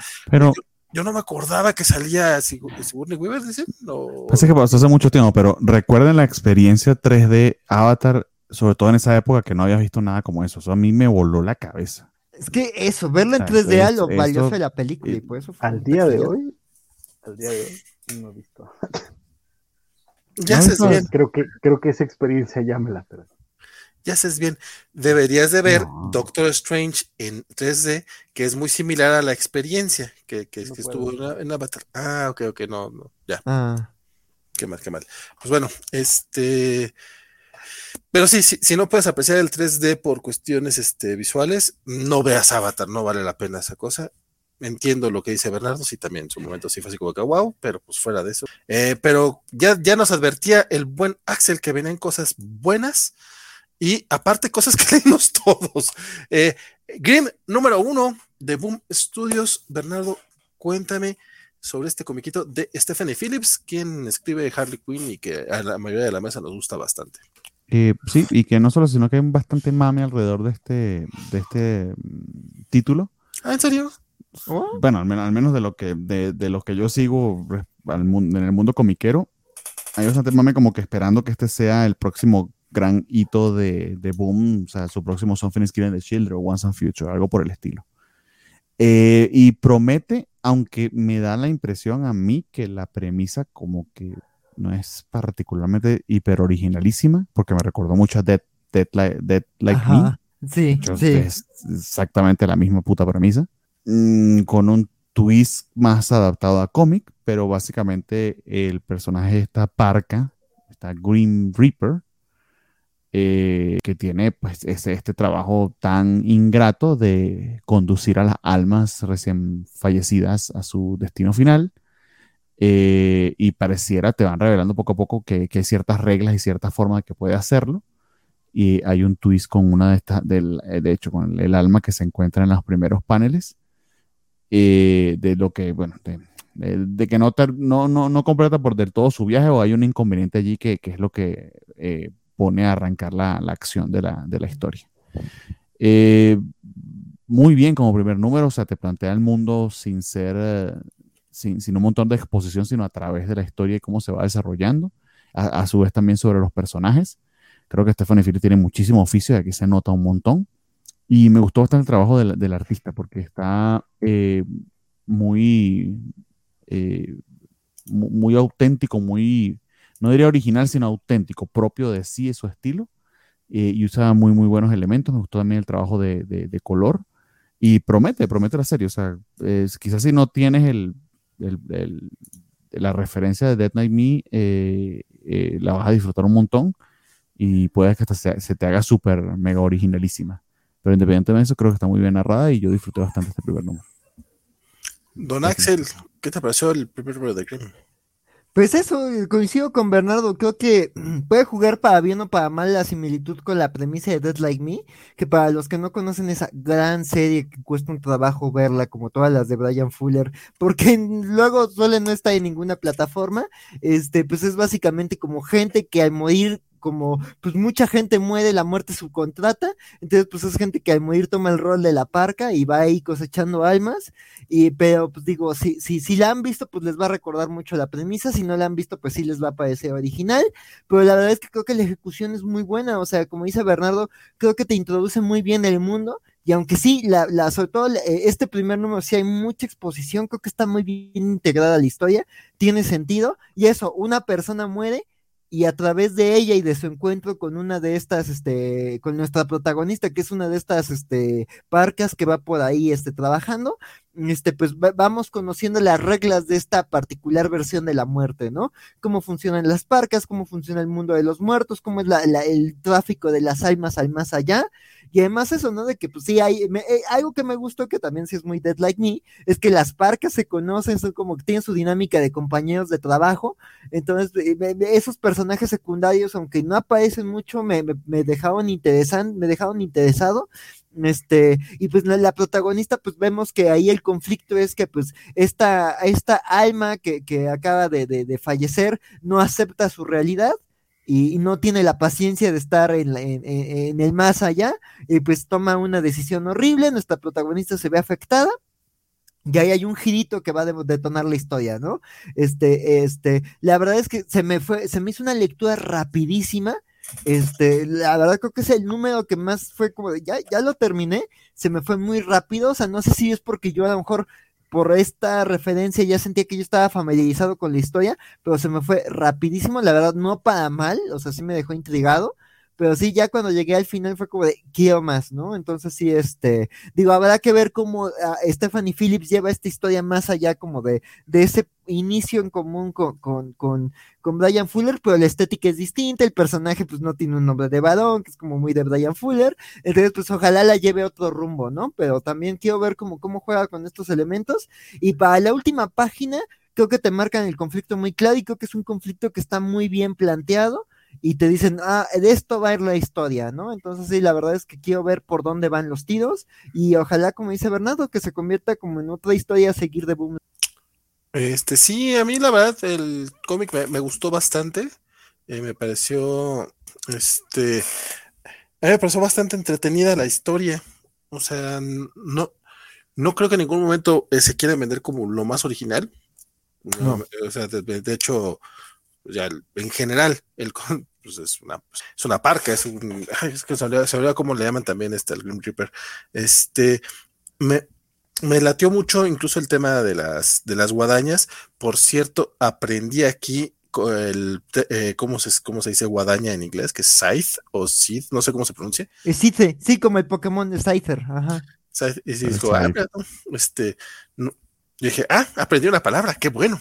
Este, como que nunca me había puesto a pensar cómo, cómo, cómo se escribía guadaña en inglés, cómo se dice. Este. Es bastante peculiar, eh, solo en este contexto se utilizaría, aunque no, no creas si alguien pásame la guadaña. Sí, no, no, no. Y, el arte bastante, bastante efectivo. Por cierto, es Flaviano Armentaro, se llama.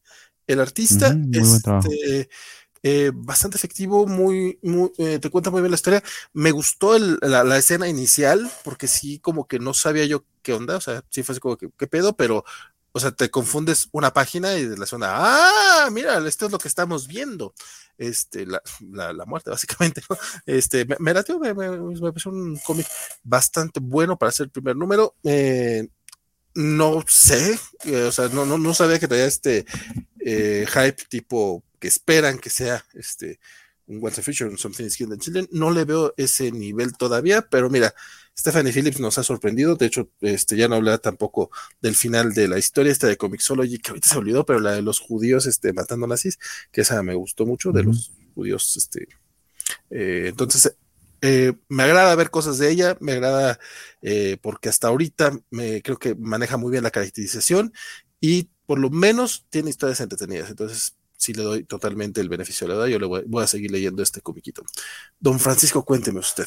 Pues nada más a redondear, como dijeron, no, no, es una historia particularmente original, no es este, tampoco nada espectacular, es un primer número sólido, bien ejecutado, tanto en guion como en arte, pero si el mame o la esperanza es que termine siendo el siguiente gran hit de Boom, no tiene con qué, la neta. Sí, sí me falta mucha carne, sí me falta mucho concretar muchas cosas, si le falta vamos, de, de nuevo, o sea, sobre todo si, si lo estás tirando para que sea el siguiente Once and Future o el siguiente Ujú. Something is Killing the Children, no va para dónde, vamos, y, y- y va a sonar ojete, pero no tiene para llegar ni siquiera a un Seven Secrets o un eh, When You Find When, When They're Dead, por ejemplo. Por cierto, Seven Secrets acaba en el número 18, entonces hay que hacer ese catch. Ah, sí, hay que se Ujú. catch up. Hay que, hay que hacerse cacho porque está buena.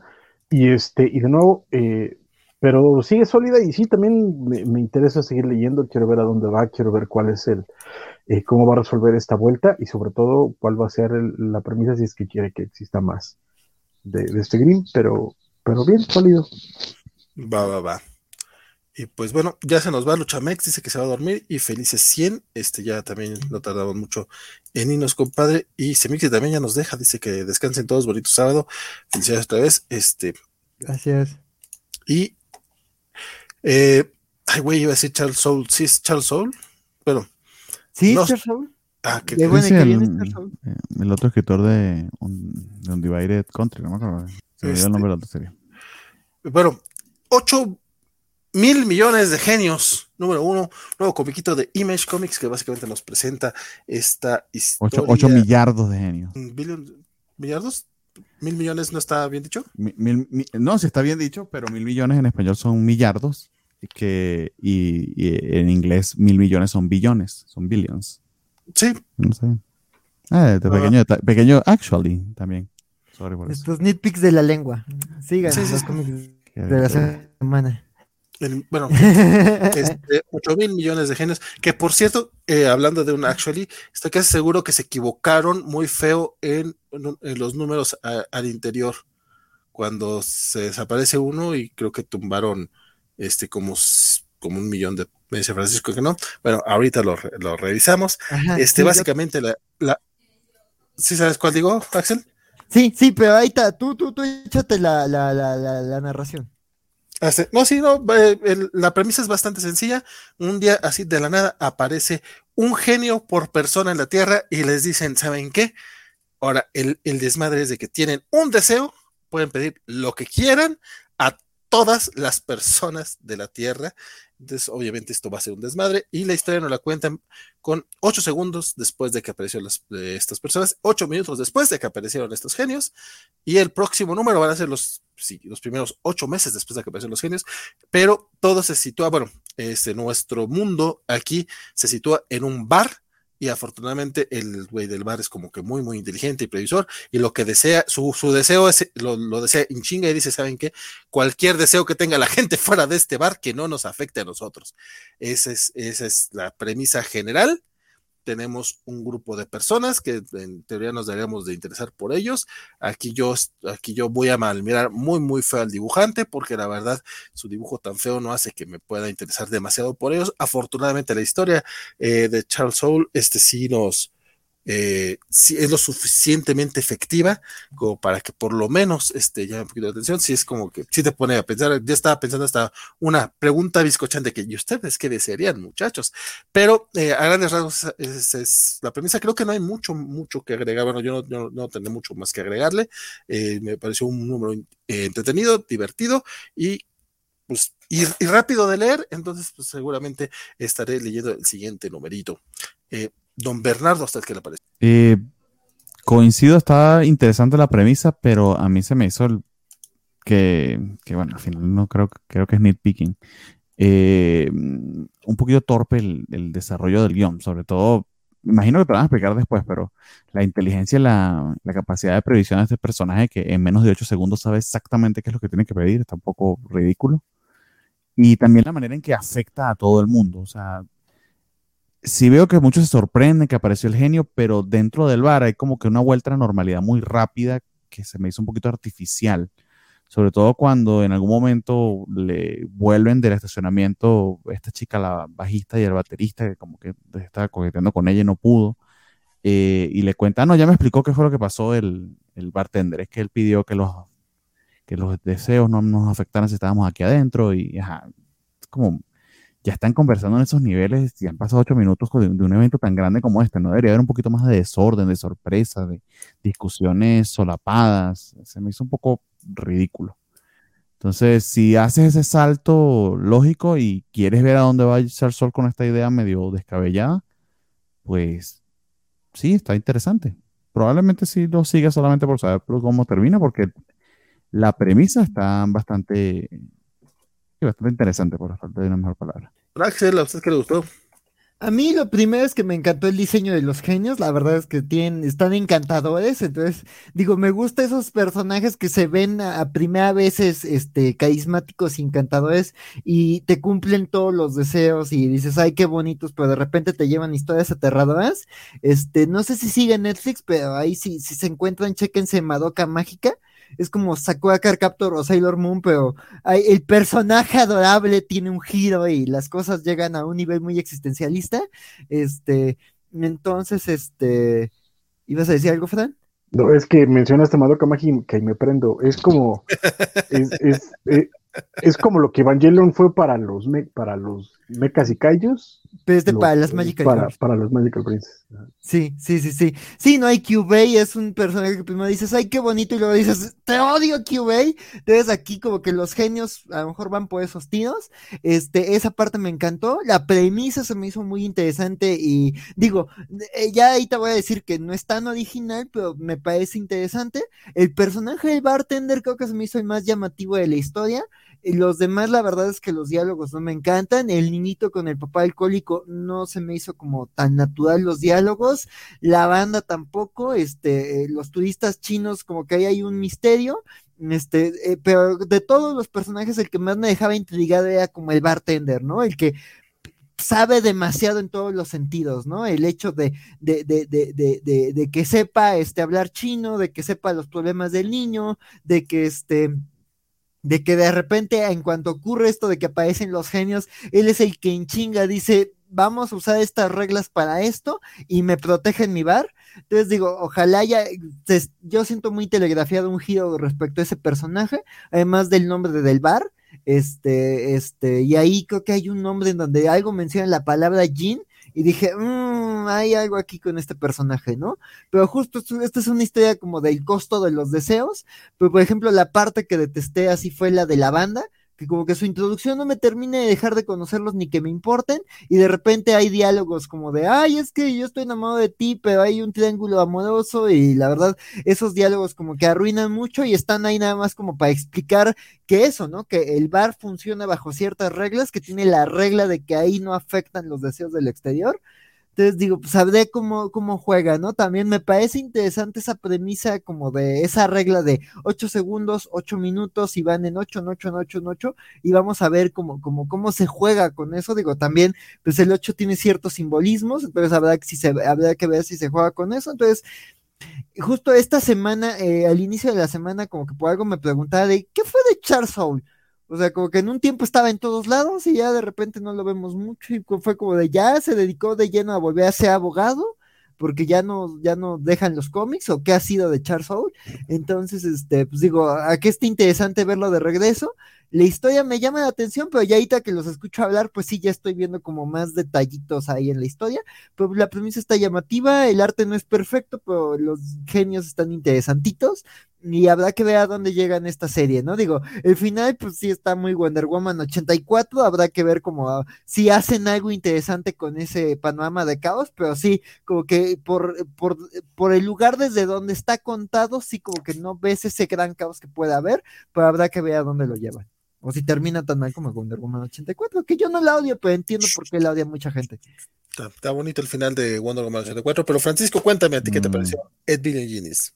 Pues es que se le ven mucho las costuras y ese es creo que el, grave problema, porque termina siendo una, una historia de, de, de, what if, pero el problema con esas historias de what if es que tienes que dar el tiempo de respirar al status quo para que cuando se quiebre te intereses lo suficiente tanto en los personajes como en la situación para que te animes a ello, ¿no? Como en, los casos más claros pueden ser este Why the Last Man, por ejemplo. Eh, tenía otro que se me ocurrió, pero ahorita no, no, se me, se me, se me fue. Pero bueno, al final del día, Way de Last Man es uno de esos. Y el problema aquí es que termina siendo un what if que es demasiado claro que la catástrofe es, inminente. termina siendo la garra de mono, pero, pero al imbécil. Sí. Y de nuevo, y en estos what ifs terminas teniendo que aferrarte a algo para que, para que ese viaje te importe. Y no es, no está siendo el caso, ¿no? Entonces, este, de nuevo, igual tal vez lea el segundo número a ver, a ver si, si, si esos ocho meses me van a dar una ocho semanas o no qué. No acuerdo, pero eh, a ver si este siguiente lapso me da algo para lo que aferrarme, pero tampoco me tampoco me mató. Creo que, de nuevo, sólido. Incluso el dibujo que dice Vale que está feo, a mí me pareció, sin ser espectacular, me pareció sólido y, poco más. Pero, pues habrá que ver. Pues ya veremos, ya veremos. El- la parte que decía es que cuando están, viene el conteo de 8 mil millones de pesos y luego viene 7 mil 998 millones, sí sería así, cuando según yo debe ser 7 mil 998 mil millones 998. Ay, hice una cuenta y medio rara, pero dije, se supone que nomás... Que, que era una persona, pero parece que como un millón de personas pidió el deseo. No. Sí, Pero no, no. eh, un millón de personas ya pidieron el deseo y por eso sus genios ya no están. Ujú.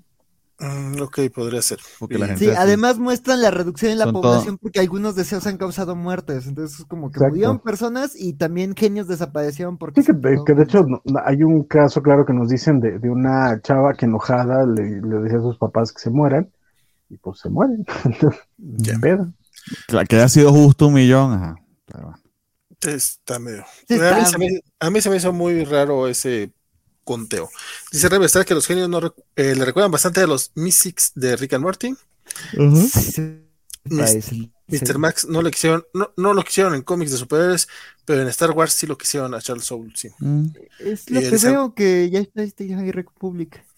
Y dice Elizabeth que sí, Charles Soule está este, dedicado a escribir cómics y novelas de High Republic. Bueno, eh, que tiene, tiene un, Divided Country que además está haciendo el guion con, ¿quién escribe con Snyder's. Con este. Ah, sí. ¿Es el de Hickman? Snyder.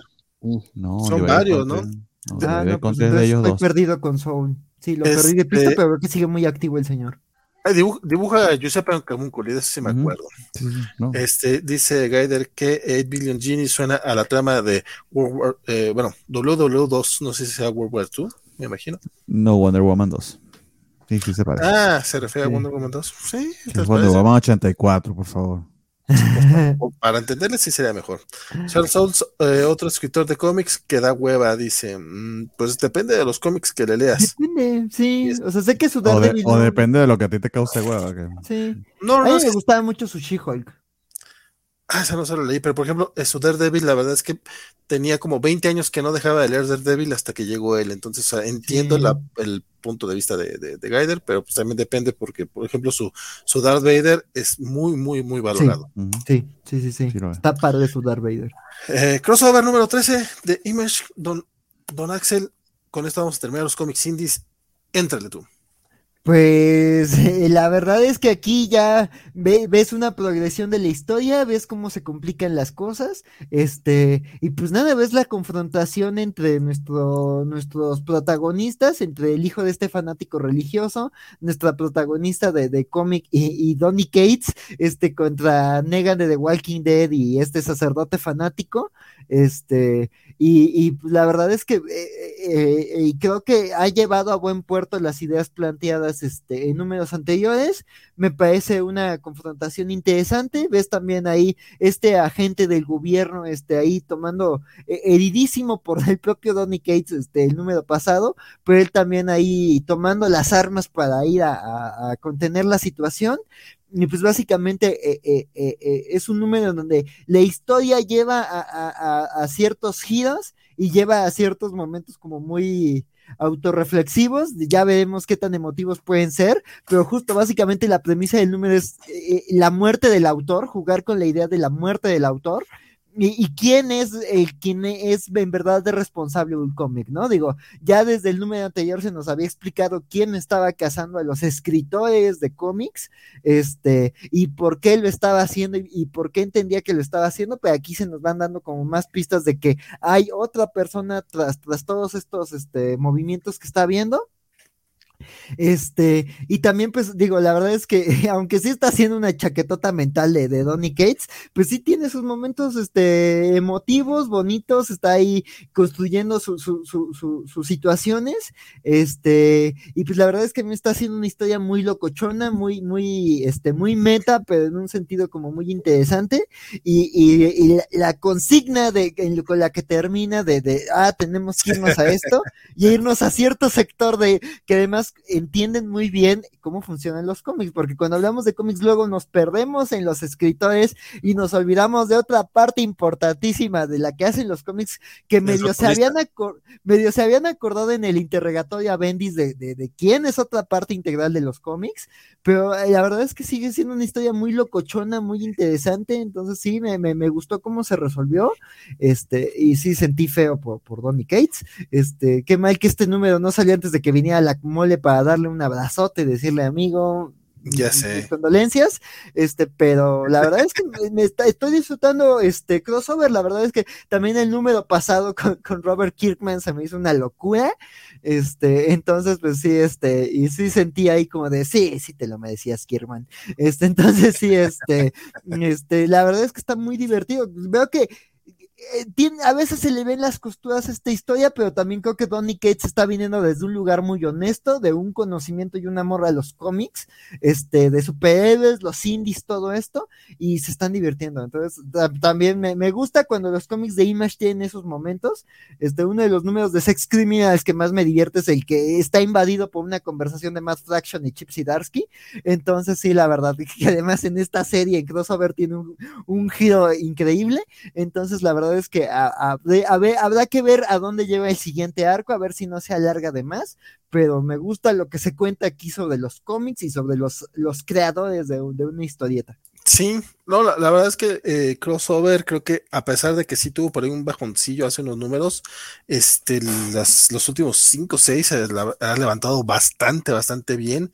Eh, como bien mencionas, este número abre con la propuesta de la muerte del autor, de una manera un tanto, digo, lo más literal que puede ser una obra de ficción, obviamente, este, y nos plantea este rollo, pues, de que, primero de la muerte del autor, ¿no? Que es esta, esta, esta idea o esta, esta propuesta de que los autores mm, te pueden poner algo, pero pues uno va a ver más allá de eso y al final la obra trasciende a los autores y también depende mucho de cómo la gente lo, lo aborda y cada, cada lector y cada, cada, bueno, cada consumidor, cada persona que, que lo va a ver, pues va, va a interpretarlo a su manera. Esa parte me gustó mucho lo que vemos, porque realmente Tony Cage este, nos advierte que aquí, sí suena spoiler, yo lo sé, este, pero pues con eso abre este, este número, entonces pues, por ahí va la cosa. Y, es, y tiene este momento no sé qué tan real sea, no, no, no me puse a investigar, en el que nos habla de, de eh, cómo fue antes de escribir God Country, que ah, es también un momento muy honesto por parte de Donny Cates. Eh, digo, si es real, pues es muy, muy honesto. Si no, lo escribe de manera muy honesta y está bien chingón dentro de la historia, este, sí me, gustó mucho cómo, cómo, cómo, lo plantea y toda la pelea de los personajes contra Negan está, está brutal. O sea, eh, creo que funciona, funciona en varios niveles este cómic. O sea, por un lado está el tema así metatextual y divertido, así de que, ay, mira, pues, entiendo referencias, qué divertido, jajaja. Este, me de capitán todo el tiempo. Sí, y, y también es bastante emocionante. O sea, realmente la historia, si no tuviera las partes metatextuales, creo que también funcionaría muy, muy bien. Eh, a mí me, está gustando un chingo. O sea, eh, cada, cada, los últimos números, cada número me ha gustado más y más.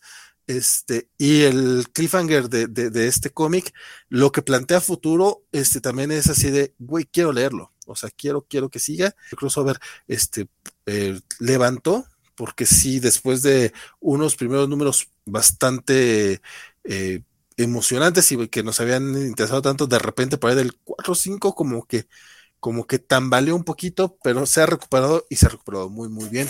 Crossover Reta sí creo que sí deben, deben estarle dándole más cariño y leyéndolo. Lo que sí es que se leen muy rápido los numeritos, entonces cuando hagan el catch up este, lo van a leer y lo van a disfrutar mucho más.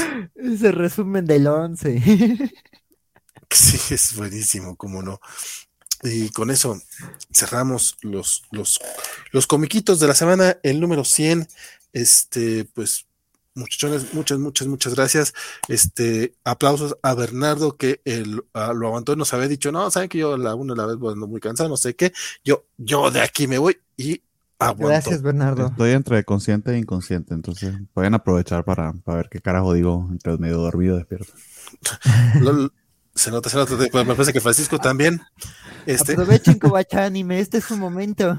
Exactamente. No, pero sí para aprovechar rapidito mientras me estoy consciente para de verdad agradecer a, todos los que nos ven hasta ahora, o sea, si, si 20 personas conectadas viéndonos, eh, de verdad que una maravilla que hasta, hasta ahora estén con nosotros y que nos han acompañado durante estos 100 programas.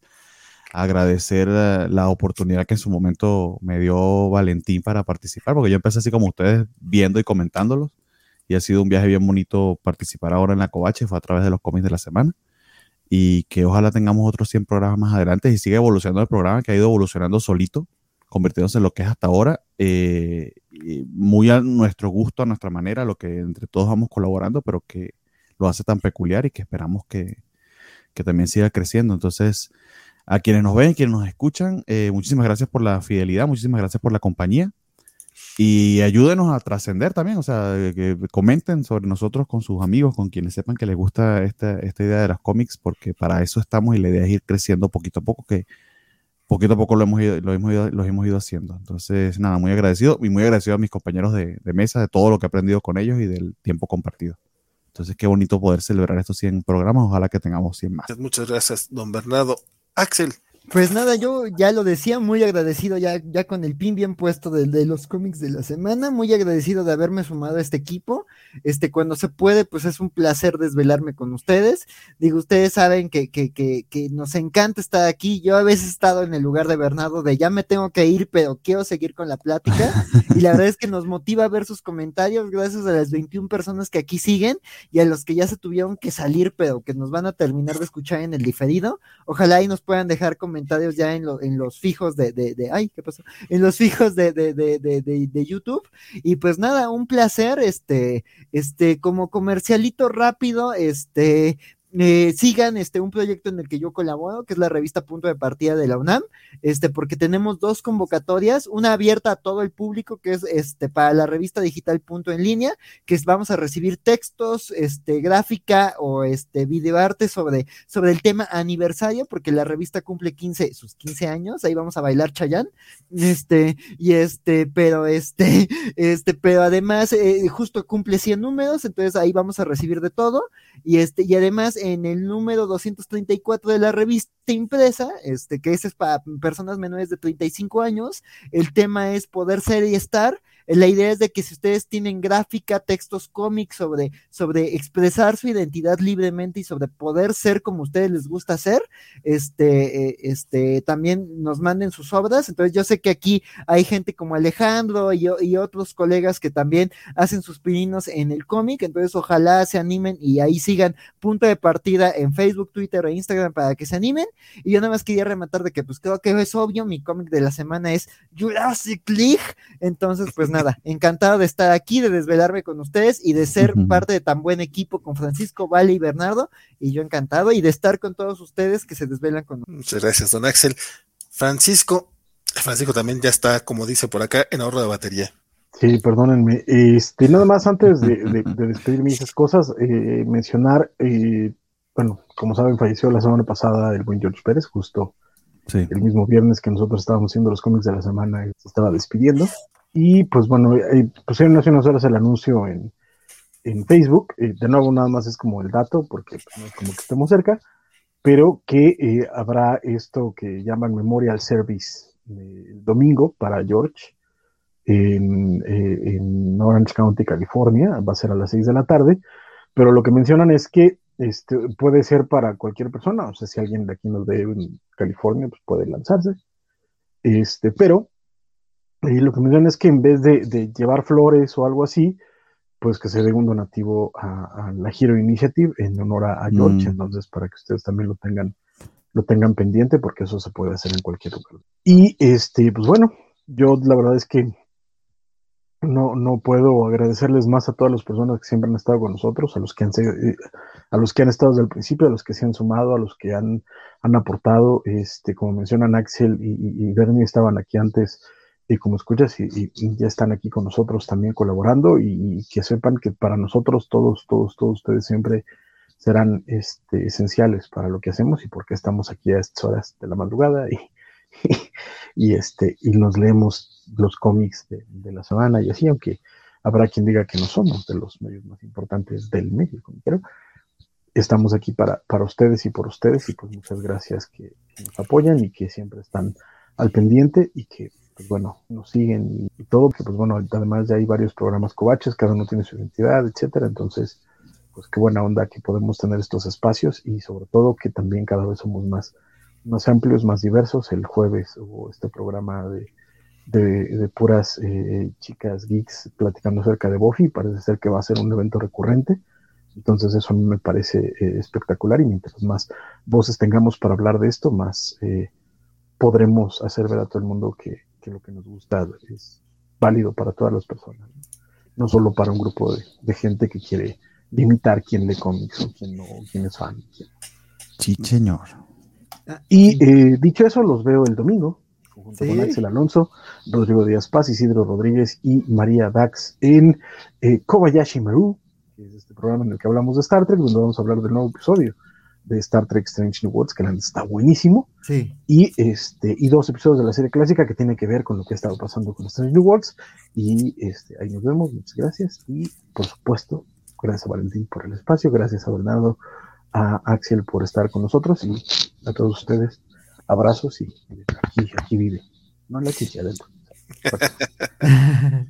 Este, debajo de la chichi. También, también, este, por acá nos dice Alex que nos vemos, capitán, listos para ver Strange New Worlds en el episodio 2. Y dice mi que fue un capítulo. Dice, ¿dónde está la serie clásica? Este, ¿La pueden ver? Netflix. Netflix, Netflix. En Netflix siguen las series clásicas de Star Trek. Todas, sí. siguen. Hasta que se le acabe la licencia y se la lleve para Plus, que es, sí, lo que va a pasar tarde o temprano. Sí, sí, sí. Oye, eh, saludamos Alex Guerra, este dice que llegó por ahí del el, programa número 14 o 15, y ya nunca se, ya nunca se irá. Este, gracias por cada semana eh, traernos lo mejor y lo peor de los cómics que tenemos cada semana. Eh, como decimos que sean los 100 primeros, dice Rambler Stark, felicidades por sus 100 capítulos. Yo llegué por ahí del 60-65 y, y, ya no me imagino los bienes sin, sin ñoñar así de bonito. Ojalá sigan otros 100 y muchos, muchos más. muchas gracias, En nuestra querida Dice muchas felicidades de nuevo, abrazo fuerte y descansen. Mayo Rodríguez, gracias por estos 100 programas. Este, y la verdad es que eh, muchas, muchas gracias a todos ustedes. Este, como, como ya digo, es repetir mejor lo que ya dijeron todos, pero pues que es muy, muy cierto. Muchas gracias a todos los que nos eh, echan acá el, las porras. Este, sabemos que luego mucha gente nos ven diferido, nos escuchan en podcast. Les agradecemos también muchísimo a todos ustedes. Este, pero la gente que está aquí conversando con nosotros en en vivo nos ayudan a mantenernos, a hacer, a huevo, vamos, luego se avientan con, no, que seis horas, no, no, no, tampoco tanto, pero, este, pero sí nos ayudan, nos motivan a estar aquí cotorreando, platicando. Muchas gracias por todos sus comentarios y toda la gente que también, este, nos está viendo, pero no se animan luego a comentar algo anímense, neta, mándenos un, un, mensajito, en serio, nos, nos anima demasiado eh, ver, ver gente que a lo mejor ya no se llega, por ejemplo, últimamente veo a Carlos T. que, que, no, que, no, lo había leído antes y que ya... también, por ejemplo, el, caso de Semixtli, perdóname que te interrumpa, ¿no? Que, que, en algún momento nos comentaba que ella nos, nos, seguía desde hace un rato y de pronto se animó a conversar y, que se siente a gusto. Y también es, eh, eh, ha llegado muchísima gente y creo que, que eso es lo, lo padre, porque también y parece que no, pero por ejemplo tenemos el caso de Félix, que también es una escucha súper fiel de nosotros. Oye, era lo que voy a decir. Con nosotros. Félix no estuvo hoy. no, hoy, hoy, hoy parece que nos abandonó. Algo le habrá pasado, ojalá esté bien. Sí. Este, espero, que sea trabajo. Pero por ejemplo, este. O dormir, la gente duerme de noche a veces. Sí, a veces. Alguna gente, alguna gente. alguna gente. Los que no, no, no consumen sangre humana ni tienen que dormir en el sarcófago. Exacto.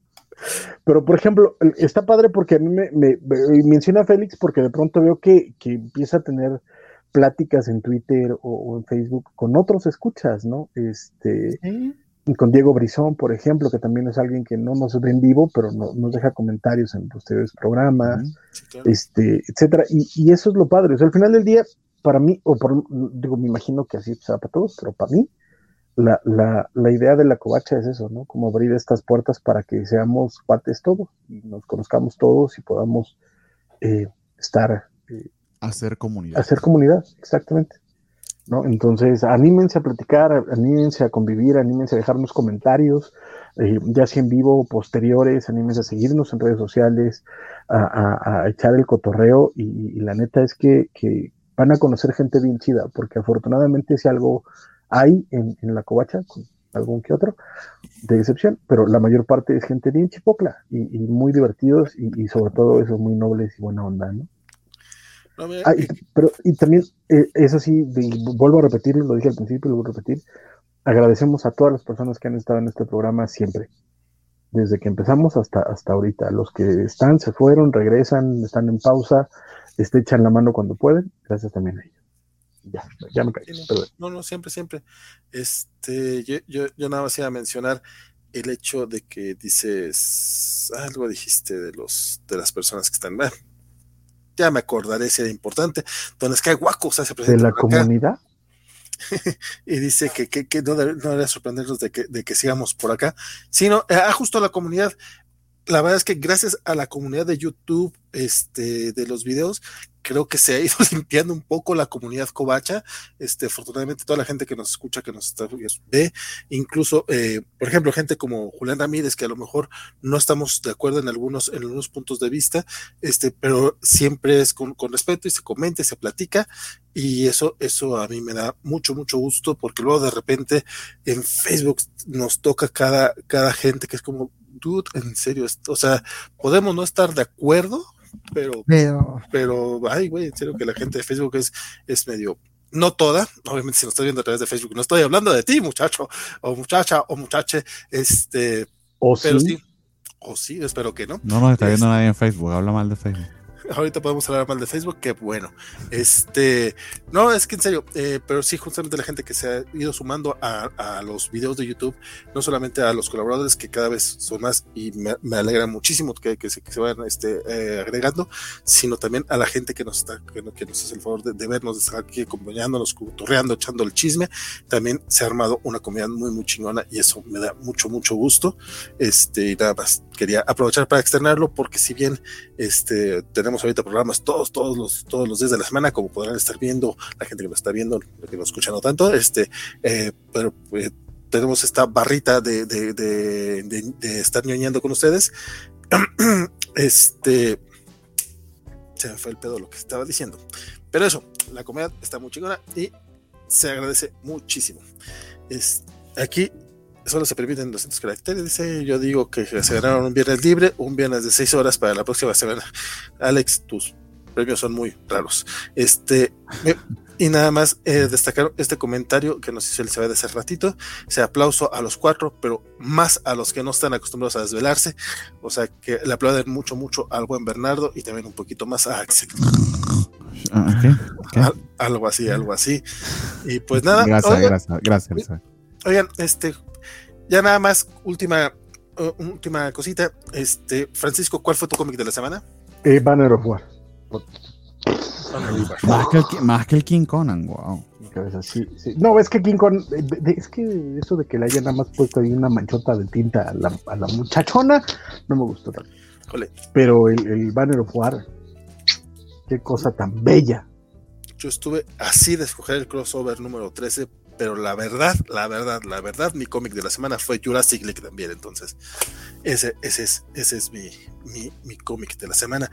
Este, a la gente que no nos dijo, déjenos sus comentarios después, eh, mándenos a través de Twitter, a través de, incluso de Facebook, no importa que estén en Facebook, sabemos que, que no toda la gente de Facebook es horrible, este, díganos, ¿en qué momento nos empezaron a escuchar? Que, eso, eso me gustó, eso me latió mucho, porque en serio tenemos eh, mucha, mucha gente nueva, este, y saludar, eh, y agradecerle a todos los que están por acá, el Santo Gonzalo Gallada, el buen Rodrigo Díaz, Luis Javier, María Antonio, este también estuvo el Juan Pablo Portilla, obviamente un abrazote, compadre, muchas gracias porque estás por acá echando el chisme con nosotros, este, todos, todos ustedes, este, Oscar, Javier Saurio, eh, sabemos que después estarán Adrián Coy, Diego Brizón, Humberto Meléndez, todos ustedes, un abrazote, les agradecemos, les agradecemos mucho. Y pues nada, con eso cerramos este cómic, los cómics de la semana número 100. Mi nombre fue Valentín García y espero que lo siga haciendo la próxima semana que nos veamos por aquí. Espero ya a las nueve y media de la noche, como, como, como es regularmente. Y el próximo, la próxima semana, si todo sale co como debe ser, tenemos Ñoñonautas dedicado a Operación Bolívar. Ah. Sobre, so- sobrevive o no sobrevive eh, la mejor novela gráfica del cómic mexicano, según dicen muchos. Bueno, pues A leerlo, a leerlo. el, chisme, el chisme, la verdad, sí se puso bueno. Ah, pues habrá que verlo. Yo se lo acabo de regalar a mi suegro de cumpleaños. Bueno, mi novia, pero yo se lo recomendé. Perfectísimo. Ya después nos cuentas qué le pareció al suegro. Este, gracias Francisco, gracias Bernardo, gracias Axel y gracias a todos ustedes. Un abrazo y vamos pues por otro cena a ver, a ver si llegamos. Sí, llegamos. Cuídense mucho. Bye. Hasta luego.